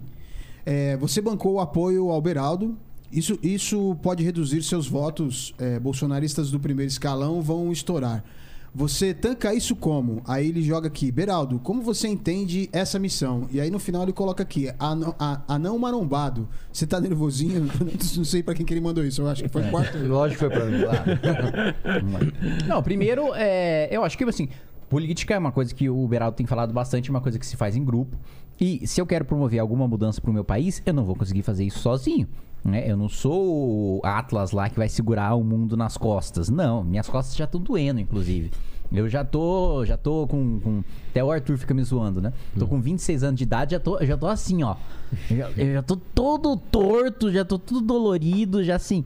Eu preciso de mais gente pra estar lá, pra me ajudar, pra trabalhar junto comigo, porque senão eu não tenho um projeto político, eu tenho um projeto pessoal só de ficar perpetuando minha. E eu não quero ficar igual, mano, a Luísa Erundina, que tá indo pro nono mandato, e assim, não tem mais o que ela fazer na Câmara dos Deputados, ela não tem nem condição mais de exercer o mandato parlamentar, e ainda assim ela tá lá porque quer tá lá, com tesão de, de, de exercer um mandato parlamentar que eu nunca vi, né? Então não é isso que eu quero me tornar, eu quero deixar um legado, eu quero exercer a vida pública durante um tempo, depois cair fora e eu quero ter um grupo e eu quero ter um, um- um- um grupo de pessoas que faz política, que esteja junto comigo. E o Beraldo, pô, eu chamei o Beraldo pra ser candidato a deputado federal. Né? Ah, o Beraldo chegou e tá sendo meu concorrente. Não, o Beraldo é meu parceiro. O Beraldo tá aí junto e até digo pra você.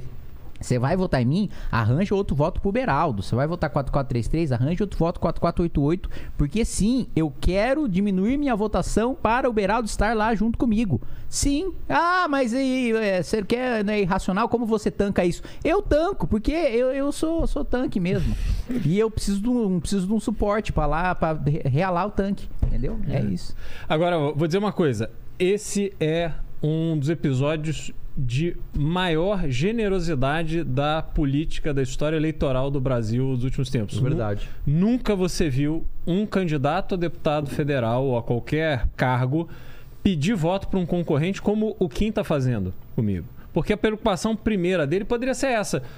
Puta, eu- eu fui bem votado, mas eu briguei com o Bolsonaro, eu tô dando porrada no Lula, eu tô num campo menor hoje, reduzido. Então, eu preciso garantir aqui meus votos. Dane-se o resto. E a generosidade do Kim, que me chamou para essa missão e que está fazendo essa campanha junto comigo, pedindo voto para mim, é uma coisa impressionante. E isso só se dá, como quem falou, porque nenhum processo de transformação do Brasil vai se dar se não for a partir de um grupo político. O- a esquerda tem um grupo político, hoje sob liderança do Lula. Essa liderança deve passar por um processo de renovação a partir de 2026, porque o Lula está com 77 anos. Enfim, quero crer que com 82 anos ele não será candidato a presidente, ou a reeleição, ou a presidente, caso ele perca, e a esquerda vai necessariamente ter que se renovar. Quando você olha para a direita, você não vê um, um grupo político forte. Você poderia ter tido Partido Novo.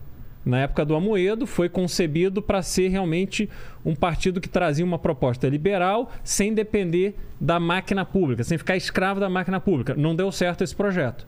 E o MBL hoje, sobretudo através da, da, da Academia MBL, está formando lideranças políticas com cabeça liberal, não esses liberaloides imbecis que ficam defendendo o banco e dizendo que você tem que privatizar a refinaria como se fossem grandes pensamentos liberais. Isso é a coisa mais imbecil que existe hoje em discussão no Brasil.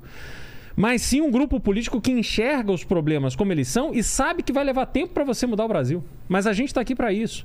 E está numa atuação política com o Kim, para mim, dentro do Congresso Nacional, é assim, um privilégio. Fazer política com o Kim, para mim, é um privilégio. Chegar lá com esse espírito de parceria. Porque é o que Kim fala. Ele chegou lá, não sabia onde era o banheiro. Você fica completamente perdido, não sabe como as coisas funcionam, quem são as pessoas, o que fazer, como se posicionar, questão de regimento, etc. Então, obviamente, a gente vai, eu vou conseguir alcançar a velocidade dele com a ajuda dele de uma forma muito mais rápida e a gente vai ter uma atuação muito firme a partir de fevereiro de 2023, eu não tenho a menor dúvida disso. Uma coisa que a gente não falou, acho que faltou, é de governo de São Paulo, né? Sim. Eu quero Aliás, deixar- só, só fazer um registro antes. Eu recebi um, um apoio, eu acho que assim. Tem pessoas que nos ajudam é, durante a campanha que te surpreendem. Não necessariamente você concorda com elas, elas têm seus próprios interesses.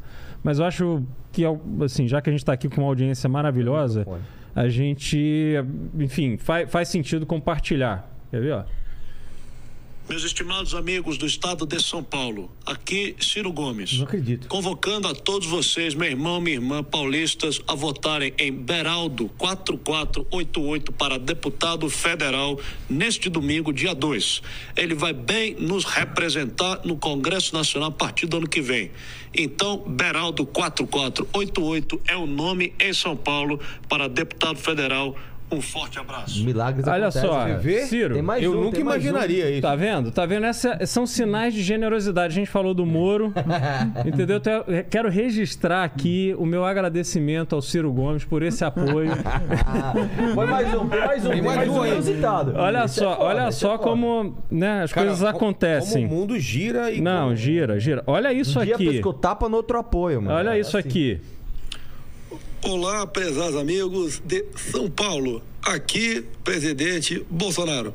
Passando para convocar a todos vocês a votarem em Beraldo 4488 para deputado federal nesse domingo, dia 2. Podem confiar que o Beraldo vai bem nos representar no Congresso Nacional em Brasília a partir de 23. Portanto, Beraldo 4488 na urna no domingo para deputado federal em São Paulo, tá certo?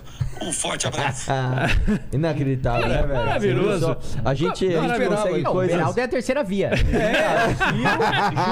Ciro, Bolsonaro. Bolsonaro. Faltava só o Lula, mano. Deixa eu Ó, não, só, só para registrar, obviamente, isso aqui é uma obra-prima do meu querido amigo André Marinho, para quem manda um beijo, um grande abraço pro Paulo Marinho, que tiveram aqui Sim. Numa entrevista que eles deram aqui, que Foi foi, muito boa, né, sensacional. cara? É. Então, André, tamo junto. Valeu. cara. Deixa eu só falar uma coisa de governo de São Paulo. Vamos lá. Eu vou deixar minha posição, não sei qual é a de vocês. O MBL não apoia ninguém oficialmente, né? É, cada um tem um pensamento, alguns vão anular. Eu, pessoalmente, não quero ver o meu estado ir pras mãos nem do poste do Lula, que é o Haddad, não preciso nem explicar, e nem pro poste do Bolsonaro, que é o Tarcísio, né? O Tarcísio, que inclusive, ele não sabia nem onde votar. Pergunta pra ele, cara, onde você vota? A repórter perguntou. Ele, Num colégio. Num colégio. Ela, qual colégio? Ah, agora não lembro, agora não me vem aqui. Ah, não, tudo bem, mas em qual bairro que é? Ah, agora, o cara não lembrar o bairro onde ele vota, que isso é obviamente uma fraude, tá? Só pra, pra registrar aqui, o Renato Batista entrou com uma ação contra o Tarcísio, mostrando que ele não morava em São Paulo. Isso foi uma manobra para ele enganar a justiça eleitoral. O Ministério Público impôs que a Polícia Federal investigasse e deu 10, 10 ou 15 dias para a Polícia Federal entregar o resultado. A Polícia Federal do Bolsonaro colocou a investigação em sigilo, já faz três meses isso, e não apresentou o resultado. Tarcísio, o cara não decorar o bairro que ele falou para a justiça que ele mora, não decorar o bairro que você fala que você mora, é um absurdo. Mas mais do que isso, o Tarcísio, ele fez a pior coisa que pode se fazer com São Paulo, que os nossos bisavós, o meu bisavô, deu a vida pela Revolução de 32, pra gente não ter o que o Getúlio fez com São Paulo, que foi tirar os nossos recursos para espalhar, para levar para Brasília. O Tarcísio, como ministro da Infraestrutura, deixou São Paulo em último lugar, em último lugar na lista de investimento. Tá? O governo de São Paulo sozinho fez mais obra do que o Tarcísio no Brasil inteiro. Ele arrancou o dinheiro de São Paulo, fez a coisa mais terrível que a gente tem, arrancou o dinheiro de São Paulo e distribuiu lá em Brasília de acordo com os interesses eleitorais do Bolsonaro. Aí esse cara, esse carioca, vem aqui agora falar que ele vai ser o nosso governador. Isso pra mim é uma desonra. Então eu vou de nariz tampado, mas eu voto Rodrigo Garcia. Não, e É tem mais. maravilhoso, não sei o que lá, O, não. o Tarcísio, ele contratou como assessor de campanha o cara que é dono do imóvel que ele diz alugar para ser o domicílio eleitoral dele. Puta que pariu, bicho. Como? O Tarcísio contratou o dono do imóvel Da casa que ele fala que, é, que ele ah, mora. tá, tá. que ele diz alugar. E o aluguel tá abaixo do valor de mercado, que ele paga tá abaixo do valor de mercado. E coincidentemente, não estou tô falando nada, que tô falando que, que coincidentemente ele foi lá e contratou o dono daquele imóvel É o pra campanha seguinte, dele. Imagina que eu sou do Rio de Janeiro e aí o Kim é de São Paulo. Aí o Kim tem uma casa. Eu pego e alugo a casa do Kim, que é, sei lá, o aluguel tinha que ser 5 mil, eu alugo por mil. Porque o Kim é muito bonzinho. Aí, coincidentemente, com fundo partidário. Eu vou lá e contrato o Kim. Mas ao mesmo tempo, que é pior, enquanto eu tô fazendo campanha, eu continuo recebendo salário lá da Câmara Federal. Que o Tarcísio continua recebendo salário. Pelo amor de Deus, velho. O, o, o Tarcísio, o Tarcísio trabalhou pra Dilma. Trabalhou pra Dilma. Esse cara vai vir agora me dizer que ele é conservador, que ele é patriota da família e que ele vai vir ser governador. Pelo amor de Deus, eu voto no Rodrigo. É o único cara, inclusive, que tá falando em revisão de pacto federativo. Voto com um milhão de ressalvas, tampo o nariz pra votar. Não era o candidato que eu queria votar, mas pra não deixar o Estado ir pras mãos de Lula e de Bolsonaro e seus postes, eu voto no Rodrigo. Não, o Haddad, primeiro, foi o pior prefeito da história de São Paulo. O Haddad também foi um dos piores ministros da educação. Ele conseguiu, assim, realmente, eu, eu agora presidindo a comissão de educação, eu não sei. Eu, eu se me esforçasse muito, Vilela, se eu, se eu, assim, utilizasse o máximo da minha capacidade, chegasse. Se você é fã do Dragon Ball, se eu chegasse no, no instinto superior, se você é, é fã, sei lá, de One Piece, se eu, che- se eu chegasse, assim, na sexta marcha. Se você é fã de Naruto, se eu chegasse no modo Senin, eu não seria capaz de fazer o que o Haddad fez na educação. Que ele conseguiu quadruplicar o gasto e piorar os índices no PISA. É assim, tem que ser um arte, tem que ser assim, uma sumidade na arte de ser incompetente. Tem que ter mestrado e doutorado Não, na arte de ser Como você ser- consegue gastar mais e entregar um resultado ou a mesma coisa ou pior? É assustador. Não, ele, E- ele conseguiu ser pior do que o Pita. Não, é, conseguiu. É, realmente, como prefeito de São Paulo, ele conseguiu ter uma avaliação pior do que o Pita, que é assim, recorde de rejeição. E mais, o Tarcísio, como o Arthur colocou, um dos caras que. São Paulo era um dos que mais recebia dinheiro para infraestrutura, porque é um dos estados que mais tem gente. Claro. E porque tem mais produção e porque precisa de mais escoamento de produção. E ele jogou lá para 23º, 22º em repasse à infraestrutura e ainda respondeu numa entrevista que foi porque São Paulo não precisa. Não, eu não repassei para São Paulo porque São Paulo não precisa. São Paulo já se vira lá com a iniciativa privada. É melhor mandar Fala, pra outros peraí. estados. É, não, peraí. Se São Paulo não precisa, você quer ser governador daqui para quê? E vai ser governador em outro lugar que Não, no precisa. Roda Viva perguntaram pra ele é, é, por que São Paulo? Ele, ah, eu podia ser de qualquer estado, eu resolvi São Paulo. Quer ver outra coisa? O Tarcísio falou o seguinte: não, porque o, o Valdemar da Costa Neto. Agora ele é um novo homem. É, Agora exatamente. Se Ele, ele é um vo- novo homem. É, Quer ver outra é. coisa? Não, o Collor, grande presidente, deixou um grande, grande legado. Estamos aqui no Alagoas junto com o nosso presidente Collor, que foi um grande presidente. É. Então presta atenção, você que tá ouvindo aí. Presta atenção.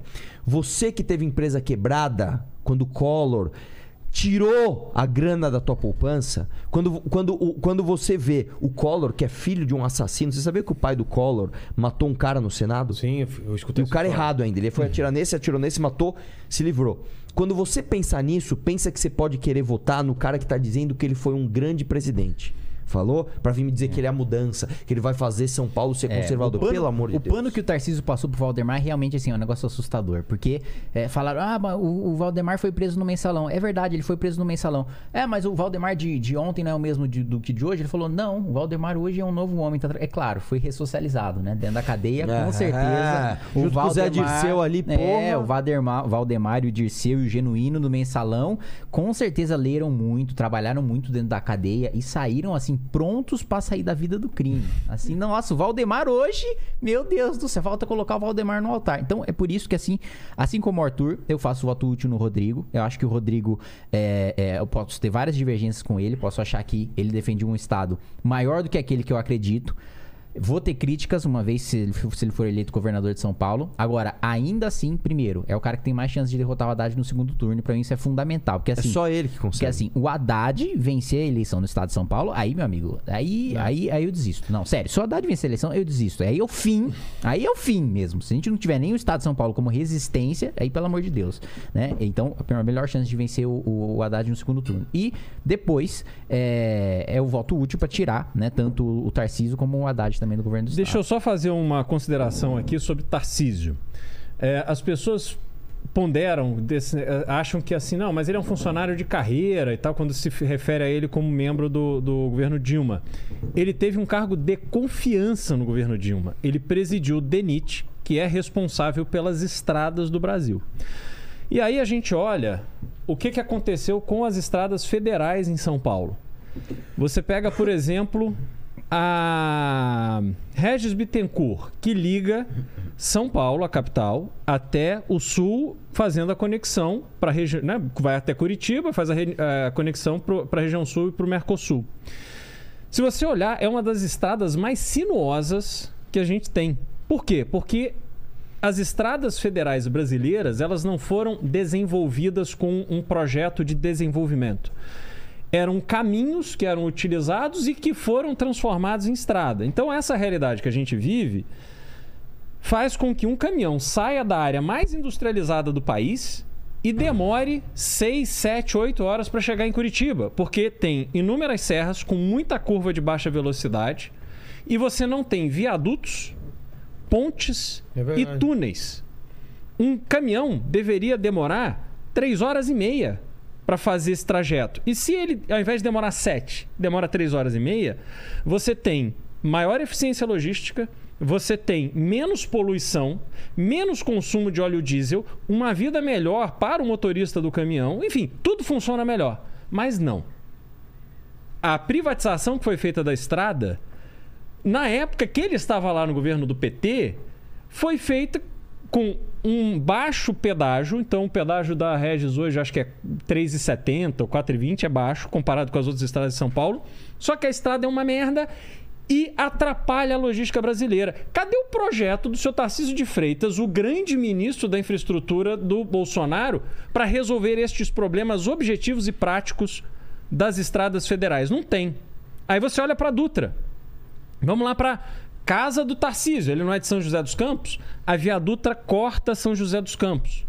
O trânsito de caminhão é absurdo, porque a estrada não tem pistas suficientes para escoar a quantidade de caminhão que atende toda a indústria da região.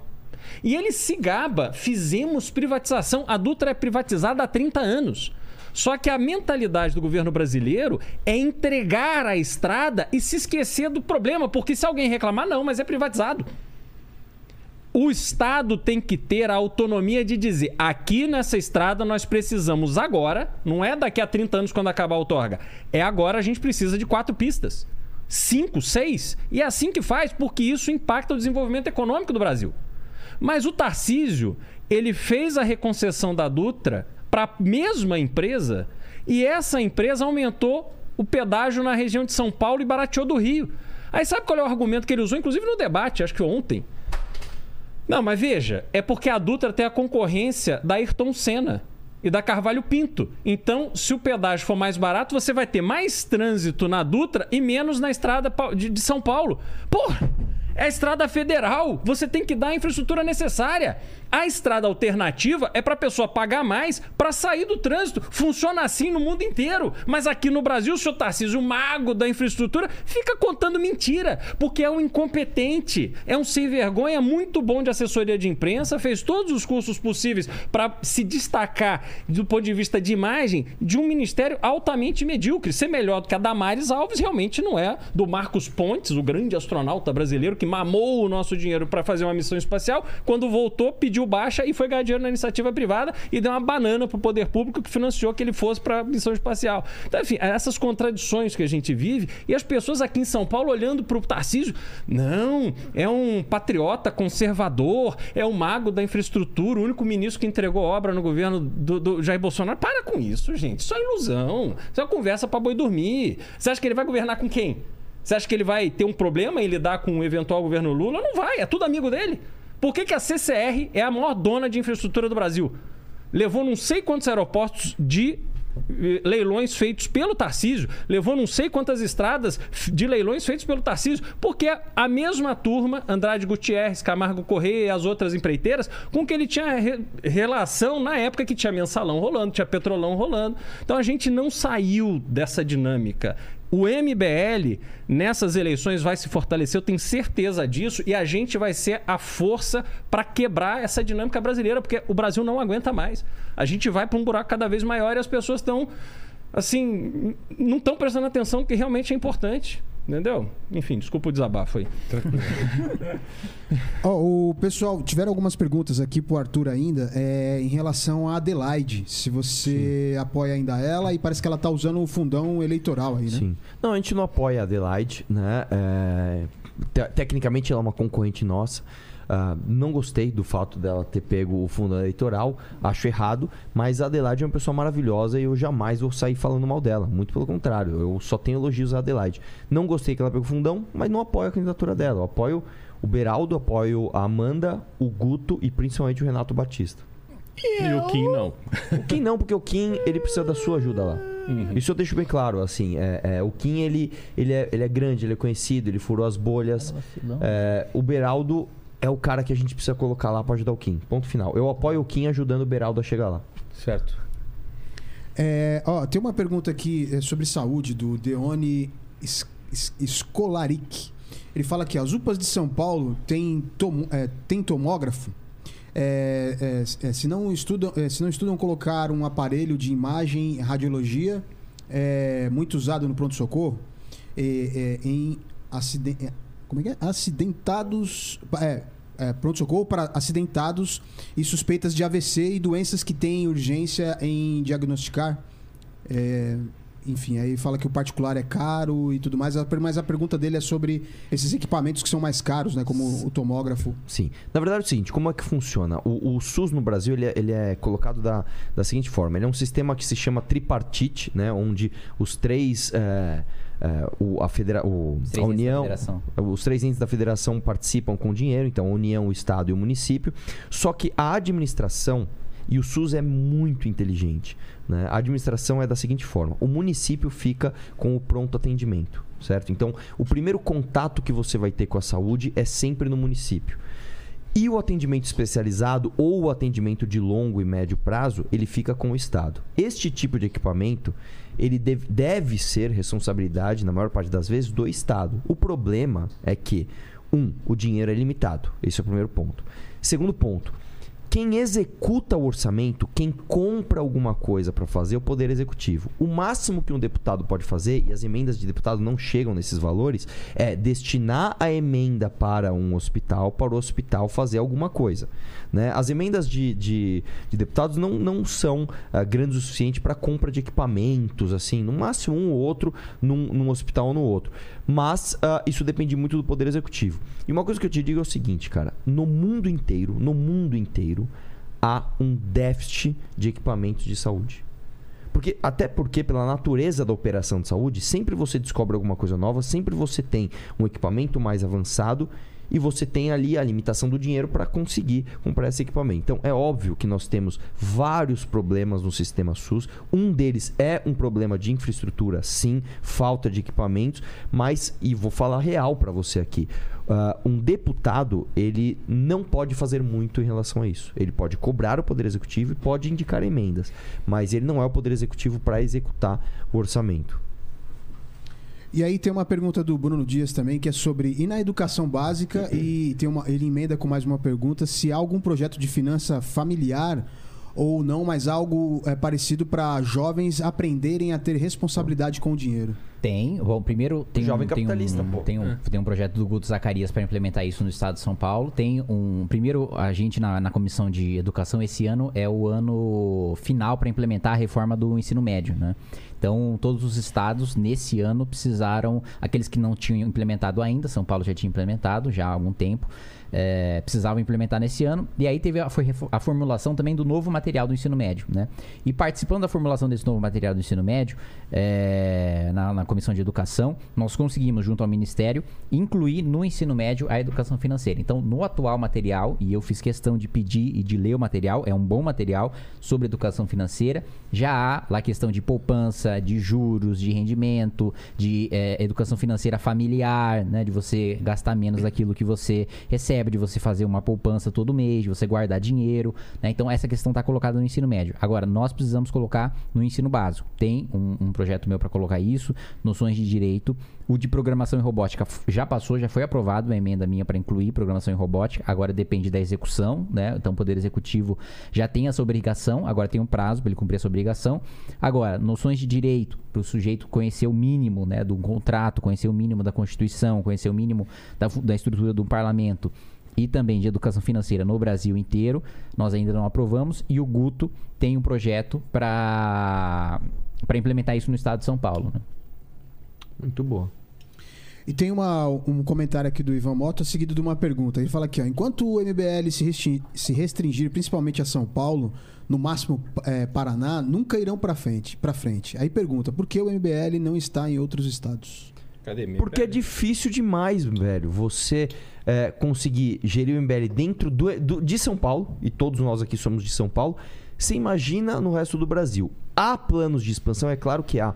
Agora, o que, que o MBL já fez e a gente errou, tá? E a gente tem que assumir o erro, foi ah, fazer um filtro muito fácil da pessoa passar e se tornar um, um MBL em qualquer estado. Então, por exemplo, eu me decepcionei com um cara, por exemplo, no Mato Grosso né? Que era um cara que, porra, apoiei ele, entrou, virou deputado, virou gado. Né? Quanta, quantos a gente não se decepcionou assim? Então, hoje é diferente. Hoje, pro cara ser MBL, ele tem que fazer o primeiro ano da academia. E ele vai aprender um monte de coisa, cara. Vai aprender oratória, vai aprender história, vai aprender tudo de política institucional, vai aprender um monte de coisa. Depois ele vai pro segundo ano da academia, onde ele vai aprender a coordenar grupos, ele vai ter missões, onde ele vai depender ali de outras pessoas. É uma coisa muito mais elaborada. Aí sim, depois de todas as brigas que a gente vai comprar no meio desse tempo, a postura do cara, aí você vai ver se esse cara merece ser uma representação do MBL dentro daquele estado. Então, hoje, os que a gente tem, o Bétega 30123 no Paraná e o Samuca Chang em Santa Catarina 1999, passaram por esse crivo. Agora, só tem eles. Eu não tô falando que em outros estados não tem gente boa. Tem. Tem, só que a gente ainda Nós não que achou. ainda não tivemos a capacidade de expandir. Exatamente. né? A culpa não é dos outros estados, a culpa é nossa de não. é, é, de ainda não ter conseguido ter os nossos braços nos estados, mas é como o Arthur colocou. No ano que vem, a gente tem um planejamento de re- literalmente assim pegar um busão, uma van e sair no Brasil inteiro pra gente expandir o MBL, encontrar essas lideranças e a gente ter candidatos em todos os estados. Perfeito. Ó, e o, o Ricardo Tetsuo, ele tá perguntando o seguinte, aqui ele tem duas dúvidas. Tetsu, de onde é? Tem. Tetsu. Tetsu é. Tetsu é- Suzuki. caramba. É. Te- te- não, é te- Tetsu! Você não assistiu Akira? não, mas Tetsu é, é. Como é que é? É. Acho que é metal. Sério? É. Significa metal? Tetsu, Tetsu, metal. Tetsu. É, Tetsu Suzuki ainda, um, um sobrenome no final. É mesmo? Uma moto de metal, hein? Ele tem duas dúvidas. Ele fala aqui, ó, o que acham do voto distrital e se precisamos de 513 deputados e como podemos mudar o nosso sistema de votação? Quem ganha leva cinco. Tem- Posso- Ah, tá, o proporcional. Tá. Não, primeiro, é, eu pessoalmente sou a favor do distrital misto, né? Que é você dividir o estado em vários distritos, né? Então, o estado de São Paulo, você não tem votação no estado de São Paulo inteiro. Você tem ah, o distrito de Pinheiros, o distrito de Moema, o distrito de Indaiatuba, vários distritos de Campinas, né? Distritos de acordo com a população e a região, né?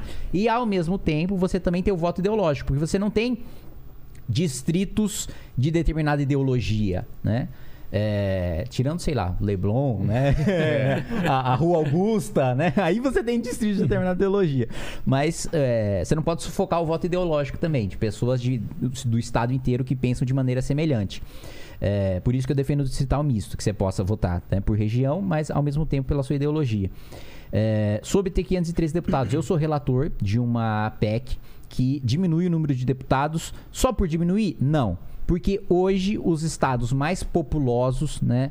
Minas, São Paulo, Rio, Bahia, mas principalmente o estado de São Paulo, são os estados mais subrepresentados, ou seja, que tem menos representantes na Câmara dos Deputados. Por quê? Porque se nós fôssemos pegar a proporção de habitantes que você tem em São Paulo para o número de deputados, em vez de 70, São Paulo deveria ter 150 para representar a população. O que significa que, na prática, o cidadão de São Paulo é um subcidadão. É um cidadão de segunda classe. Porque o voto dele vale menos do que um cara de Brasília, do que o cara de Roraima, do que um cara do Amapá, do que um cara do Acre, do que um cara de um estado que tem um número mínimo de deputados, que é oito. Independentemente da população, se tem uma pessoa vivendo naquele, naquele estado, ela tem oito deputados para representar, porque é o número mínimo. E independentemente do número máximo de habitantes que tem, né? então se tem 200 milhões de habitantes no estado só, aquele estado só pode ter 70 deputados. Então, o que, que a, a PEC busca fazer? Diminuir o número mínimo para quatro. Então, em vez de eu aumentar o número de deputados de São Paulo, eu diminuo o número dos estados menores para aumentar a, a- a- representatividade daqueles que hoje têm menos representativa, para todo mundo ser representado igual. Então a gente corta o número de deputados e faz com que a representatividade seja a mesma. Agora, o meu relatório é a favor da PEC. Esse relatório foi pautado? Não. Sequer foi votado? Não foi votado. Por quê? Porque ninguém tem interesse de fazer isso. Posso só dar um exemplo? No acho que é o Amapá, se não me engano. Aliás, um abraço para o nosso amigo Adler, que é de lá. Tem um deputado federal que ele, ele é deputado e a mãe é deputada. E lá são só oito. Então, Nossa. dos oito, dois são da mesma família. Ah, pega o. Um exemplo pior ainda é do Tocantins, né? Que é a Cátia Abreu, é senadora, e o Irajá, que é o filho dela, é, senador. É verdade. Dos três É verdade. senadores, e Dois, filha. é, um é mãe e filho. Não, e o Ciro Nogueira? Ele é senador e a mãe é suplente. Então É. a mãe agora é senadora e ele é ministro. É. É E tipo, aí- é muito assustador isso, cara. Eu imagino colocar minha mãe de suplente. tipo, eu, eu, eu fico, minha mãe me bateria. Você fala, que suplente, moleque? Sai daqui. Daria. Minha mãe é paraense, fala, égua, menino. Pá, já me daria uma chinelada na cabeça. Ó, o pessoal perguntou também sobre o afastamento de vocês do Fernando Holliday. Ah, na verdade foi o contrário, né? O, o Holliday escolheu sair do MBL porque basicamente ele queria seguir o próprio caminho, né? Ele não é, é, é, queria tomar as decisões. Quando você tá no grupo político, você precisa tomar decisões coletivamente. Cada um dá a sua opinião e aí as pessoas ele discordava do quê, basicamente? Mas, é- mas não é nem discordar, é, é- é- é não querer tomar as decisões em conjunto, Ah, entende? Não era nem por, ah, tem um ponto aqui que a gente discorda. É assim, toda vez que a gente vai se posicionar, a gente precisa conversar entre si. Toda vez que a gente vai falar oficialmente pelo movimento, a gente precisa conversar entre si e a gente precisa tomar uma decisão. E ele basicamente queria tomar as decisões próprias e por isso que ele saiu. Entendi. Aqui foi. Galera, e aí? Faltou alguma coisa? Tô por vocês aí. Ah, vamos falar de animes agora. Vamos? Attack on Titan, tô vendo. Made in Você, asse- você assiste essas paradas? Assisto, assisto pra caramba. Ele ficou até triste agora. Você não assiste nada? Nada não, de não só não assiste, como ele acha que é coisa de bobo, Cara, otário. não, não, Assiste não, a- calma, Você calma. vai Acha, gostar. acha sim. Attack on Acha, Titan, você acha. Deixa ele fazer a fake news É, dele. a agora fake que- news- Sabe agora fake news do que- MBL. agora Você vai, que- tu- não. sabe por que Isso é você vai fake gostar? news do MBL. Sabe por que você vai gostar de Attack on Titan? Hum. Tem várias loiras lá, tem várias, várias mulheres, mulheres pobres lá, tem várias, né? Attack on Tem Titan. vários Eu vou te- ó, Desculpa, E a ainda namorada tem- dele tá aqui, desculpa, a gente tá brincando. Falaram também pra minha mulher não descer aqui hoje, porque ela é loira, né? é ucraniana a mãe dele, a namorada dele. É, é? mas. É. Hã? Sua mina não é ucraniana? Não. É que ela parece ucraniana porque Ah, ela tem tá olho bom. claro e tal. Eu falei que. Ainda bem que ela é rica, então não tem perigo.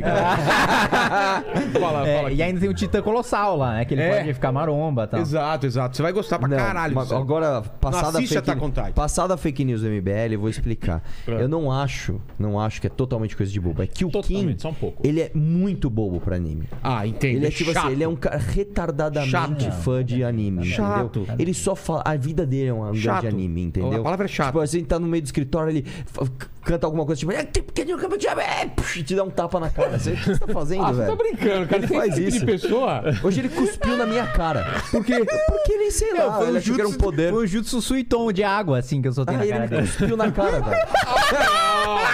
É esse tipo de pessoa vocês colocam Pois lá é, velho, pois é, pois plenário. é, Pô, pois é. para, cara. É esse tipo de pessoa que vem aqui no Vilela, num podcast chamado Inteligência.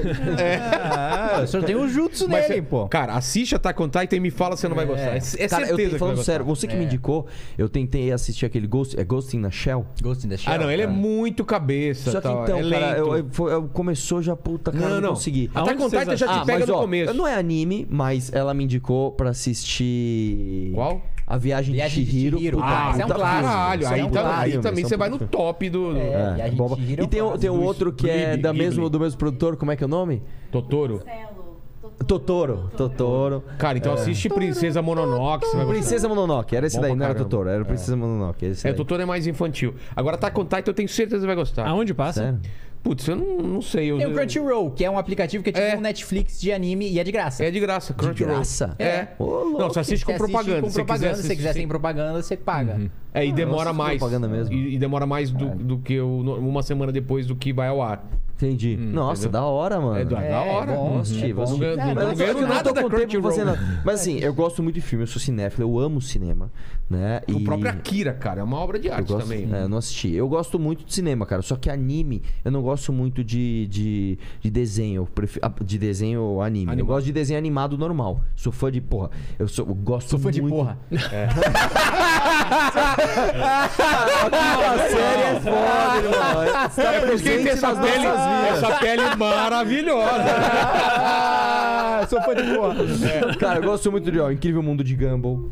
Gosto muito de BoJack Horseman. Sou muito fã de Family Guy, Simpsons. Você gosta de Rick and Morty também, não Pra é? caralho. Pô, Rick, tipo, Rick, and Morty é do caralho. Pô, tem é temporada nova agora, é demais, cara, é demais. São seis. Tem mais de seis no Netflix? Vocês assistiram esse último filme do Jordan Peele? O, o- o- Não, não olhe ou não? Não. Não. Cara, que filmaço. Como é que é o nome? Não, Não, não, não, olhe. olhe. É Nope em inglês, traduzido como Não, não olhe. E é, e é do quê? É de É animação? extraterrestre. Uma animação? É de- Não, não, é E é o quê? Suspense, ação? suspensaço, sim. Suspense? Thriller, é thriller. É... Meu, pra mim, é, assim, puta, lista dos meus melhores filmes. Número um, A Vida é Bela. Pra mim é o filme que mudou minha vida. Do. Que tem o. Ro- Kevin Spacey. Como é o nome Benini. Benini. Roberto Benini. Número dois, Luzes da Cidade, do Chaplin. Ah, tá. Puta, esse filme é. Chorei pra caralho, igual uma criancinha. E três, ah, Interestelar. Interstellar. Interestelar é- Mesmo com o final? Mesmo com o final. Final do amor, o amor Maravilhoso. tudo? Tudo. Gostei pra caralho. É mesmo, cara. Gostei muito. O filme é. Matrix. Aquela cena. Gostei também. Gostei também. tá na minha lista. É, não é Gostei nada. também. Não, ele falando. eu Gostei também. também, mas assim, não tá no- nos Ah. top. Cinema Ah, Paradiso, tá. já viu Cinema Paradiso? caralho, tá na minha Bom pra lista dos caralho. meus melhores filmes. Eu tenho uma Agora, lista melhor, dos 100 melhor melhores fi- filmes. O que eu mais gosto é, é Brilha Eternamente Sem Lembrança. Eu amo esse filme, ela odeia. Ela Não assistiu. gosta? Meu, esse filme é maravilhoso. novo, esse filme é mara- demais, é que é o Jim demais. Carrey é foda. É Tem demais. um filme dele que eu não. Dois. Eu não gosto de Pinguins do Papai e Não não, gosto de número 23. Todos os É, outros Jim 23 Carrey não é são muito legal. obras de arte. Cara, o, Jim o que ele é foda. faz o. E você sabe que ele é mó socialistaço, de- né? Comunistaço, sabia? Ele? Muito, mas assim, tipo Mas assim. ele pirou agora, morreu. A, a mulher dele, a namorada, né?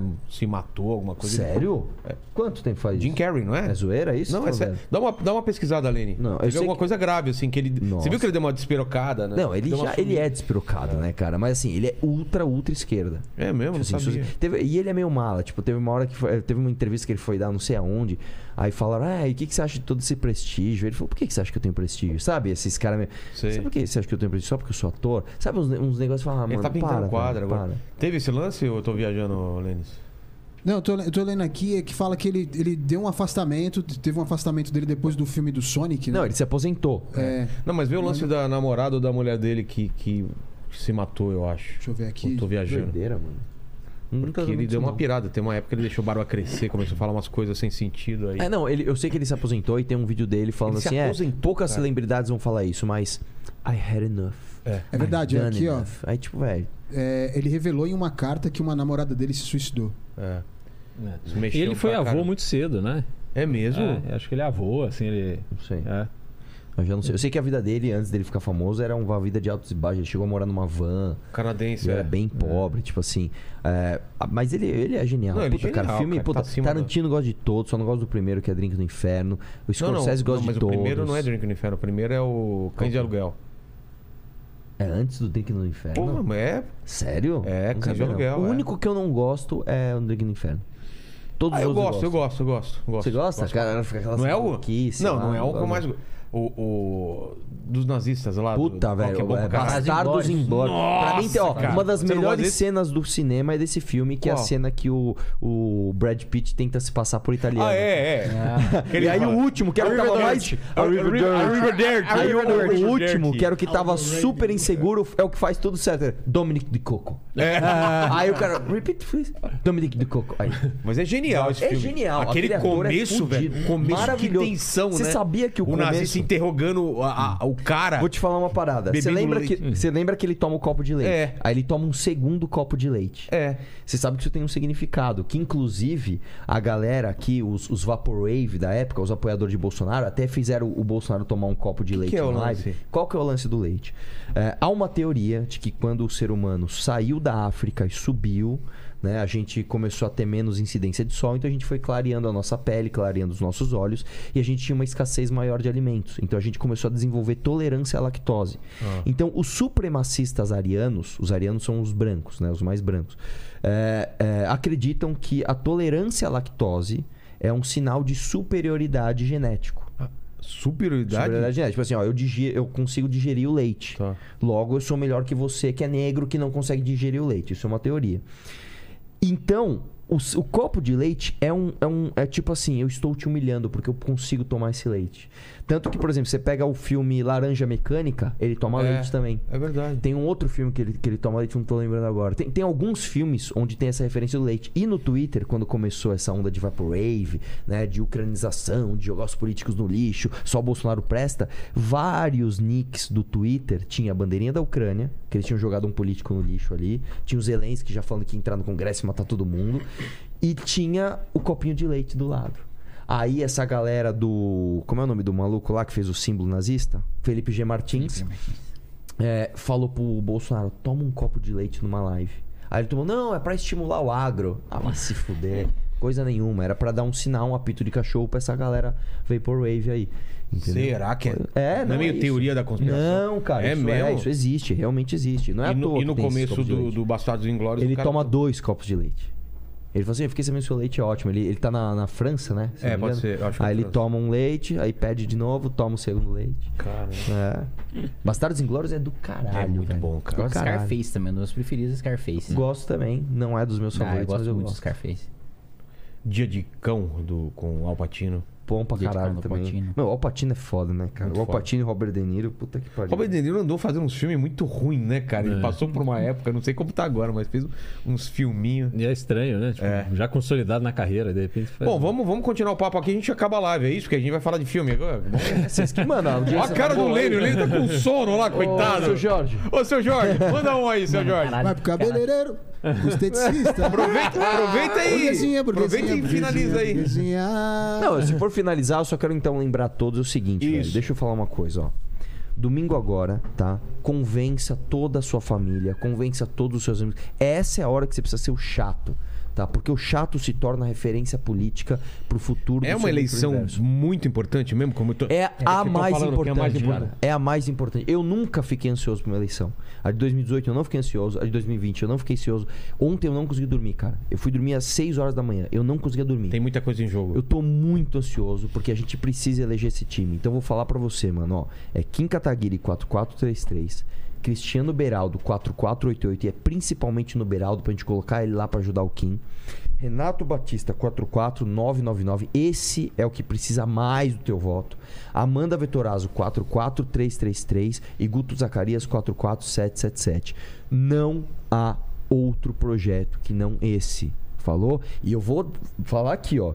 Se o MBL não crescer, eu desisto. Eu estou fora.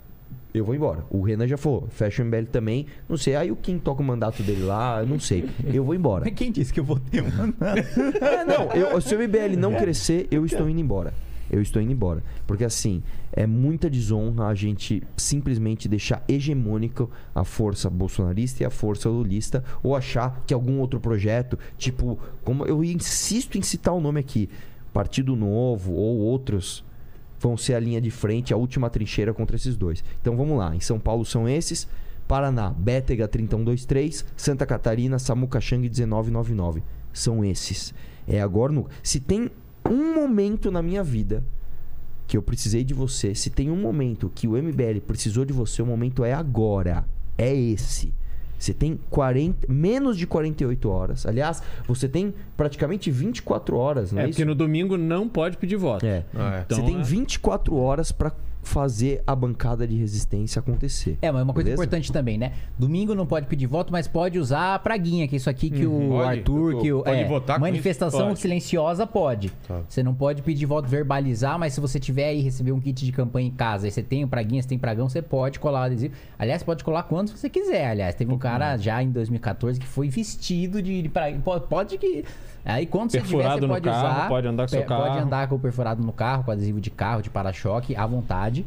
É, agora, amanhã, às 10 da manhã, a gente vai estar na Praça Charles Miller para fazer nosso último ato de campanha, né? Então, você que quiser comparecer, você que quiser estar junto com a gente.